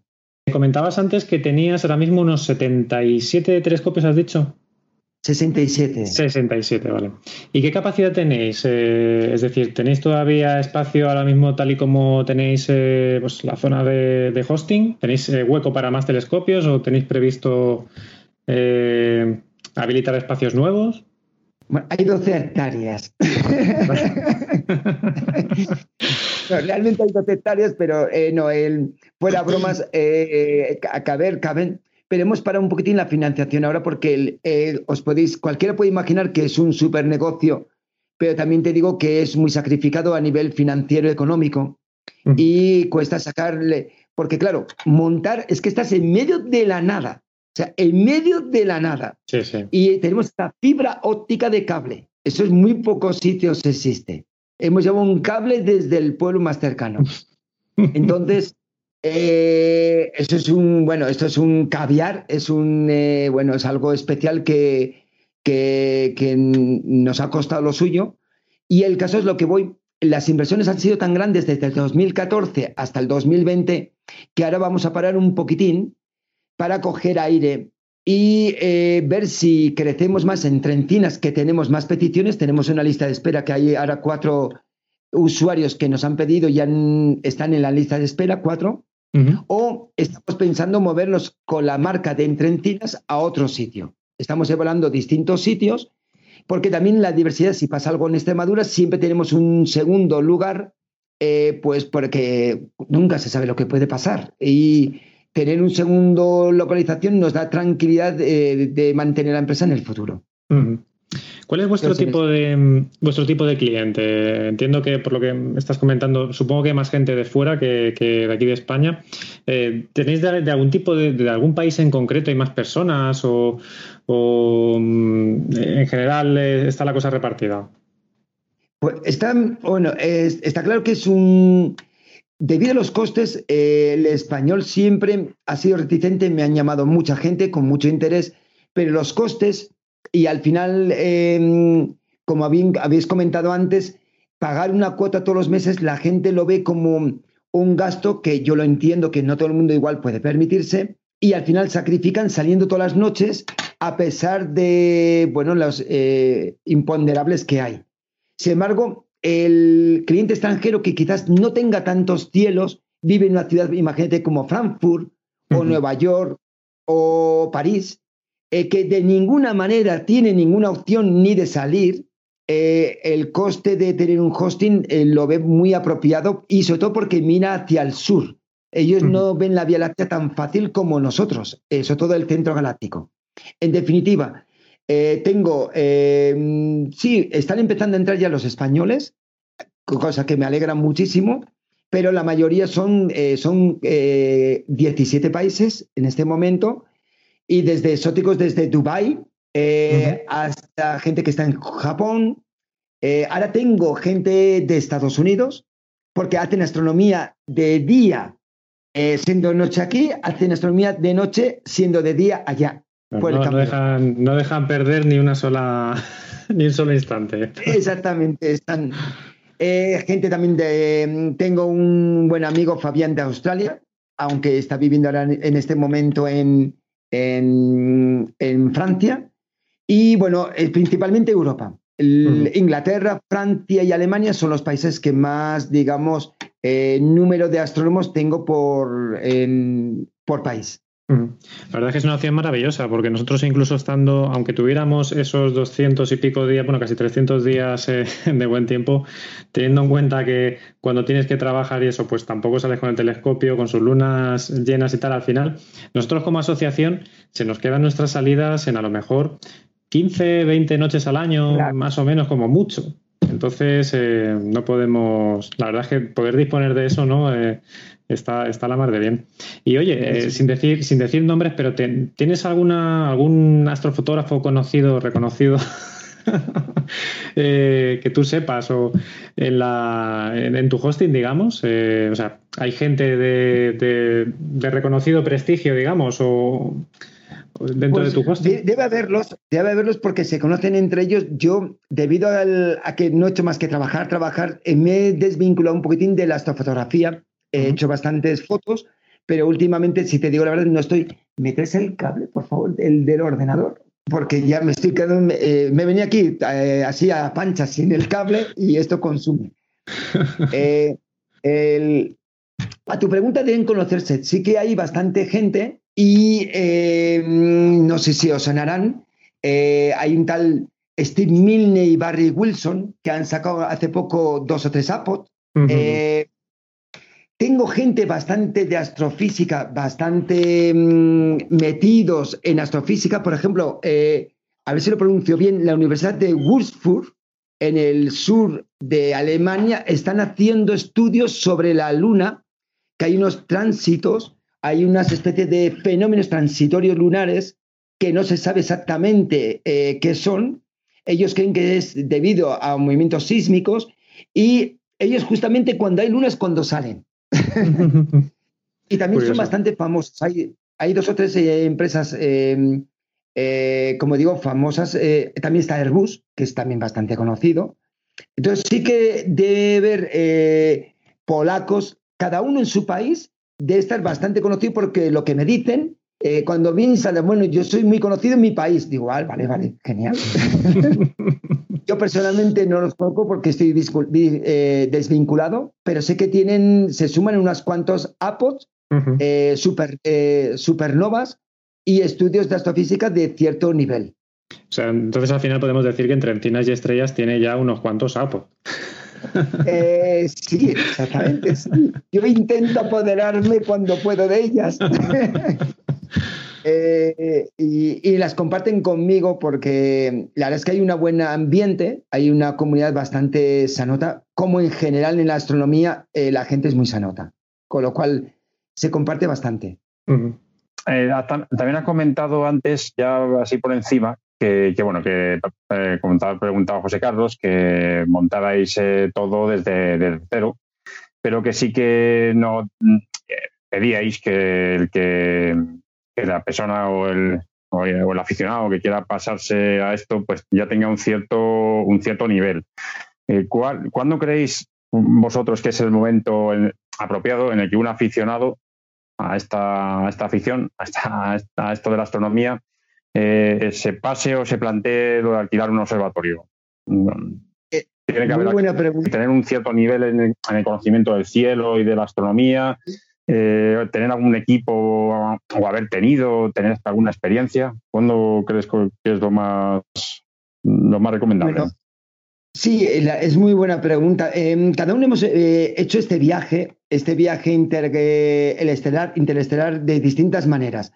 Está claro que el que quiera empezar, yo le recomendaría primero que intentar, que es muy fácil, eh, si tiene la disponibilidad, por supuesto, de una terraza, ya sería eh, bastante avanzado, montarse un, equipo portátil, porque en el fondo es lo mismo, con eh, montando todos los días o todas las noches el telescopio con su cámara de su telescopio, su cámara CCD, el equipo de guiado si lo necesitara, que normalmente sí, eh, conexiones al ordenador, todo por cable y de una manera muy eh, pues muy artesana y pero muy digamos muy básica, ¿no? Para coger por lo menos ya el tino de cómo conectar los, los programas, cómo comunicarte con la cámara, cómo comunicarte con el, con el enfocador, que parece que son cosas muy sencillas, pero es que tienes que hacerlo a distancia, no tienes que hacer a mano. Entonces yo le eh, recomendaría que se pusiera un pequeño mini observatorio en la terraza o que saliera con el coche cada noche, que pueda, al campo y montar el observatorio, pero que no esté al lado del telescopio, sino a unos metros. De tal manera mm. que la sensación fuera eh, mm, más o menos remoto. Estás con cables pero remoto. Ese sería el primer nivel. Otra recomendación sería alquilar un equipo, como ha comentado Raúl, de eh, hosting de tiempo. Hombre, no es lo mismo, pero bueno, eh, ya tienes cierta familiaridad con la CCD, con los filtros, con el enfoque, con la cámara guía, los tiempos de exposición, y sería un segundo paso. Y yo creo que en ese momento que ya has cogido esa habilidad, eh, yo ya estás ya muy preparado, como hace mucha gente, para dar el salto a un hosting como el de Entrencines de Estrellas remoto. Ahí estarías a un nivel bastante aceptable para en seis meses, eh, digamos, tener ya una cierta solvencia eh, por tu cuenta. Sí, tener algún cierta experiencia, ¿no? En, pues si no en remoto, si a lo mejor en en equipos robotizados, con, bueno, ahí cerca, ¿no? Eh, llevar a cabo estas labores eh, no a esa distancia, sino haberlo hecho de forma cercana, que, te cómo funcionan las cosas, ¿no? ¿Y qué equipo, mínimo consideráis que debe llevar el, aficionado? No sé, un, equipo, un telescopio, montura, una cámara, no sé, porque has hablado también de rueda portafiltros, eh, no sé, eh, ¿Qué equipo es el que le recomendaríais como mínimo? bueno, tenéis todo el mundo tiene que hacer lo que yo, eh, todo el mundo no tiene que hacer lo que yo hice. Con hacer eso ya está bien. y yo lo que hice, que fui muy bruto sin tener ninguna experiencia, me metí en una focal de 2500 o 2700. Nada, ala, ahí, a de huello con 2.700 sin saber guiar nada, ni sabía lo que era casi un telescopio. Y me puse con 2.700 de focal. O sea, eh, las pasé canuta. Eh, al fácil. de hecho, me decía la gente eh, es imposible que no. Eh, pero no sé, como para mí era todo difícil, la, la focal corta y la larga, pues lo vi difícil porque todo era difícil. Pero bueno, ahora con la experiencia reconozco que fui por el camino muy tortuoso, pero bonito, pero recomendaría a todo el mundo empezar con un refractor, eh, un, pues no, un 90, un 100, un 120 milímetros, está muy bien. De focal corta, ¿no? Sí, de focal, eh, sí, un F3, un F4, algo así, ¿no? Con una apertura de 80, 90, 100. De tal mm. manera que el campo es muy grande, eh, los problemas de guiado son bastante fáciles de resolver y el peso de la montura, eh, la inversión al principio es muy baja. Entonces yo empezaría con un refractor, eh, lo mejor de calidad que puedas. Eh, le pondría, como bien te digo, una CCD. Hay muy buenas, cuando yo empecé pues era carísimo. ahora hay muy caras pero también relativamente económicas. Una CCD, una CEMOS, está muy bien. Una rueda portafiltros normalmente bien, que no esté integrada, que sea una rueda de portafiltros que se ponga delante de la cámara. Un mm. enfocador, que parece una cosa tonta, pero es, es vital, porque para que puedas tener la mayor, sacarle partido a la noche, un buen enfocador una cámara de guía con un pequeño mm, telescopio eh, o una cámara de guiado, que ahora lo venden en conjunto muy fácil, eso es algo bastante asequible. Una montura, eh, te hace falta una montura acorde con el peso o con el futuro peso que vas a tener. Si no mm. quieres hacer doble inversión, compra una montura que tenga más kilos, 20, 40 kilos, aunque pongas un refractor pequeño ahora ¿Qué más? Mira, una cosa tonta que todo el mundo se olvida, unas bandas de antirrocío. Pensamos que, que, las lentes son como, no sé cómo decirle, como un ser aislado en la, en la nada. Pues no, absorben, eh, captan mucha humedad eh, por el contraste de, de, temperatura y entonces una banda de rocío para, para evitar la humedad es muy importante. ¿Qué más te puedo? Eh, si estás en hosting como el nuestro, también es bueno poner una tapa. En inglés es snack cap o una tapadera automática que tú puedas cada mañana, se cierra y de alguna manera no te entra suciedad porque no vienes al, telescopio cada minuto. Viene, la gente suele venir cada dos veces al año porque quiere. Entonces yo creo que si te ensucia o tienes el riesgo, pues no puedes hacer fotos buenas. ¿Qué más te recomiendo? Esto es la parte de astronomía. Creo que ahí vamos bien, no mm. hace falta mucho más. Y luego pasamos todo el nivel de servicios. Es complejo. El nivel de servicios es complejo porque hace falta un buen ordenador, estable. Eh, no un portátil, que me vienen con portátiles de, no voy a decir ninguna marca, pero te vienen portátiles de, que estos que cascan eh, con la humedad, porque claro, el observatorio está abierto todas las noches, le cae humedad. Entonces hay gente que incluso lo deja abierto y eso no es. Entonces un buen mm. PC, no hace falta tampoco muy sofisticado, con muchas entradas de USB, porque hoy va todo con USB, aunque falla más que la escopeta del, malo. Em, y, eh, ¿qué más? Una batería UPS. Se te puede ir en un momento dado, estás en el campo, la energía, tienes un problema y necesitas una batería UPS, una SAI, un sistema de interrumpido de alimentación, eh, un switch para toda la conexión con Internet, un pequeño router para aislarte con, tu, eh, con tus claves. Y mm, qué más. Ah, bueno, sí, y un lo que se llama un IP Power o del Lunar el, el famoso Dragonfly, que te permite encender todo remotamente. Sí, eso te iba a comentar, porque en el ordenador y demás, ¿qué recomendáis eh, utilizar? ¿Que es ¿En el sistema operativo Windows o, en entorno Linux? ¿Cómo, ¿Qué pues entorno soléis recomendar? Si alguien te os pregunta, pues, más estable, ¿no? Por, estabilidad, por rapidez, por... Ah, pues yo creo que en este momento, a ver, igual que no soy informático y que soy quizás un poco mm, clásico, pero ha mejorado mucho Windows, pero hay, si eres informático y tienes una cierta habilidad, eh, ya mucha gente en mi, en, mi, en el complejo está con Linux. Mucha gente, porque eh, le da eh, estabilidad, se pueden manejar ellos muy bien y existe un código abierto, como sabéis, y bueno, pues tiene muchas ventajas. En este momento yo lo que tengo, en mi caso Windows, y el 90% de mis clientes usan Windows. Creo que hay algún Mac, hay algún Mac, pero hoy en día un Windows 10 es bastante estable. No, hoy Linux, el que sepa.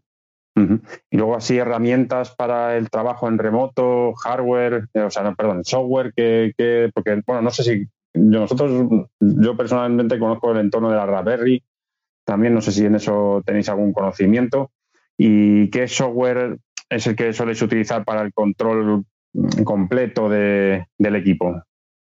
Vale. Em, como bien hemos comentado antes aquí, eh, Marcos, eh, cada uno eh, tiene su propio sistema. ten en cuenta que nosotros al no tener hosting de tiempo, nosotros lo que hacemos es simplemente facilitar los servicios como de Internet, energía, seguridad y eh, la apertura del techo. O sea, esos son los servicios que damos nosotros. El resto es, eh, digamos, eh, decisión y planteamiento de cada usuario.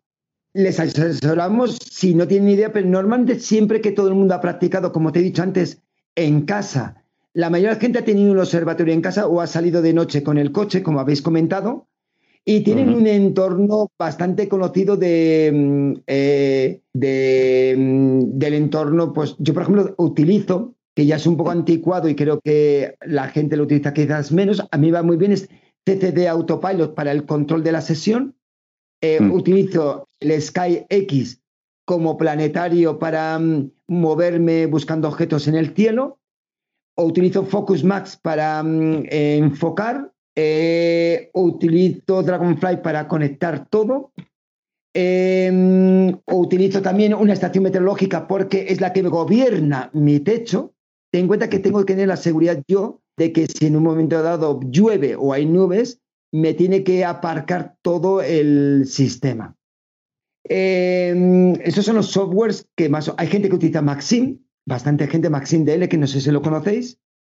Eh, sí, sí, lo conocemos. Entonces, yo creo que hay, y luego están saliendo muchos programas que la gente, ay, no me sale el nombre ahora, eh, eh, no recuerdo, ahora, ahora si me viene a la memoria, hay gente que ya está saliendo con nuevos programas que deben ir bastante bien. Yo creo que fallan Nosotros bastante... tenemos, tenemos eh, Nina y APT, no sé si te suenan, si los has visto. Ah, correcto. Ya me van diciendo los nombres, correcto. Eh, los, están utilizando muchísimo aquí. Eso es un nivel bastante avanzado, eh, muy sofisticado. Ya tenéis un nivel bastante alto, ya por lo que me decís, y funciona perfectamente, muy bien. Ecos también utilizamos. ¿Cómo? Ecos. Ecos. Eso no lo conocí, eso no lo he oído hablar. Es el entorno de Raspberry. Estas, ah, bueno, sí. En Raspberry solo, solo hemos utilizado. Sí, hay mucha gente que mm, eh, el nivel, te os puedo decir que hay gente que me quedo impresionado cuando vienen con los equipos. Hay un nivel, como dices, más básico, eh, más tradicional, más convencional, pero te puedo eh, asegurar que muchos finlandeses, sobre todo suecos, tienen un nivel de sofisticación que ya les gustaría un observatorio profesional ver el nivel que tienen de control, el de electrónica y de, equipación. O sea, alucinante. O sea, es, son chivaritas y metódicos y van buscando la perfección. A mí me encanta porque eh, abrir su, lo que llamo su cabinet electrónico es una gozada porque es, es para sacar una foto, es una maravilla. Sí, sí. No sé qué. Has comentado los, telescopios y tal. Eh, así por modo de curiosidad, no sé cuál es el telescopio más grande que. o mm, el tipo de telescopio así, el diámetro más habitual por allí que tenéis. Mira, el, el, más impresionante ahora mismo hay uno de 20 pulgadas, que es una máquina, eso es una preciosidad. AstroSeed. De hecho, el dueño, que es un ruso, él los fabrica un él, eh, está en Vladivostok, no te digo nada, al otro lado de Rusia. Vino, vino aquí a, mm, montarlo, a, ponerlo en marcha, y es un telescopio alucinante. Es un 20 pulgadas eh, tipo Trust eh, mm, y va muy bien, con una calidad óptica alucinante, y es un 20 pulgadas que tiene la posibilidad de poner doble focal. Puede trabajar a 8 F8 y a 3,2, si no me equivoco, cambiando la cámara al foco secundario o al foco primario. Madre mía, me gustaría.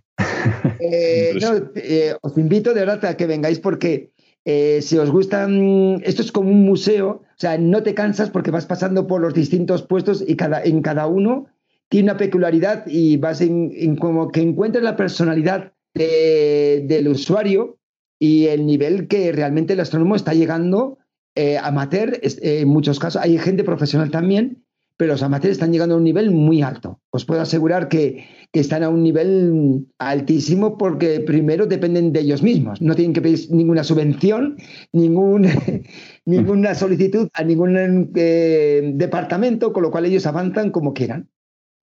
José Luis, eh, me surge una, pregunta eh, para ti. me pongo en la piel de un, de un aficionado que por fin se ha decidido a plantar su telescopio en, en vuestro hosting.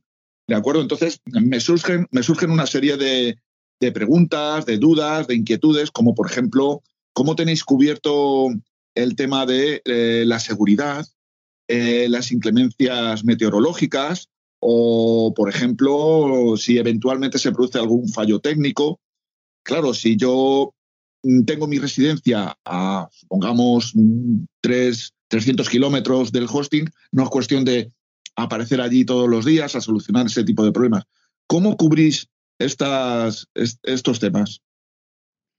es una, muy buena pregunta, eh, José Carlos, muy buena pregunta. Y quizás eh, hoy en día eh, creo que ya tenemos una cierta reputación, lo digo con modestia, pero bueno, también con, con cierto orgullo de, haber sacrificado muchas horas, dando la confianza de lo que dices tú, la preocupación de que tienes un equipo muy caro eh, muy lejos donde no puedes acceder. Eh, sobre todo los primeros usuarios que no nos conocían nos hacían la pregunta más, porque, porque no había documentación previa. Quizás ahora es menos porque ya hay un histórico, llevamos del 2014, tenemos una cierta, bueno, tenemos una cierta imagen y quizás surgen menos. Pero respondiendo, imagínate que fueras de los primeros, primero, a nivel de mm, redundancia de sistemas, eh, tenemos todo con baterías en caso de que pase cualquier cosa, pero también es verdad que el usuario tiene una cierta responsabilidad. O sea, hemos dividido la responsabilidad en dos partes. Eh, ten en cuenta que nosotros alquilamos observatorios, no manejamos su equipo, ni siquiera lo montamos en muchos casos. O sea, el usuario tiene que ser consciente qué riesgos toma.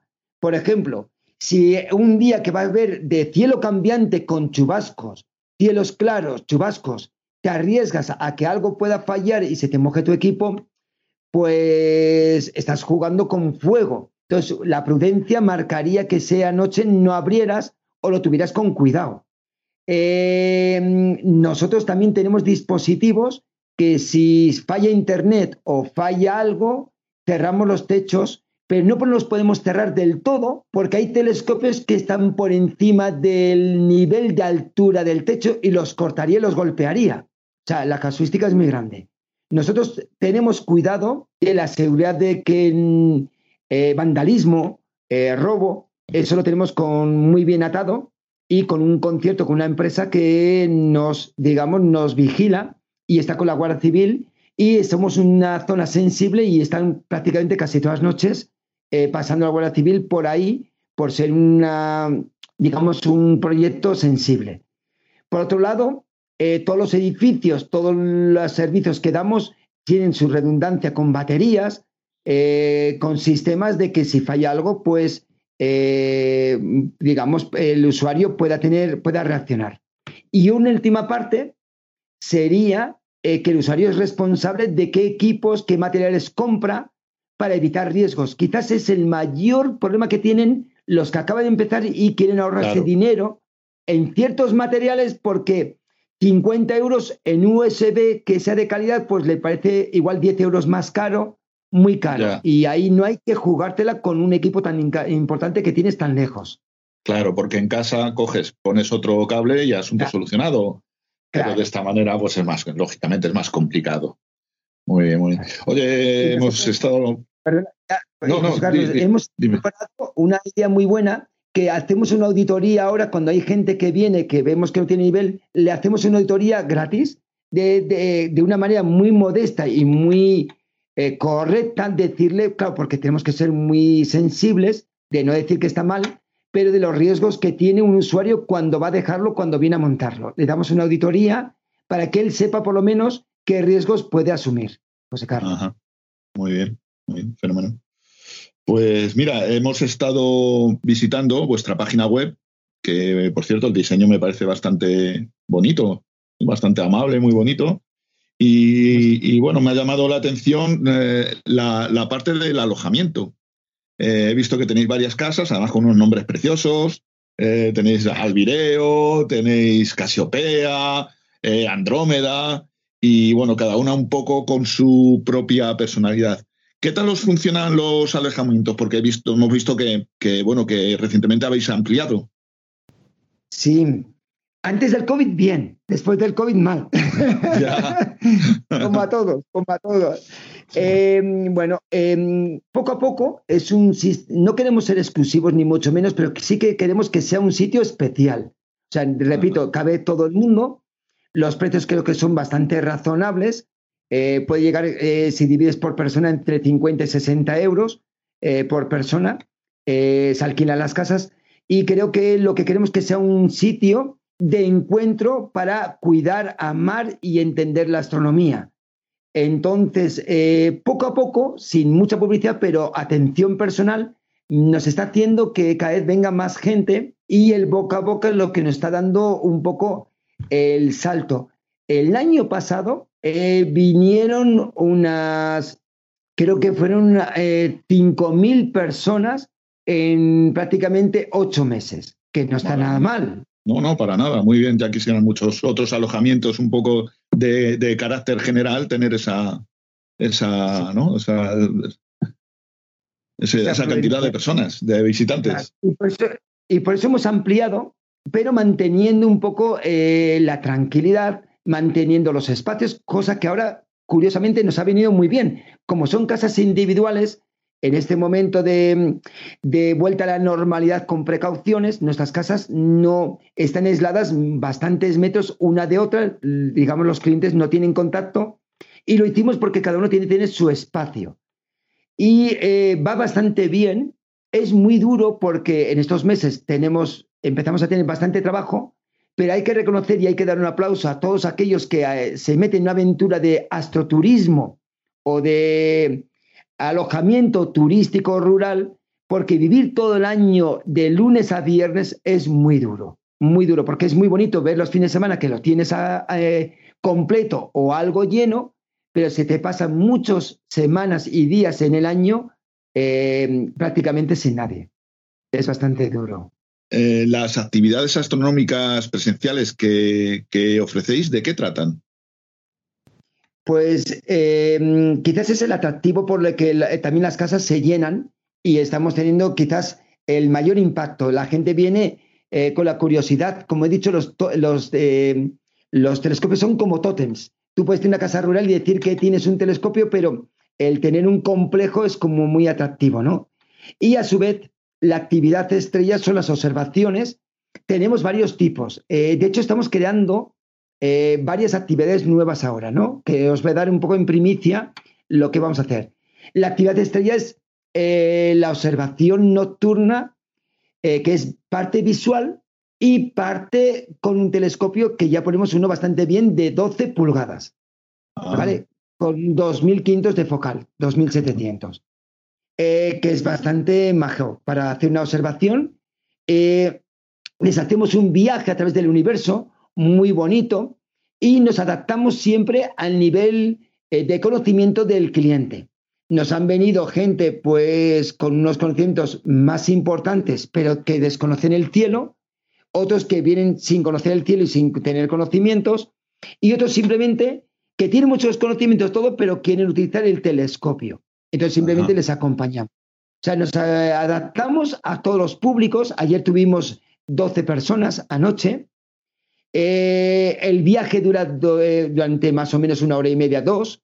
Lo hacemos en cualquier época del año y eh, es bastante singular, lo tenemos atractivo, lo hacemos muy ameno, entretenido, porque lo que queremos es enseñar los valores de la astronomía. Cuando el cliente nos mete caña, materia oscura, agujeros negros, lo que quiera, nos metemos al trapo. Pero intentamos no dar demasiados datos porque la gente viene a pasar un rato bien cuando tiene un conocimiento escaso y no queremos aquí, em, no sé, em, volvernos aquí muy farragosos con números y datos. Sobre todo, sobre todo, habrá mucha gente que sean aficionados a la astronomía, que acudan y que, y que vayan con familia y la la familia no tiene por qué ser especialmente aficionada a la astronomía, ¿verdad? Y entrar, digamos, en algunos jardines demasiado densos. ¿No? Con lo que tú dices, empiezan a hablar de teoría de cuerdas o de cosas de ese tipo, pues claro, no es lo lógico. Y mira, precisamente al hilo de eso, eh, para la gente que, que, bueno, que sí, que sea aficionada a la astronomía y para los que sean menos aficionados a la astronomía, ¿hay algún tipo de actividad que se pueda, o, que ofrezcáis vosotros, o que se pueda hacer en los, en los alrededores de, de vuestro, de vuestro alojamiento? Pues mira. No sé, se me ocurre a lo mejor actividades de tipo cultural, de, deportiva, no sé, gastronómica. Eh, Extremadura, sabes que es también un, es una tierra maravillosa culturalmente. Eh, tenéis Mérida, eh, que está a una hora, un teatro romano impresionante. Cuando vienen astrofotógrafos de paisajes nocturnos, a veces me lo llevo a ver la dehesa y hace unas fotos impresionantes con la dehesa y a veces me las llevo a un teatro romano de noche donde estás solo.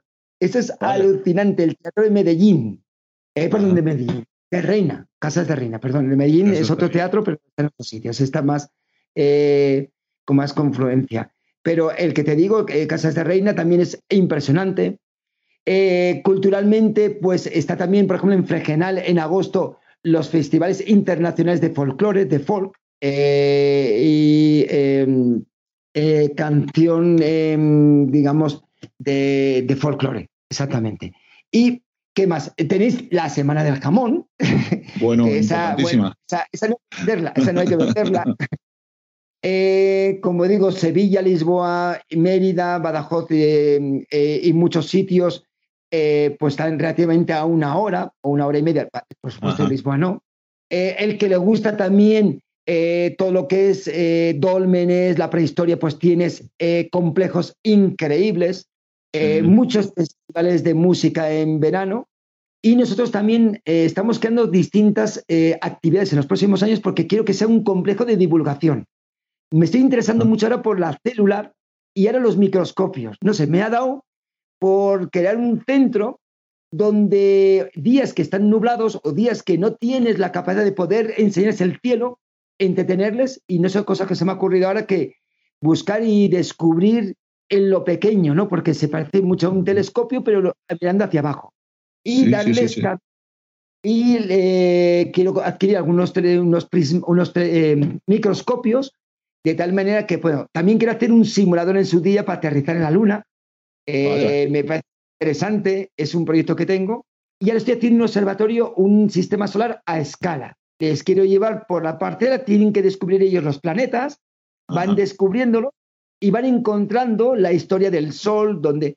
Lo que pasa es que cuando miré dónde estaba Plutón, tenía que comprar mm, no medio Extremadura, pero medio parte del sur de Extremadura. Sí, sí, sí.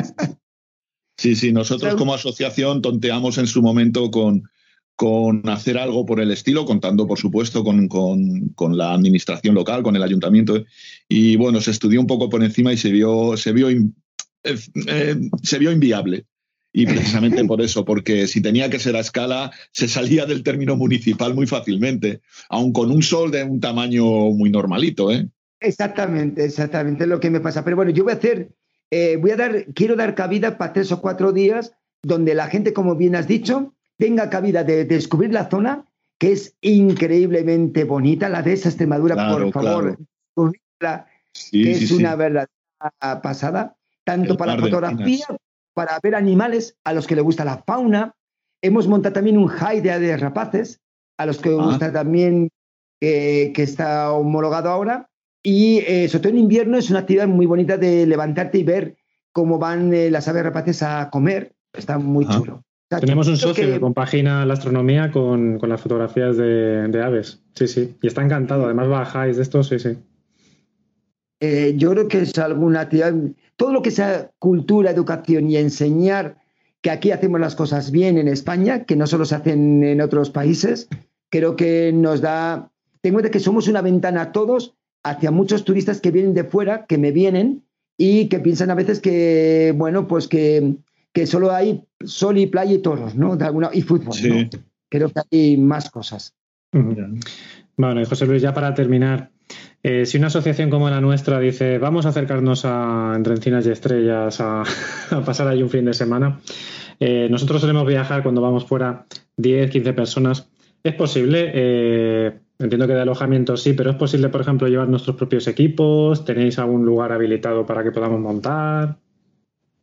Lo, primero que estaré encantado. O sea, ya, ya me daríais una Nosotros sí que estaremos encantados. Ya, con esto ya me tenéis encandilado. Y bueno, estaría, sería fabuloso. Segundo, hay gente que ha venido con el coche desde el año que viene. Me vienen ya, me, estos, es que estos eh, creo que son suecos, Sweden, sí, eh, me vienen con un año y medio preprogramado cuándo van a venir y cuántos van a venir y van a venir una furgoneta desde Suecia con todos los mm. equipos. En este caso creo que son también 10. Está todo habilitado para... Em, tenemos también equipos nosotros, si nos queréis traer, como digo, tenemos varios telescopios em, y hay una plataforma que llamo la Rosa de las Estrellas con distintos puntos de luz, acceso y caben a unas 20 personas en el complejo sin salir. Por supuesto, caben más si alquilamos, o sea, eh, contratamos otros hoteles. Dentro del complejo tenéis todos los servicios de astronomía a vuestra disposición para dejar el telescopio un par de días o tres o los que haga falta. Maravilloso. Está todo acondicionado para, para y por la astronomía. Pues genial. Nosotros siempre andamos buscando sitios donde, donde poder ir no solo una noche, sino, sino vamos, para pasar un fin de semana, porque al final, pues encontrar cielos en condiciones viviendo cerca de Madrid, pues eh, es complicado, ¿no? Entonces al final. Además, haríamos una cena con estrellas, podríamos organizar con jamón, eh, porque tengo una especie de alberca antigua que la he reconstruido y he montado una especie de merendero al aire libre y, al lado de los telescopios. Imagínate que estás cenando cuando estás ahí tranquilamente con los colegas y de repente pues ya termina, cenas ahí en el campo, te puedes imaginar que sabe todo mejor y luego te vas a la actividad. Sí, sí, sí. sí. Bueno, pues eh, lo vamos a proponer en la, asociación. ¿Qué te iba a preguntar? obligatorio, obligatorio en el, próximo, en la próxima reunión, ¿eh? tratar de este tema. en la orden del día. Con esos alicientes como para rechazarlo. Es que eh, igual es que no os habéis creído lo que he dicho y es mejor que lo veáis. Es la mejor manera de verlo. Así disfrutáis y ya, ya sois evangélico. ¿Habéis, eh, ¿Habéis notado con el tema del COVID eh, incremento de, solicitudes de más demanda a la, gente? Porque nosotros, por ejemplo, la verdad es que han sido unos meses en los que dices, si, pudiera, si tuviera ahora un observatorio remoto, estaría hinchándome en todos estos días. ¿Habéis notado más demanda esto en estos días, digamos? Sí, mira, es curioso. Por un lado sí, por otro lado no. Es que hemos tenido un tiempo tan malo que ha coincidido. Parece que, como decía un chiste que vi en WhatsApp, eh, oye, que el sol no tiene que estar confinado, ¿eh? Porque resulta que desde, si os fijáis, prácticamente desde mm, enero, febrero, no ha dejado de llover nubes, nubes, nubes, y todo este tiempo prácticamente ha habido muy pocas eh, disponibilidad de, incluso en nuestros cielos, de disponibilidad. Con lo cual, eh, nos ha matado un poco. Yo he notado que cuando en el norte de Europa, digamos norte, a partir de, los primeros para arriba, resulta de que hay mal tiempo, noto que por meses recibo eh, propuestas. Pero este año resulta que estaban en marzo a 24 grados en Inglaterra. Es que me llamaban ellos que han tenido en la época sin registros de más noches despejadas de toda la historia de registros de Inglaterra.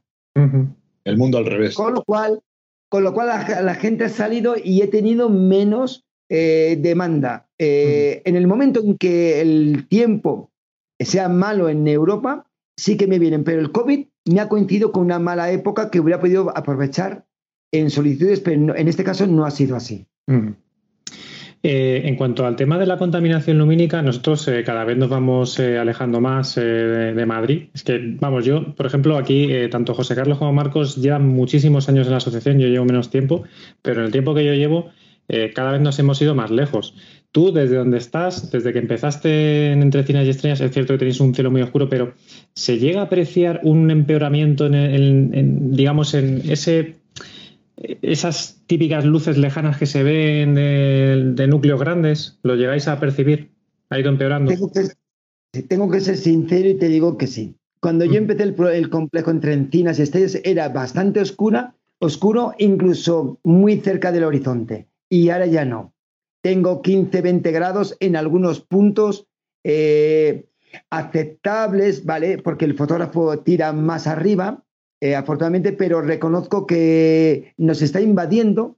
Yo estoy en un grupo también en Extremadura intentando, eh, bueno, luchar. De hecho, han cambiado, no es que yo haya conseguido, porque no he conseguido nada, pero estado metido en el grupo de empuje. Han cambiado el 30% de las luminarias ahora que eran blancas a LED relativamente cálido. Y ahí va a haber un congreso ahora de contaminación lumínica en Extremadura que tengo que también que participar. Y todos los esfuerzos que me invitan o estoy por luchar por la contaminación aquí y en otras partes, eh, noto que nos está, eh, nunca mejor, contaminando y absorbiendo.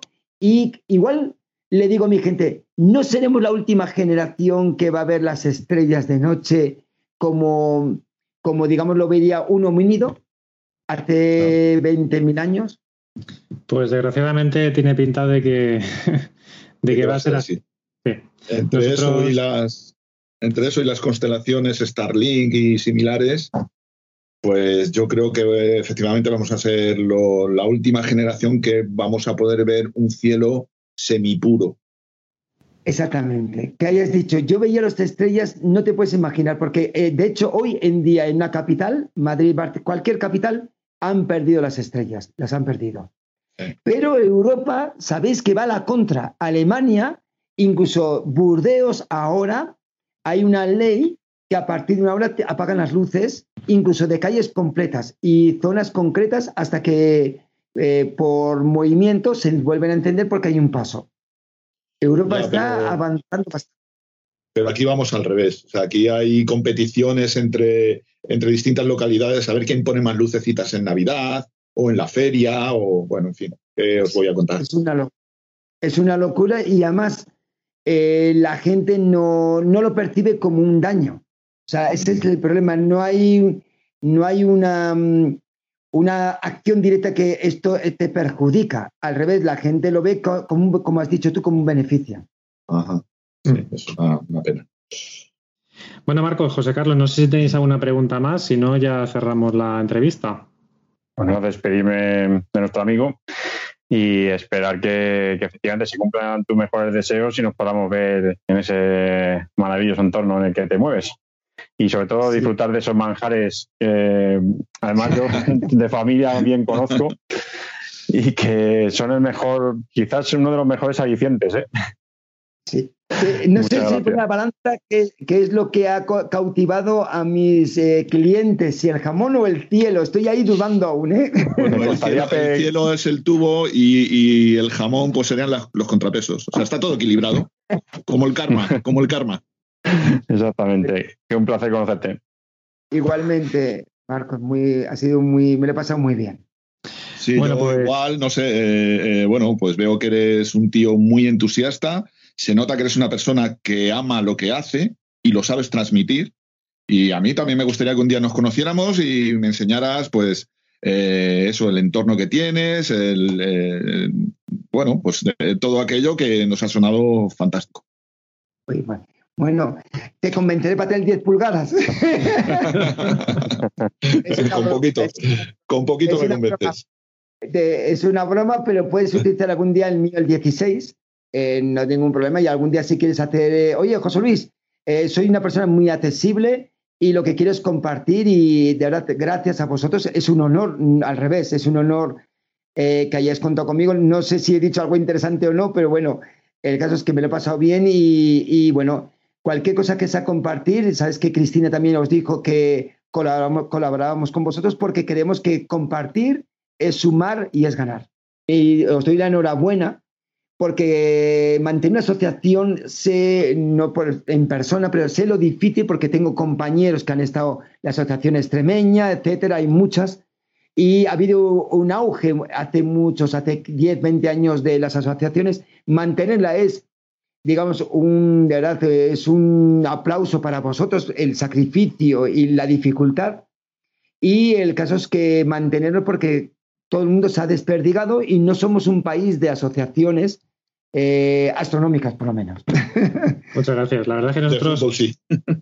sí, somos una asociación pequeña y, bueno, la verdad es que ya somos prácticamente amigos. Entonces, bueno, pues la verdad es que tenemos esa suerte de, bueno, de ser una asociación activa eh, dentro de lo que cabe y, bueno, aunque no somos muchos, pues sí que hacemos muchas cosas. Así que en eso sí que eh, nos, nos sentimos Yo de menos haber tenido una asociación aquí porque hubiera corrido más y me hubiera puesto porque tuve que ser mucha autodidacta. Internet me ayudó mucho y mucha gente buena en el país que llamas de una manera muy modesta y sin, saber y que de una manera muy altruista te ayudan. Entonces, eh, la labor que hacéis es genial y ojalá hubiera más, en serio. Muchas gracias. Sí, sí. Pues nada, yo digo lo mismo, lo mismo que nuestros compañeros, que mis compañeros. Eh, ha sido un verdadero placer, la verdad, tenerte en este, en este programa y conocer el, proyecto de Entre Cine y Estrellas.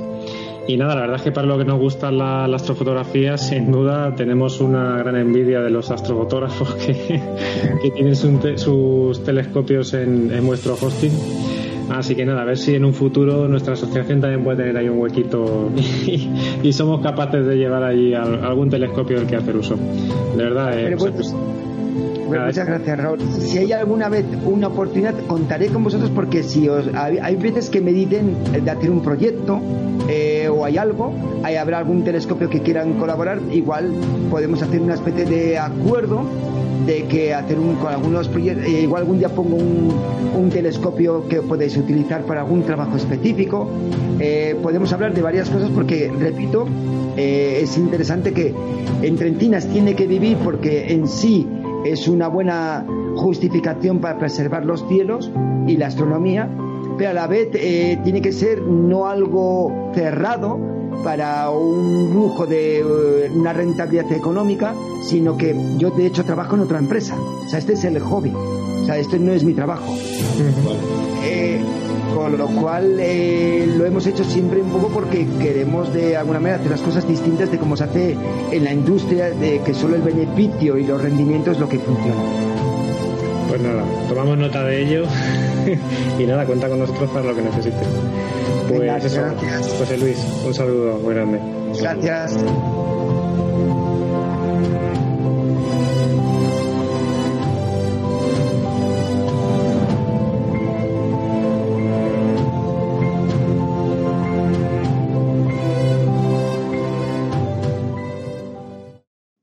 Bueno, pues nada, eh, hasta aquí el, programa de hoy. ¿Qué os ha parecido? ¿Os ha gustado?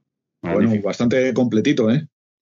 Sí, yo la verdad es que creo que hemos hecho ahí un, buen recorrido por las diferentes alternativas que se ponen al alcance de los aficionados a la astronomía, especialmente de la astrofotografía, para tener un telescopio siempre disponible y, bueno, eh, poder programarlo de forma remota y demás, ¿no? Los, testimonios han eh, sido muy interesantes. Sí. sí. Si a nuestros oyentes le ha quedado una duda o algo, pues eh, que le gustaría que profundizáramos un poquito más, pues nada, el siguiente programa, pues ya sabéis, nos podéis dejar comentarios, nos podéis enviar cartas, nosotros nos encargamos de, de trasladárselas a Víctor, a Rafa, los, cientos de comentarios que solemos recibir y que contesten para, el siguiente podcast. Pues nada, solamente nos queda despedirnos eh, de nuestros invitados. Víctor nos ha tenido que abandonar. Eh, tenía prisa. Y nada, Rafa, pues eso, muchas gracias por haber participado en este podcast. Gracias, un placer. Cuando queráis, encantado de colaborar con, este fabuloso podcast. Claro, ya casi eres uno más. Muchas gracias. Nos vemos en, otro seguro. Y cómo no, eh, despedirnos también de nuestros eh, colaboradores. pues nada, José Carlos. Pues nada, me ha encantado este episodio y ya esperando para el próximo. Mm. Que nada, eh, buenos cielos a todos. Marcos. Pues nada, encantado también. Eh, ha sido para mí particularmente muy instructivo y me ha llegado a conocer un mundo que, la verdad es que incluso para los que estamos en esta afición a veces es un poco lejano, ¿no? Y, nada, ya también deseando que llegue el próximo. Carlos.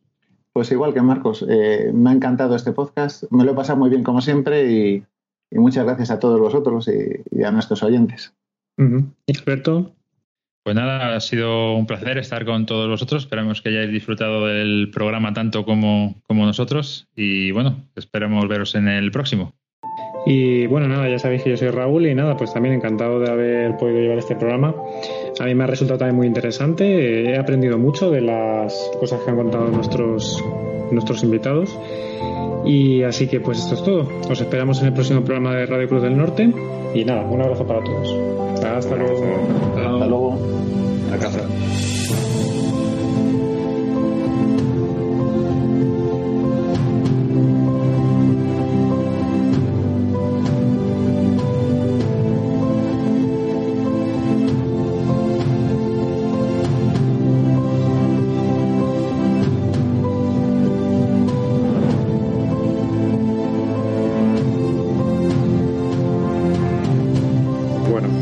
salen podcast de cuatro horas. Así que Tú, intentaremos. tú lo que quieras, José Luis. De hecho, eh, o sea, el, el peligro somos nosotros, creo yo. Las tomas falsas también son una parte interesante del, del programa. Pero Víctor, ¿qué? ¿Víctor Bertol? Sí, Sí, Víctor Bertol. exactamente. sí. Víctor Bertol está- ha estado dos veces conmigo allí. Estuvo viendo el observatorio. Ver, Víctor, Víctor es, es nuestro socio más internacional, o sea, Sí, mm, no yo creo. Víctor Bertol. No. por fin hemos dado con alguien que no, que no lo conoce.